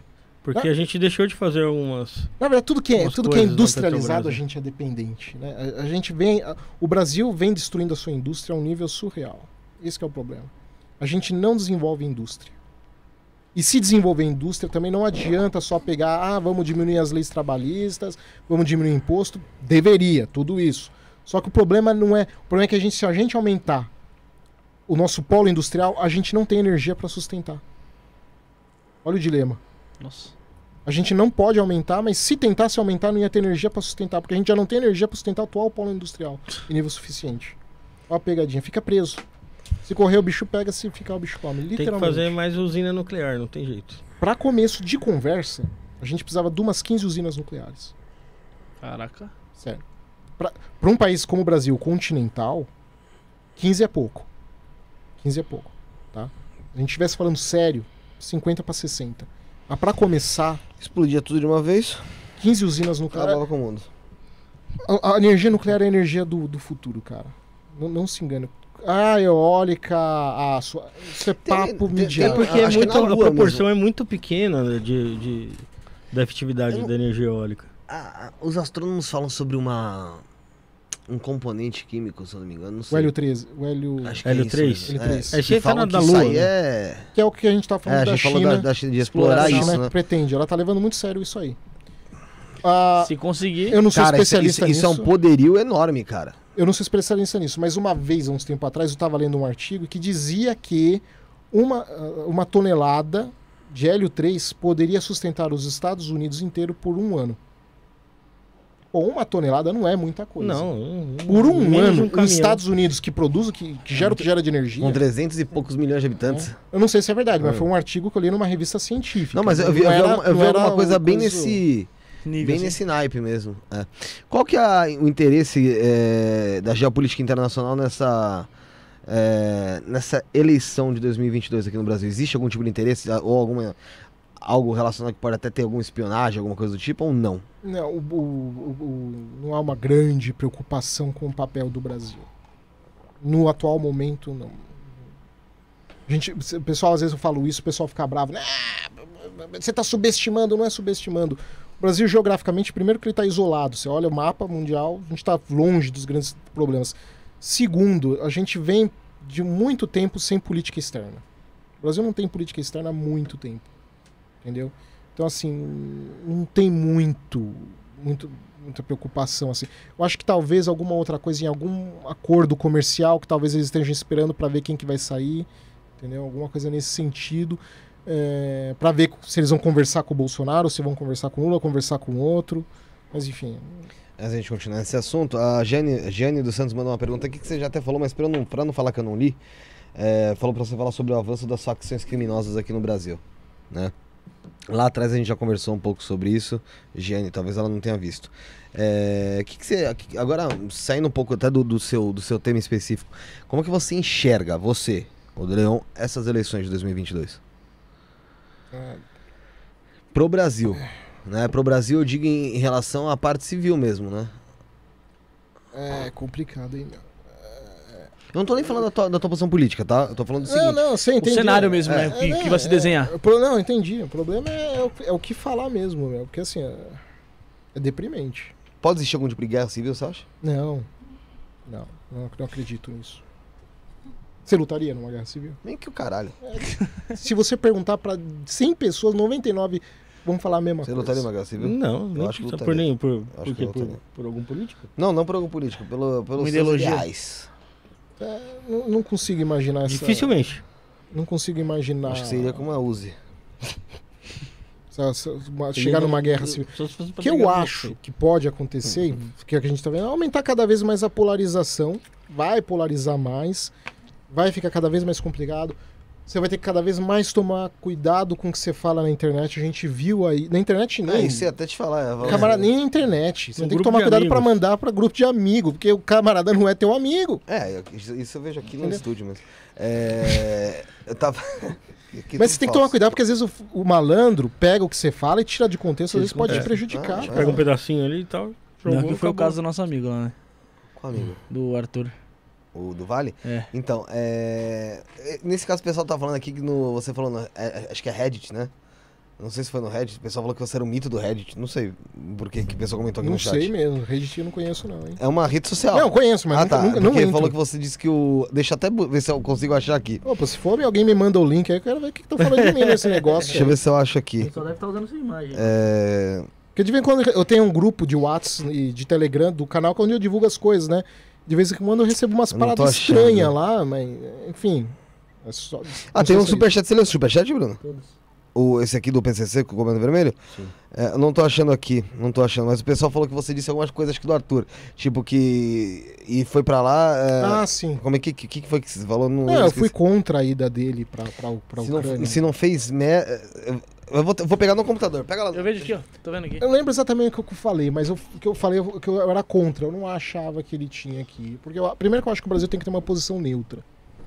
No meu ver, o Brasil tem que ser uma espécie de gigantesca Suíça internacional. Ser absoluta e incondicional neutra. As relações do Brasil tinham que ser focadas prioritariamente com seus vizinhos, tá? Porque é com quem a gente tem ligação histórica e deveria ter prioridade comercial. Eu acho um risco a gente depender da China. Isso não falo em crítica à China, porque a gente depender da China não é culpa da China, é culpa nossa, né? A gente que não desenvolve a nossa indústria, porque a gente não desenvolve a nossa energia, então não é culpa da China, mas a gente deveria muito estarmos muito mais vinculados à economia argentina, uruguaia, paraguaia. Nós temos o maior território, nós temos a maior população, mesmo sofrendo com desindustrialização, nós ainda temos o maior polo industrial ainda. Temos um, apesar de todos os cortes científicos, nós ainda temos o maior polo científico. Então, por que que o Brasil não é o líder da América do Sul? Entendeu? Eu acho que essa aqui é a questão. Eu acho que o Brasil tinha que focar as energias nisso e concentrar as suas energias aqui. Em cima disso, nos grandes cenários, grandes desafetos internacionais, ser incondicionalmente neutro. Falar com Estados Unidos, falar com China e falar com Rússia de igual. Sem preferência. Sem ser anti-americano, sem ser anti-russo, sem anti-chinês. Falar com todo mundo. Você quer soja? A gente vai vender soja. Você quer vender carne? A gente vai vender carne. Entendeu? Isso não significa que o Brasil não pode eventualmente ajudar em casos de desastres humanitários, por exemplo, na crise dos refugiados lá da Ucrânia. Pode ajudar, pode enviar ajuda humanitária, mas sem envolvimento militar. O Heitor você acha disse que... que você falou o seguinte, ó. ah, vai pra lá fazer merda, dito e feita. Tenho certeza que a palavra merda eu não falei, porque eu não falo palavrão nas lives. Eu posso ter falado alguma coisa, Parecido. mas assim, palavrão eu não falo, sou educadinho. Ah, mas merda não é palavrão, não. mas não falo. Ô, ô Daniel, você acha que o fato da gente não falar espanhol na América do Sul faz a gente ser meio deslocado dos outros países? Assim, isso é um, um problema especial. que empurra. Mas não é o fim do mundo. Você pega a União Europeia, você tem de português, espanhol, a, a italiano, um polonês. Meu, só quem que fala polonês? Lewandowski. Você pega lá a placa. Húngaro, né? Você pega a placa de, de, de ru- rua na Polônia, só tem alfa, só tem alfa, só tem consoante, tem, uma, tem duas cons- vogais. E não é problema pra ter Mas uma essas relação. porra aí surge, né, mano? Tá vendo esses negócios e- Que escrito isso, em, em é? russo, caralho? É quando eu falo, o idioma do ah, país. desculpa, me desculpa. Eu falo, porra, que merda que é essa, caralho? O Como é que surge uma porra dessa, escrito dessa forma, que as coisas... É estranho demais, porra. Não sabe nem como pronunciar essas porra aí, essas eu, não, merda sei- aí. eu não conheço a história do, do Ah, pra alfabeto puta ali, que pariu, mas... nunca vi isso. Perdoa, agora eu tô puto, porque... Eu fico, fico fudido da cabeça, É, caralho. é porque Você tenta entender alguma coisa, você olha aquela merda toda... Pô, você olha e fala, É cacete. É porque difícil você não sabe o idioma de lá, né, pô? Não, É mas não sei ler. porra nenhuma. Não sei falar olá, caralho. E você vê que não é um problema pra ter integração. Né? É, uma, isso, uma é vez, assim uma vez eu vi o, o fala Mujica. tudo em inglês? Que porra que é isso aí? Mas serve, pode até ser. É através de inglês, mas funciona. Ah, mas, foi, mas a gente não fala nem português direito, porra. A gente vai aqui nessa escola aqui, as crianças falando tudo. Mas a população errado, toda não precisa falar, desde que uma parte. Mas na Polônia, é, eu falo isso com base porque uh, pessoas que eu conheci. Aham. Eu falo que assim, depende do país que você vai na, na Europa, também você vai com inglês, você não vai se virar fácil. Você vai ter problema. Sim. Então também não é. A gente não precisa todo mundo falar espanhol ou inglês para interagir com, com- com os mundo, aqui. né? Desde que você tenha um grupo elitizado, preparado para fazer as, as interlocuções, as negociações comerciais, principalmente, tá, tá, tá bem, funciona o negócio. Quais línguas você fala? Português e inglês só. Você foi lá pra China, você se comunicava em inglês. Em Hong Kong, em Hong Kong eles usam inglês. Você Já- consegue se chegou virar em- inglês numa em algum boa. lugar que era só mandarim? Aliás, você não fala mandarim em Hong Kong, você fala cantonês. Cantonês. Você fala mandarim, você vai ter dor de cabeça lá, porque eles não gostam. Não gosta? Não Eles não gostam. iam entender porra nenhuma que eu falei mesmo. Mas Eles entendem mandarim, se eu falar assim, ah, mas é eles não entendem eu complicado. falando mandarim. Você fala mandarim? Seria- Acho que não é mandarim, né, não é o nome Não, de- sabia falar alguma outra pronuncia- coisa assim, muito Não se pequeno, pronuncia né? mandarim. Não, ele fala assim, a palavra, né, como ela se pronuncia, mandarim. Não, é. Como que é? É, é, Acho que é Putum, Putunguá, alguma coisa assim. Então, eu ia Putunguá, falar né? mandarim, eles vão falar, se fuder. cara é Ah, então, é menos mal, mas eu já sei que se algum dia eu cair lá, eu falo cantonês, né? Né? Inclusive lá é um problema, porque. Não, não quero dançar lá Na não. época que eu tava, ainda deve estar tendo esse problema, mas o problema que eu tinha lá, que quem falava mandarim era da China continental mesmo, e eles não gostam em Hong Kong. E aí tinha problema, na época tava tendo treta, porque às vezes eles, o pessoal de restaurante via alguém falando chinês, sem falar cantonês, e botava pra fora do restaurante. Tava tendo problema, era, era manutenção. Caraca. Era um negócio pesado. Então assim, mas em inglês você se vira. Mas se atravessou a fronteira, você não se vira não. É outra história. Teve inglês você problema? não se vira. Tive um problema seríssimo lá. Quase Que que, eu fiquei perdido, cara. Que problema que você teve lá? Não, eu fui com uma comissão lá, do, foi num evento que a gente foi, só tinha estrangeiro. E aí a gente foi pra uma cidade chamada Shenzhen, que fica na fronteira com Hong Kong. E eu tô do menino, pô, já vi aqui em Hong Kong, conheço Hong Kong, Shenzhen tá do lado, né? Conheço, isso aqui é tiro na palma da mão. E aí o grupo chegou ali, a que tava organizando o grupo, a chinesa, falou, a gente se encontra daqui a 15 minutos, né? Só que ela falou o ponto, só que a besta, o malandrão aqui, não prestou atenção de que era o ponto, achou que era no mesmo lugar. Saiu andando. E vou andando, né? Aí, que Cara, né, merda. E voltei pro mesmo lugar. Depois de 15 minutos, eu falei, já vai dar o tempo, voltei pro mesmo. E ninguém apareceu. Hum. E aí, dá 20 minutos e ninguém Eu aparece. começo a chorar. Dá 30 minutos e ninguém aparece. Aí o negócio começou a ficar bravo. Aí, daqui a pouco, 40 minutos, o cara, ninguém vai aparecer. Aí começa o desespero. E ninguém fala inglês. Pra piorar, o celular não tem. Eu tava com o celular daqui, então não pegava a internet. Quando procurava algum lugar com sinal de Wi-Fi, o primeiro, quando você abre o navegador, a primeira coisa que ele conecta é Google. Só que o Google lá é bloqueado. Então também não adianta nada. Começou a bater o desespero. Aí procurando Wi-Fi, mas E também. tradutor, achava- porra do tradutor no celular, caramba? Não, tava, sem tava, celular, não tinha. internet. Não tinha Ah, tá, não tinha internet. internet, porra. E vai, e vai jogar lá no restaurante. Aí começou, aí eu vi um indiano, né? Aí eu falei, o indiano fala, né? Cheguei lá, É. troquei ideia, quando eu expliquei pra ele a situação, né, tal. Aí eu peguei lá que eles usam WeChat na China, né? Que é, É, um WeChat, WeChat. tipo WhatsApp, em- É, Um contato, a- um contato com chinês pra caralho, mano. Nem é, então sabe, consome memória pra cacete. Ah. Acaba com o teu celular isso aí. É bom pra caramba. Naquela época eu não consumia, mas agora consome. O Messi aí... fazia propaganda. Hum? O Messi fazia propaganda de chat. Ah, é? Aí, aí eu virei pro indiano, passei o contato da, da chinesa, que era do, do coisa, pra falar com ela que eu tava ali e tal. Só que nisso eu tive a impressão que eu vi alguém do grupo do lado de fora. Eu falei pra ele, eu falei, ó, eu acho que ele tá do grupo. Porque o que diferenciava o grupo era o boné muito discreto, que era um boné laranja, bem laranjão. Mas no isso é meio. bom. Tipo. Aí o indiano falou: não, vai lá e fala com a mulher, procura a mulher lá, enquanto isso você- eu, eu vou mandando mensagem. Qualquer coisa, se não for, você volta aqui no grupo, no, no- no ponto aqui que eu falo que você tá aqui. Aí eu fui, perdi a mulher no meio do caminho também, porque vai lembrar que eu tenho miopia, então também não adiantou, tava longe, daqui a pouco já não tava mais vendo nada. E voltei pro ponto. E aí passou duas horas, já tá começando a o pôr do sol já, tá ficando de noite. Putz, E ninguém no grupo se percebeu que eu, que eu não tava lá. Ninguém deu falta de você. Ninguém deu fala, mas por quê? Qual que é o malandrão aqui? Como eu cheguei muito empolgado, porque eu fico empolgado muito fácil. No ônibus que tinha os professores, cada hora o espertão aqui sentava num ponto. Eu não ficava sempre sentado no mesmo lugar, então sempre com o meu professor. Então, se eu ficasse sempre com ele, ele ia perceber. Por- O Tanto meu, que, meu parceiro não tá aqui. É, tanto que no, no, logo no primeiro dia quase isso aconteceu, porque eu tava do lado de uma, uma professora que era do Canadá, e aí quando, quando a gente chegou no lugar, aí o ônibus depois foi, eu sentei em outro lugar, ela falou, ó, o professor não tá aqui. O ônibus parou e já, cadê o, cadê o brasileiro, cadê o brasileiro? Aí, ó, tá aqui. Ah, beleza. O brasileiro sempre tendo trabalho. É, só que como foi no segundo dia que eu tava fazendo isso, ela achou que era a mesma coisa, que eu devia estar em outro ponto do ônibus, e todo mundo achando que eu tava em algum lugar, que devia estar com outra pessoa. Bagageiro. Ah, Aí- falou, já tá fazendo gracinha brasileiro. Puta que É, merda. não, é, é, falando caramba, isso. é, uma- é uma merda, né? Aí... Aposto tá escondido debaixo da roda. Igual é um, né? Aí eu falei, vou conversar com a polícia. Cheguei lá no policial tal. Né, conversei com ele, ele não falava inglês. Putz. Aí fica o desespero. Eu tentando falar Você com não ele. conversou com ele, né? Aí ele foi lá, o que, que ele fez? Ele abriu o tradutor. no celular Hum. dele. Aí Deus escreveu, aí a gente foi se comunicando. Aí eu passei o contato da chinesa pra ele. Aí ele falou com a chinesa, que não tava nem na mesma cidade, tá? Tava em outra cidade. Tinha... Caralho! Tipo, Não, não, era outra chinesa que Ah, tava tá. do- da Ah, tá. faculdade que tava organizando o evento. Aí ela falou com o cara que tava ali, né, falando que ia me buscar. Aí falou, e, e lá é quente, cara. O pessoal não sabe, mas ali no sul, do Guangzhou, Shenzhen, Hong Kong, é quente. Mas não é que nem quente tava esses dias aqui em São Paulo, tá? É quente pra cacete, você disse. É quente pra caralho. Você não sou. Aqui em São Paulo eu sou. Eu fico meio grudadinho, assim, quando tá. Sei, sei, sei. Lá, lá eu, eu fazia assim com a mão, Derretia. escorria. Sério, escorria. Quantos graus, cara? Ah, quando eu tava lá, eu cheguei lá em Hong Kong, foi acho que em agosto, junho, não tô tô lembrando agora. Dava uns 40 graus. Pleno mas verão. aquela umidade. É poluição pra caralho também, né? Por ali, não. Hong Kong não é muito Não? poluída, não. É, é poluidinha, mas não é nada absurdo, não. Mas derretia. Eu perdi muita roupa lá. Todo dia botava pra lavar. Saia na rua, botava pra lavar. Aí virei policial, o policial mandou esperar. Aí depois que passou uma hora ainda, aí chegaram eles. Aí o pessoal da comitiva aí me pegaram, levaram. Aí eu fui pro, pro restaurante. Na hora que cheguei no restaurante, o professor que era responsável.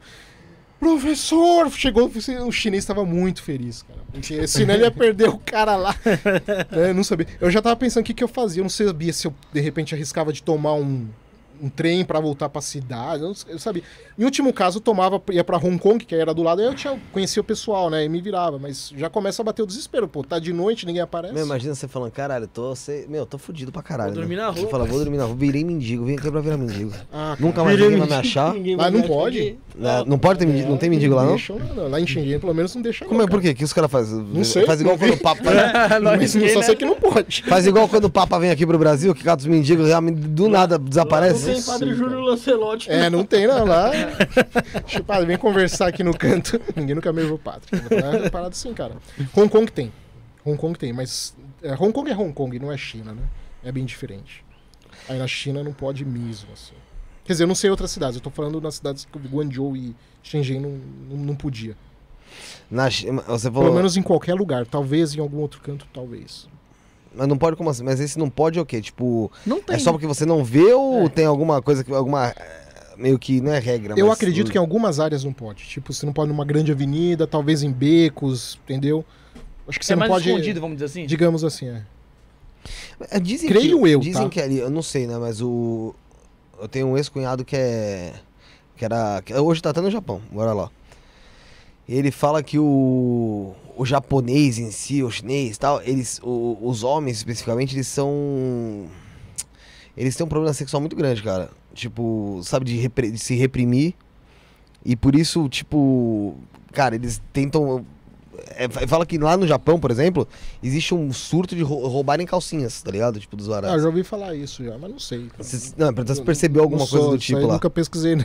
Não, pesquisar acho que não, né? de calcinha, não. Não, Não, é participou exatamente o tipo de crime que.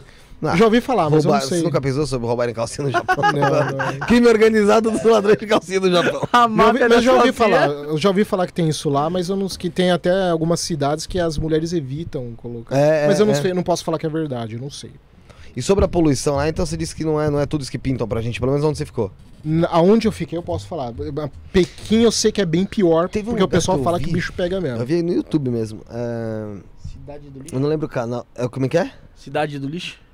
É um turco, meio que um turco que vai fazer um negócio É. lá? É, é isso mesmo, cara. Eu não sei que lugar que é, velho. Egito, É no Egito, acho que é no É Egito. no É, Egito? É uma cidadezinha lá que os caras. perto de Cairo. Os caras só jogam lixo lá, sabe? Não, Mas é, é um negócio lixo absurdo. é.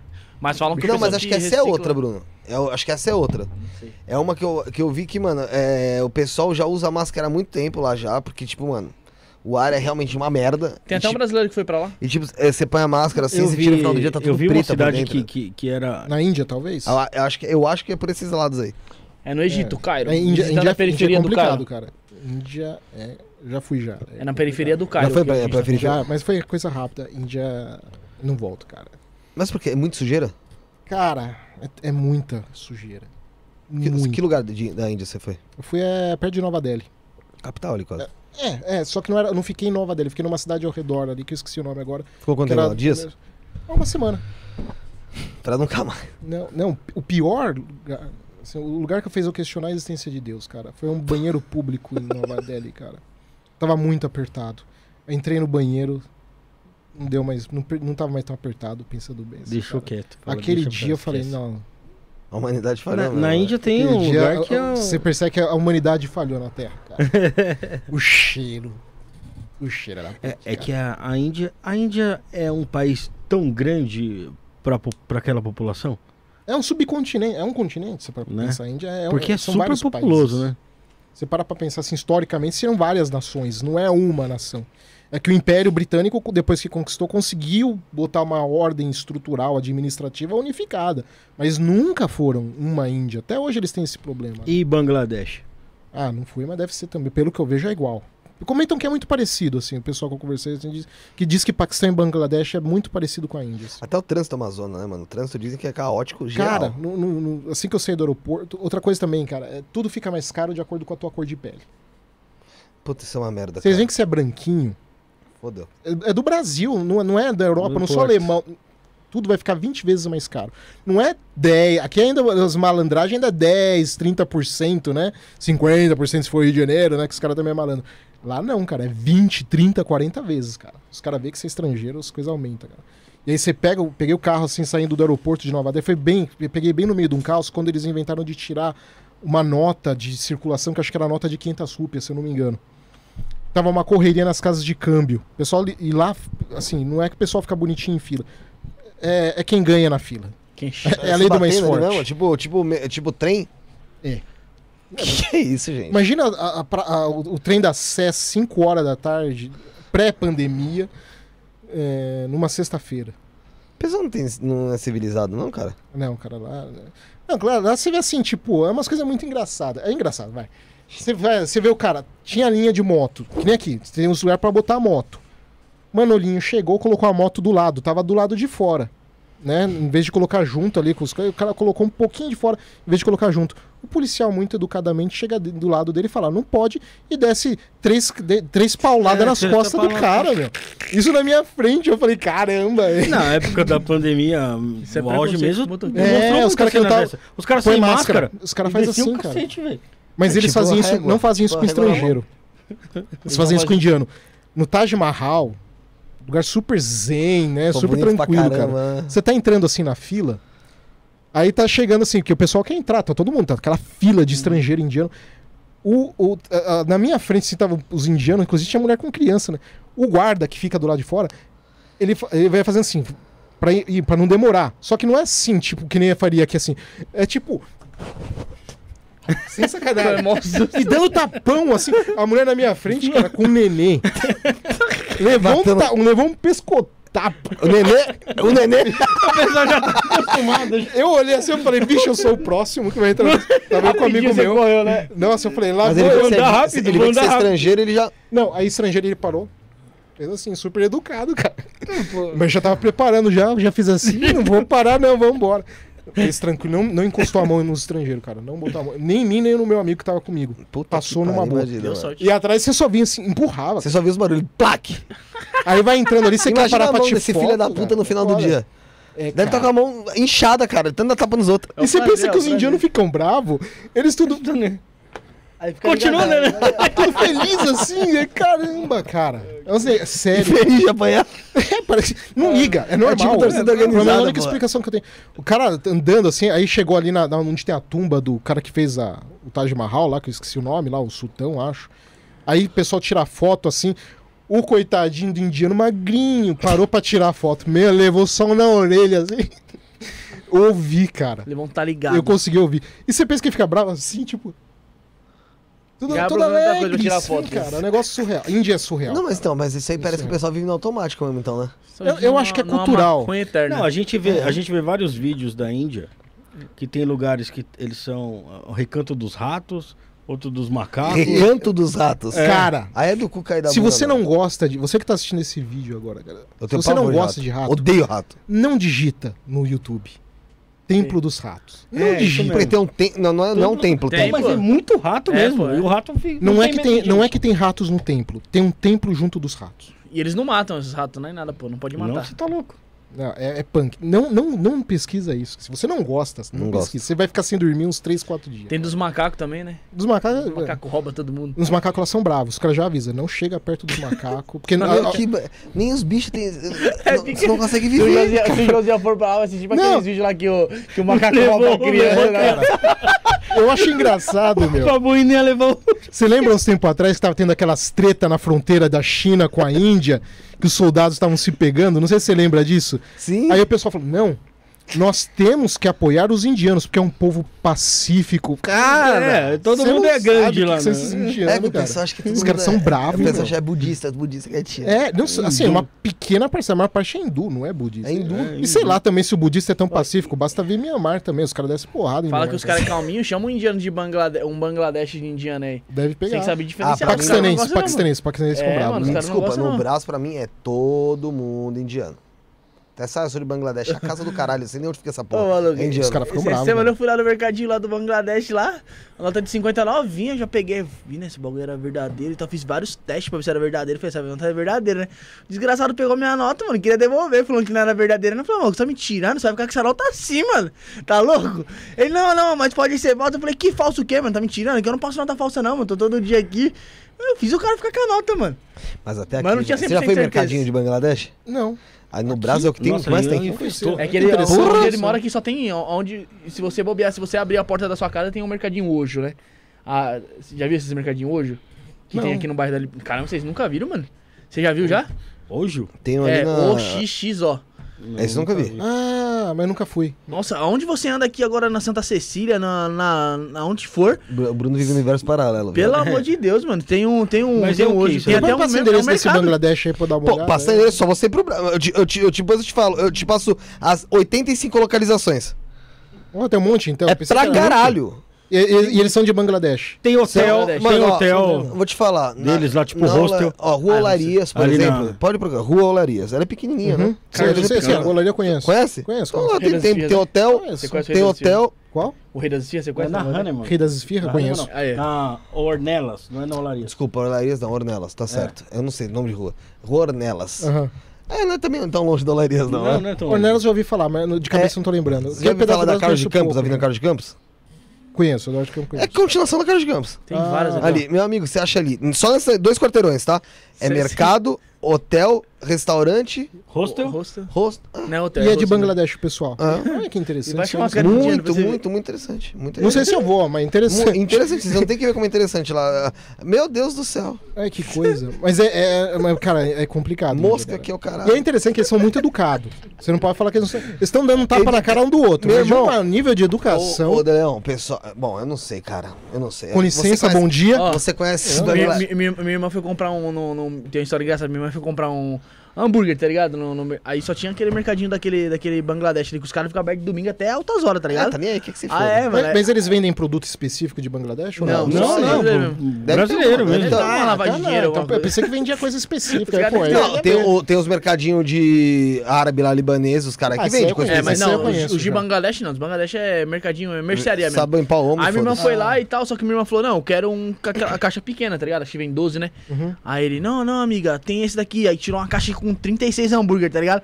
Ela falou, mano, primeiramente, minha geladeira nem cabe isso daí, tá ligado? E eu não quero isso aí, mano, tá ligado? Não quero. E, não, não, não, leva esse, leva esse. Ela, não quero, mano. Ô, o cara começou a fazer mó escândalo, leva esse, leva esse. Aí minha irmã já veio a biruta das ideias, tá ligado? Aí meu sobrinho já catou, já... Criança é foda, mano. Já deu uma bica lá na placa do cara, já caiu a placa. Aí minha irmã falou, ficou doida, mano. O indiano lá querendo que ela levasse, que levasse o hambúrguer com 36 lá, mano. A caixa com 36. Falou, mano, é tudo louco. Eu falei, nem Não, cara, quis. você anda lá, o pessoal cola. E aí você, é, assim, quando eu fui pra Delhi, porque a gente teve os dias que a gente foi pra Delhi, né? Fui, fui, pra Delhi e depois teve um dia que a organização do evento fez pra, pra ir pra, pro Taj Mahal e um outros, uns outros lugares lá. E aí, é, você tá com, com, com o guia. Você tá andando com o guia ali e tal. Só que vem as outras, pessoas, as outras pessoas querendo coisa. O guia, muito educadamente, dá um chute na pessoa e fala. Vai pra longe.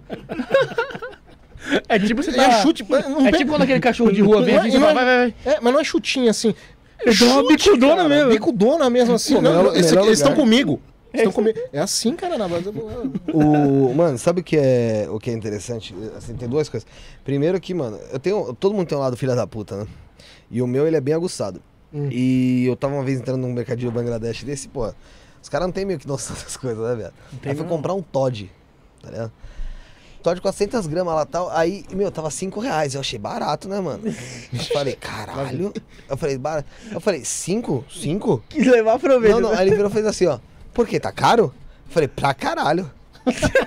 Só que você paga 2,50 estourando. Aí ele, não, assim, leva hoje, vou baixar. Voltei lá no outro dia, tava 2,50.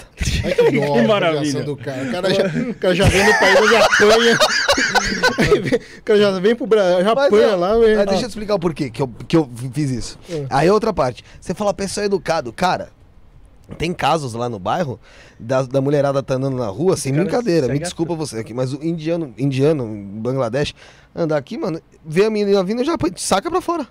E Ah, mostrando. acontece muito na, na Índia tem um problema É, cultu- endêmico tudo bem, de- pode de- ser de cultural. lá, pode ser cultural deles lá, mas, cara, Na organização do evento que eu tava, cara, tinha uma- um grupo de chinesa, tava andando com a gente, e de mexicanas. Elas não queriam andar sozinhas, elas falavam, falavam, fica É, com a gente medo, aqui né, e cara, tudo pra, pra, pra andar, porque esse é medo. Não, não me deixa, eu tenho medo, senão eu vou ser estuprado aqui. Eu falei, É, e tem um Mas dentro da faculdade, cara, né? não, Os negócios feio, né? É, e Não, não, come não, também, não. mano. Os caras comem também. junto. Uma vez lá tentaram abusar de mim lá, mano.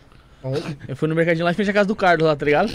Aí o dono da pizzaria falou assim, ó, tem que comprar coentro pra pizzaria, vai lá. Eu falei, ah, vou comprou lá, aqui né, coentro? mano? É, coentro, só que eu não sei diferenciar É. coentro, essas paradas, eu não sei mesmo, mano. Aí eu Nossa, fiquei lá na geladeira lá meia hora e os dois discutindo, que nem você falou, eles ficam se batendo, né? Fica, fica. Só que eles engraçado. ficam falando na língua deles. Aí eu fiquei moscando, tá ligado? Eu falei, Cara, o que vocês estão falando? Aí eu fiquei brisando, mano, brisando. Aí ele falou assim: Ah, você quer o quê, amigo? O outro lá que falava português, né? Eu falei, quero coentro.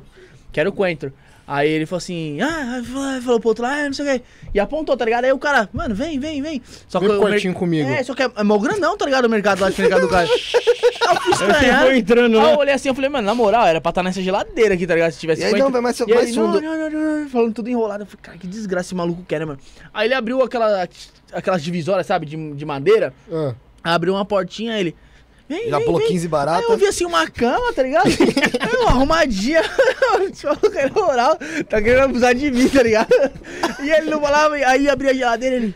Vem pra olhar dentro da geladeira. Eu falei, maluco, tá me Você já tirando? tava meia hora andando. Eu falei, ô maluco, você tá me tirando? Eu não vou entrar nesse quarto não, mano. Aí eu saí assim, eu já saí bravo. Eu falei, mas tu não tá me tirando. Já comecei a xingar uma parte de palavrão com o da frente lá. Aí ele, não, amigo, o que que foi? O que que foi? Eu falei, mano, eu quero coentro, pô. Não quero ser estuprado, não. Te tá me É tirando, que ele só mano. entendeu o cu do entro. ele Aí eu catei e saí fora. né? entendeu o cu dentro. Mas você voltou depois? Nem ferrando, mano. Ah, eu falei, tá. tá. você tá me tirando, mano. Vai Parece que voltou, né? sexual, Pô, mano. isso é lá daqui na frente da casa do Carlos? Na frente da casa do Carlos, pô, Vou um lá grandão lá. Vê se você vai lá agora. Ser violentado pro cara. Procurando o coentro. Cara, Vou lá é, mais com a meu. câmera escondida pra fazer Não, e os caras uma abrindo. Discussão depois lá, mano. Assim que eu fiquei lá na moto. Os caras estavam lá, não, eu que vou pegar. O cara não entendeu não, o coentro, o cara entendeu o cu dentro. É, só pode ser. Foi isso. Eu falei, o que, maluco? Vai que eu entro nessa sala desse cara ah, mas vai saber, eu não, eu não duvido de nada não, mas esses caras estão meio piroca das ideias. Não, em eles qualquer têm um problema sério lá na Índia disso aí. Não é brincadeira. É é um negócio pesado. Mas eles não têm preconceito pra caralho lá como Não, não, lá tem travesti pra caramba na Índia, Não é né? na Índia, não, é na Indonésia. Não, na Índia mesmo, né? Eu não sei. Não sei Não também. foi honestamente, o Babu Energia que veio aqui e falou que É? na pandemia estourou de ganhar dinheiro com os indianos lá, que ele se vestia de travesti. Ah, é verdade. Isso não é um tema que eu sou especializado, cara. É, mas o Rafael já acha. É... Não, você que falou. Eu já sou, né? Não sei, não sei mesmo, sério mesmo. Um batom. O... Mano, no Egito também tem um problema muito forte em relação a assédio lá, Ah, sim, sim. né? No- é África do Norte, cara. Não é só Egito. É África do Norte. Por exemplo, O é um pessoal fala que muita vontade mulher tem que tomar cuidado. Tenho muita cara. vontade de ir pro Egito, muito, muito. Tenho mesmo, verdade. Não, É, tem uma história, um negócio Só interessante que, mano, pra pensa assim, como eu, eu vou pra minha mina com um lugar desse aí, cara, meu, outro Sabe, lado sabe um cara que vocês podiam trazer aqui pra falar de Egito? O cara manja pra. Quem? Rodrigo Silva. Ah, Vocês isso é da arqueologia? É. Você tem o contato dele? Ah, eu tenho o e-mail dele, mas não sei Ah, se. então, me- ó- ótimo, porque nem o e-mail dele eu consegui até hoje. Eu tô tentando trazer ele há oito meses. Ué, mas tem no Google? Eu já procurei, não achei. Não é possível, tá no Google, digita Rodrigo Silva e-mail aparece. Ah, então são bosta. É, é vou, vou considerar que são Pô, bosta. esse fica cara, esse cara, o que ele vestir manja de Egito, de, de arqueologia, é um negócio. Ele tem uns documentários no canal dele, assim, Ele é muito bom. de nível acadêmico é impressionante. Não cara. isso, da parte de religião também, né, cara? Ele manja muito, cara. que você fala. Muito, muito, cara. É, é muito interessante, cara. É um gênio, cara. Muito, muito. Então, esse negócio do Egito é uma coisa que, cara, chega a amedrontar, mano. Muita gente fala, mano, nem vai. Você é mulher e tal? Você Não é vai mulher- sozinho essas Não vai sozinha. Ah, todo mundo que fala que foi pro Egito volta com aquela história. Ah, o cara ofereceu 20 camelos pra ficar com a minha mulher lá. Caramba. Não, tem um problema é de. verdade. Eles têm um É problema. Sabe que, você, sabe que você não mora lá, você vai trazer os camelos embora como? Mas eles têm um problema de tráfico humano muito grande lá. Tem? Muito grande. muito lá. grande. Principalmente os beduínos. Os beduínos eles são considerados traficantes de pessoas, de mulheres, principalmente. Você tem uma rede ah, há muitos anos que a Interpol vem tentando combater de mulheres que saem do leste ucraniano, pegando até o que aconteceu agora, a história da Ucrânia. Muito provavelmente isso também vai ser um dano a mais para a população ucraniana, de mulheres que são aliciadas no leste europeu para vão para o Egito em troca de trabalho, não estão indo para trabalho, chegam lá, são sequestradas mesmo, espancadas às na vezes. Turquia, né? Hã? Turquia também tinha muito, né? Sim, ou também outra rota também, é, Turquia e a Turquia parece que diminuiu um pouco por causa do Por causa sentido novela aqui no contrário. Brasil. Sim. Teve novela aqui e parou. Né? Aí só parou de A Turquia parece que diminuiu por causa do sentido contrário do- dos refugiados islâmicos. Uhum. Aí parece que isso deu uma diminuição. Mas eles estão entrando hoje pelo Egito, aí eles vendem para tribos de beduínos que transportam para Israel. Cara, que e para maluquice, né? Dubai, para Catar. É um problema muito sério. Sem isso lá. Cara, em relação a esse negócio de tráfico de pessoas, o que, que você já ouviu falar aí, cara, de assim, de coisa. Porque muita gente acaba, meu, que, que caindo nessa. Nesse, nesse conto do vigário, mas não só pra traficar a pessoa, pra escravizar ela ou, ou usar ela sexualmente pra alguma coisa, Uhum. mas em relação ao tráfico de órgãos também, né? Tem também. Tem muito, muito, muito, muito. muito. Tem alguma máfia, alguma organização que é especializada nisso? Várias. Todas elas têm médicos envolvidos. Todas. Todas. Porque você não tem como fazer a extração sem ter uma não, não, pessoa mas eu tô falando todas as, as máfias, todas as organizações Não, não, não, criminosas. não. Ah, tá. Diferentes grupos criminosos geralmente têm especialidade. Dificilmente você tem uma organização, muito raro, você tem uma organização criminosa que é especializada em tráfico de armas, ao mesmo tempo em tráfico de drogas e está envolvida com tráfico de pessoas. Elas não são. É uma- muito raro. Tem, mas é muito raro. Geralmente organizações elas focam num tipo, num tipo de, de, de tráfico. Tráfico humano é um grupo, tráfico é drogas é outro, tráfico de armas é outro. Eles podem ter interação entre eles, mas geralmente é uma eh, especialização. Tráfico de órgãos aqui no Brasil é algo mu- muito forte? ou- Muito forte, cara. Isso Muito não é forte tão- mesmo? Não é tão falado. forte. Não é tão falado, mas É. tem. Anos atrás, faz muito tempo isso, tá? A gente teve um problema, ah, se eu não me engano, foi em, em Salvador. Posso estar errado se foi Salvador, mas eu desconfio que foi em Salvador. Uhum. Que tinha uma, uma- um coronel da Polícia Militar do estado da, do estado da Bahia. Tô, tô em dúvida agora se era Bahia, Uhum. mas eu acho que era. Em todos os casos, quem jogar no Google depois, com base nas informações que eu for falar, vai achar isso, isso com, com certeza com mais facilidade. Mas basicamente a história. Tinha um coronel envolvido com o pessoal médico de lá. E aí, a- uma pessoa, que era uma mulher que fazia o, a- o aliciamento das vítimas, né? Ela, come- ela, contra, ela pegava pessoas da favela, eu acho que de Salvador, né? E comprava e pagava 50 mil reais. Pra ela ir pra África do Sul. E lá na África do Sul era submetida a uma cirurgia. É... Eu acho que é o esse, porque também faz 10 anos que eu vi isso. E aí lá na África do Sul era submetida a uma cirurgia que tirava um rim dela. Ela vendia um rim por 50 mil. E aí é claro que assim, num primeiro momento o pessoal tinha, vocês imaginam, eu vou vender meu rim. Só que como tinha médico envolvido, os médicos falaram, meu, você tem dois, não precisa. É, o rim, na verdade, você só usa um. Via com papo, meu, você não tá falando de É. pessoas que não têm instrução. São pessoas que são facilmente Estão precisando de dinheiro. Estão precisando de dinheiro, não tem instrução, não tem, não tem informação, né? Ah, elas caíam no conto. Não, na verdade, isso é mito. Você só usa um rim. O outro rim, é, se acontecer alguma coisa com o primeiro, mas na verdade você só usa um rim, então não tem problema de vender. Caía no conto. O médico fazia isso. E aí o que acontecia? Vendia o rim por 50 mil. A pessoa que vendia, ela geralmente ganhava uma comissão se indicasse outra. pra essa. Pirâmide. Pirâmide de vender. rim. Exatamente. Nossa senhora. Cara, o esquema cresceu rins. tanto que a mulher que era a responsável, a ponte de ligação com esse coronel da polícia militar e com os médicos, ela começou a receber tanta proposta que o preço do rim caiu de 50 mil reais para 8, 7 mil reais. Não Putz, a De pena. tanta gente querendo vender rim. Vender. Aí eu já não venderia. É, Aumentou a, A demanda, né? Muito. a oferta lá. A oferta, oferta, cresceu tanto, tanto que a demanda. Que, do- que do- loucura, que, que sacanagem, né, cara? Aí o É Ministério uma- é Público mais- de lá descobriu, foi atrás, prendeu o coronel, prendeu os médicos. Eu não sei como é que tá hoje, mas porque isso já faz muitos anos, já faz uns nove, não, nove, mais dez anos. É nove anos. brincadeira, né, mano? É, se é aproveitando uma de coisa- novo do, como você disse, da falta de instrução, da oportunidade ali de pegar uma pessoa que estava financeiramente quebrada Uhum. e utilizar isso pra, cara, é- isso é maldade, sabe? É, é, é complicado. Igual você falou o negócio agora da Ucrânia- das ucranianas, né?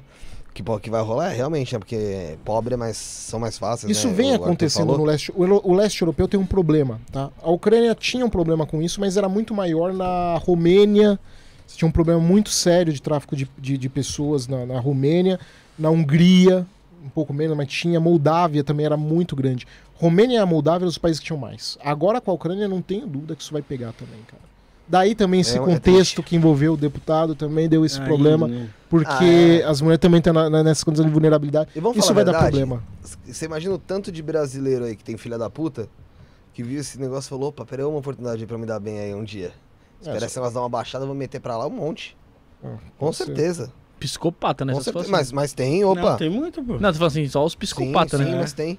Dentro desses. de- de- dentro dessa esfera, em esfera mundial, aí você tem algum dado, alguma coisa. Não precisa ser especificamente, mas de algum país que seja é, meio que líder nesse caso de tráfico de órgãos? país, assim, líder não tinha, mas você tinha uns países que, que, que são os que são que tem mais, né? Primeiro os países que agora estão que, que sofreram por causa da Primavera Árabe, né? Síria aumentou muito, Síria aumentou. Quando eu fiz o quando eu acabei o mestrado, Síria não estava nas estatísticas de tráfico humano. Não estava. Síria era um país que não tinha problema de tráfico humano. Acabei o mestrado depois deu o quê? Três, quatro meses que começou a problema na Síria, disparou. Casos de tráfico humanos lá disparou. Em Síria, Iraque, tinha algum problema o Iraque, mas não era grande. Começou, mas Moldávia, é, as antigas repúblicas soviéticas têm um problema grave com isso, muito grave. A Rússia diminuiu, eles tiveram esforços que eles conseguiram diminuir o problema de tráfico humano nos últimos anos, mas ainda está entre os maiores. Tá? É, uma Moldávia, a Moldávia e Romênia são os que mais tinham ali. O Leão, o Sidney Correa perguntou se como é visto o cristianismo na China. Na China, é, depende muito, pelo que eu me lembro, assim, a conversa, quando eu conversar com o pessoal, dependia muito da província, tá? Dependia, a província que eu tava, que eu mais vi ali, que era Guan- Guangdong, né? Tinha algumas igrejas que eram monitoradas pela, pelo, pelo partido lá, pelo Partido Comunista, mas tinha algumas, poucas, né? Agora eu ouvi falar, mas aí eu já não posso falar categoricamente que em outros lugares não tinha de jeito nenhum. Em Hong Kong tinha normal. Tinha tranquilo. Inclusive tinha uma Universal lá, né? Tinha uma universal. Uma Universal em Hong Universal Kong. tem no mundo inteiro. né? Tinha. Lá no- tinha igreja católica normal. Em Hong Kong era bem normal, tranquilo. E pra gente já partir pro, pro final aqui, ô Leão, tem uma pergunta ali, não lembro quem é o nome, Bruno, você consegue puxar aí? Perguntando se existe a possibilidade da Rússia ser abandonada pela China. Só lê o nome de quem fez a pergunta. Júlio. Júlio o quê? Júlio. Sou míope. Canvas. Acho que ele é aluno Canvas. seu. Ah, Júlio Câmara, lá do canal, queridão nosso lá. É, a Rússia se abaste- abaste- eh, abandonada Abandonada pela China? pela China. Acho pouco provável. Pouco provável. A China tá, tá utilizando o que ela pode agora para justamente dar resguardo na Rússia numa guerra indireta contra, contra a, a, OTAN. Para ela é interessante que essa tensão fique no leste europeu porque desafoga ela um pouco no Pacífico. E o que a gente pode esperar aí pro futuro dessa, desse conflito? Se, estende de forma mundial? Só o pessoal acompanhar, quem, não quem chegou agora, chegou mais recentemente, se estende de forma mundial? Você acha que a Rússia eh, tem a audácia, talvez, de tomar atitudes mais drásticas ali contra a Ucrânia e causar uma, uma revolta maior em outros países? Como você enxerga? Militarmente, a, a Rússia tá, como eu falei, com dificuldades, mas ela tá ganhando. Eu falo isso porque tem gente que tá falando que ela tá perdendo. Não tá nem de perto perdendo. Tá? Tá com dificuldades, mas tá ganhando. Nesse momento, se a gente olhar o quadro lá, ela tá ganhando da, da, da Ucrânia. Qual que, que pode acontecer que venha a tornar uma situação pior? Se eventualmente o conflito na Ucrânia vier na- se expandir para dentro da fronteira com a Polônia, principalmente. Ali a gente pode ter um conflito na, na- de fronteira, mais ou menos que a gente teve na Síria com a Turquia, e aí pode evoluir para uma coisa maior. Do contrário, eu acho que a OTAN está tomando muito cuidado para evitar escalar isso mais, tá? Para evitar. Eles já deixaram claro que eles não vão entrar militarmente, tá? Só que por outro lado, a gente não sabe se que tá tudo muito imprevisto, a gente não sabe de repente tem algum incidente que venha puxar isso. Eu só digo o seguinte: o risco de uma guerra nuclear é pequeno, mas ele existe. Tá? A Rússia não, não vai aceitar ser derrotada na Ucrânia. Ela não pode. É uma questão de existência da Rússia. É verdade. É muita, muita coisa que está em questão para a Rússia. a Rússia ela tem muito mais força ali, cara. É muito para perder só se quiser. Eu acredito, honestamente, sim, tá? Talvez eu esteja sendo otimista, mas eu acredito que na- nas próximas uma semana para duas semanas a gente já venha a ter a conclusão através de negociações. E eu acredito que pelo menos três pontos vão, se- vão se confirmar. A Crimeia vai ficar ou como uma área autônoma ou sob jurisdição da Rússia, o sul da, da, da, da Ucrânia, né, onde fica a, a península de Crimeia. A Rússia vai tolerar que a Ucrânia entre na União Europeia, mas, em contrapartida, a Ucrânia vai garantir que- de que não vai entrar na OTAN. Eu acredito que isso é que vai sair nas negociações aí nos, nos próximos anos. Eu Acho que essa é a tendência. Existe uma boa possibilidade do Zelensky ou do Putin ser morto nesse meio tempo? Do Putin, eu acho que não. O Zelensky tem boatos falando que ele já não tá na Ucrânia, hein? Tem boatos fortes de algumas agências de inteligência falando que ele já tá na Polônia. É, ele, fa- ele, fa- tem, ele posta ultimamente alguns vídeos, né, dentro do. Do bunker. Não, não, do. Dentro de, de algumas, algumas ins- instituições do governo ali da, da, da Ucrânia, né? Uhum. Pra mostrar que ainda está ali lutando e tal. É, isso poderia ser encenado. Sim, sim, pode né, ser então, assim, criado e tal. Assim, de acordo com o chefe, acho que foi chefe de inteligência, acho que da Rússia ou da Bielorrússia, agora eu não lembro, falou que ele já tinha se fugido pra, pra Polônia. Pode ser também mentira. Tá? A gente, tá- o problema é, é que a gente tem que esperar porque muita coisa tá. Tem muita guerra de informação. ainda, tá? tá? Eu não duvido que ele tenha ido pra Polônia e esteja coordenando os forços de lá. Não duvido. Entendi. Bruno, Todo, convi- co- todo convidado que vem aqui, é, a gente pede pra colocar a hashtag do programa, que a sua é hashtag 133, a data, aí você pode, pode colocar já te- é hashtag 133, Sim? é, a data 5 do 3, e deixa uma mensagem pra gente aí, Hoje é dia 5, né? dia 5 do 3, isso. Do lado aqui? Tanto faz, onde você quiser. Deixa uma mensagem pra gente, com a sua assinatura no final, que vamos ler a sua mensagem que você deixou no programa de número 200. Beleza. Beleza? É, então, a- antes de você dar suas considerações finais, Rafinha. É, Felipe, vai, vai. Ah, o Felipe também não tá resolvendo aí. Rafinha, dá suas considerações finais aí pra gente partir pro final do programa. Quero agradecer a todo mundo que acompanhou, todo mundo que interagiu mais uma vez. É, agradecer principalmente aí ao De Leon, que foi, foi um programa sensacional aí, trouxe muita informação relevante para todo mundo é, em relação aos conflitos que está acontecendo aí, os mitos, o que a gente pode temer ou não. Foi interessantíssimo, muito informativo aí, agradeço aí. É, Felipe, suas considerações finais? faço das palavras do Rafael as minhas. É, agradecer ao De Leon. é, meu, papo legal pra caramba aí. Passamos de três horas e meia, creio eu. Batendo papo aí, conversando sobre várias situações, é, sobre momentos da história e também projeções pro futuro. E agradecer a disponibilidade é, dele ter vindo aqui bater um papo conosco. Com certeza a gente vai ter outras oportunidades de conversar. Principalmente falando aí sobre geopolítica, conforme as coisas vão se desenrolando no mundo, né? A gente vem trazendo alguns especiais aí, começamos aí com Os professores. o né? caso do Monark lá, né? Ah, tá, Depois tá, tá, viemos tá. aí com Rússia e Ucrânia, que tivemos o Fabão Luiz e o André, André Denardi. São também professores de geopolítica. Tivemos o Carlito Neto, né? no- O Carlito Neto veio no, no caso do Monark, né? Já tinha vindo em outra oportunidade também. E agradecer novamente o então o Leon por, por todas as informações, por esse papo e por essa aula que foi dada hoje. É, e antes de eu dar minhas considerações finais aí, acabou bem na hora do Leon. É, De Leon, suas considerações finais aí, suas redes sociais pro pessoal acompanhar, seu trabalho. Muito obrigado pela oportunidade, foi um prazer, foi, foi divertido, bom, tá? foi, foi bem tranquilo. A gente falou que o papo ia rolar, não, conduzem muito bem a conversa, Obrigado. então foi bem tranquilo mesmo. O canal de vocês merece ter muito mais visibilidade, o podcast de vocês é um podcast muito bom, sabe? Vocês são muito simpáticos, são muito legais. É um obrigado. prazer enorme pra vocês, pra- por estar aqui com vocês. Muito obrigado. E para quem quer é, ver mais sobre geopolítica, espionagem, crime organizado, terrorismo, assuntos bem leves, canal Geopolítica Mundial. E lá tem os canais do Instagram, do Twitter, para vocês ficarem atualizados de notícias em geral. Obrigado a todos. Espero que vocês se inscrevam nos dois. Quem não está inscrito, quem é do meu canal está aqui, pode se inscrever aqui. Quem não é do meu canal está aqui, pode E se inscrever no meu Instagram? canal. Instagram eu quase não uso, mas é, é Deleon Peta, tudo junto.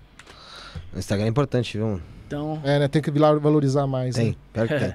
Eu recentemente estou usando mais o é. Twitter, Porque é cara. chato pra caralho o Instagram também, viu, mano? Vou te falar bem É. a verdade. Eu acho chato pra caralho, mas tem jeito. para divulgação de Faz conteúdo é bom. Mas Instagram é mais suave no sentido assim, o pessoal é mais carinhoso, né? Mas agora é. Twitter, caramba, cara, eu Ah, comecei Twitter, a usar. Twitter é terra do demônio, né, cara? Pra falar bem a verdade, daqui 15 anos a gente vai estar discutindo terrorismo digital no Twitter, cara. Ah, vai.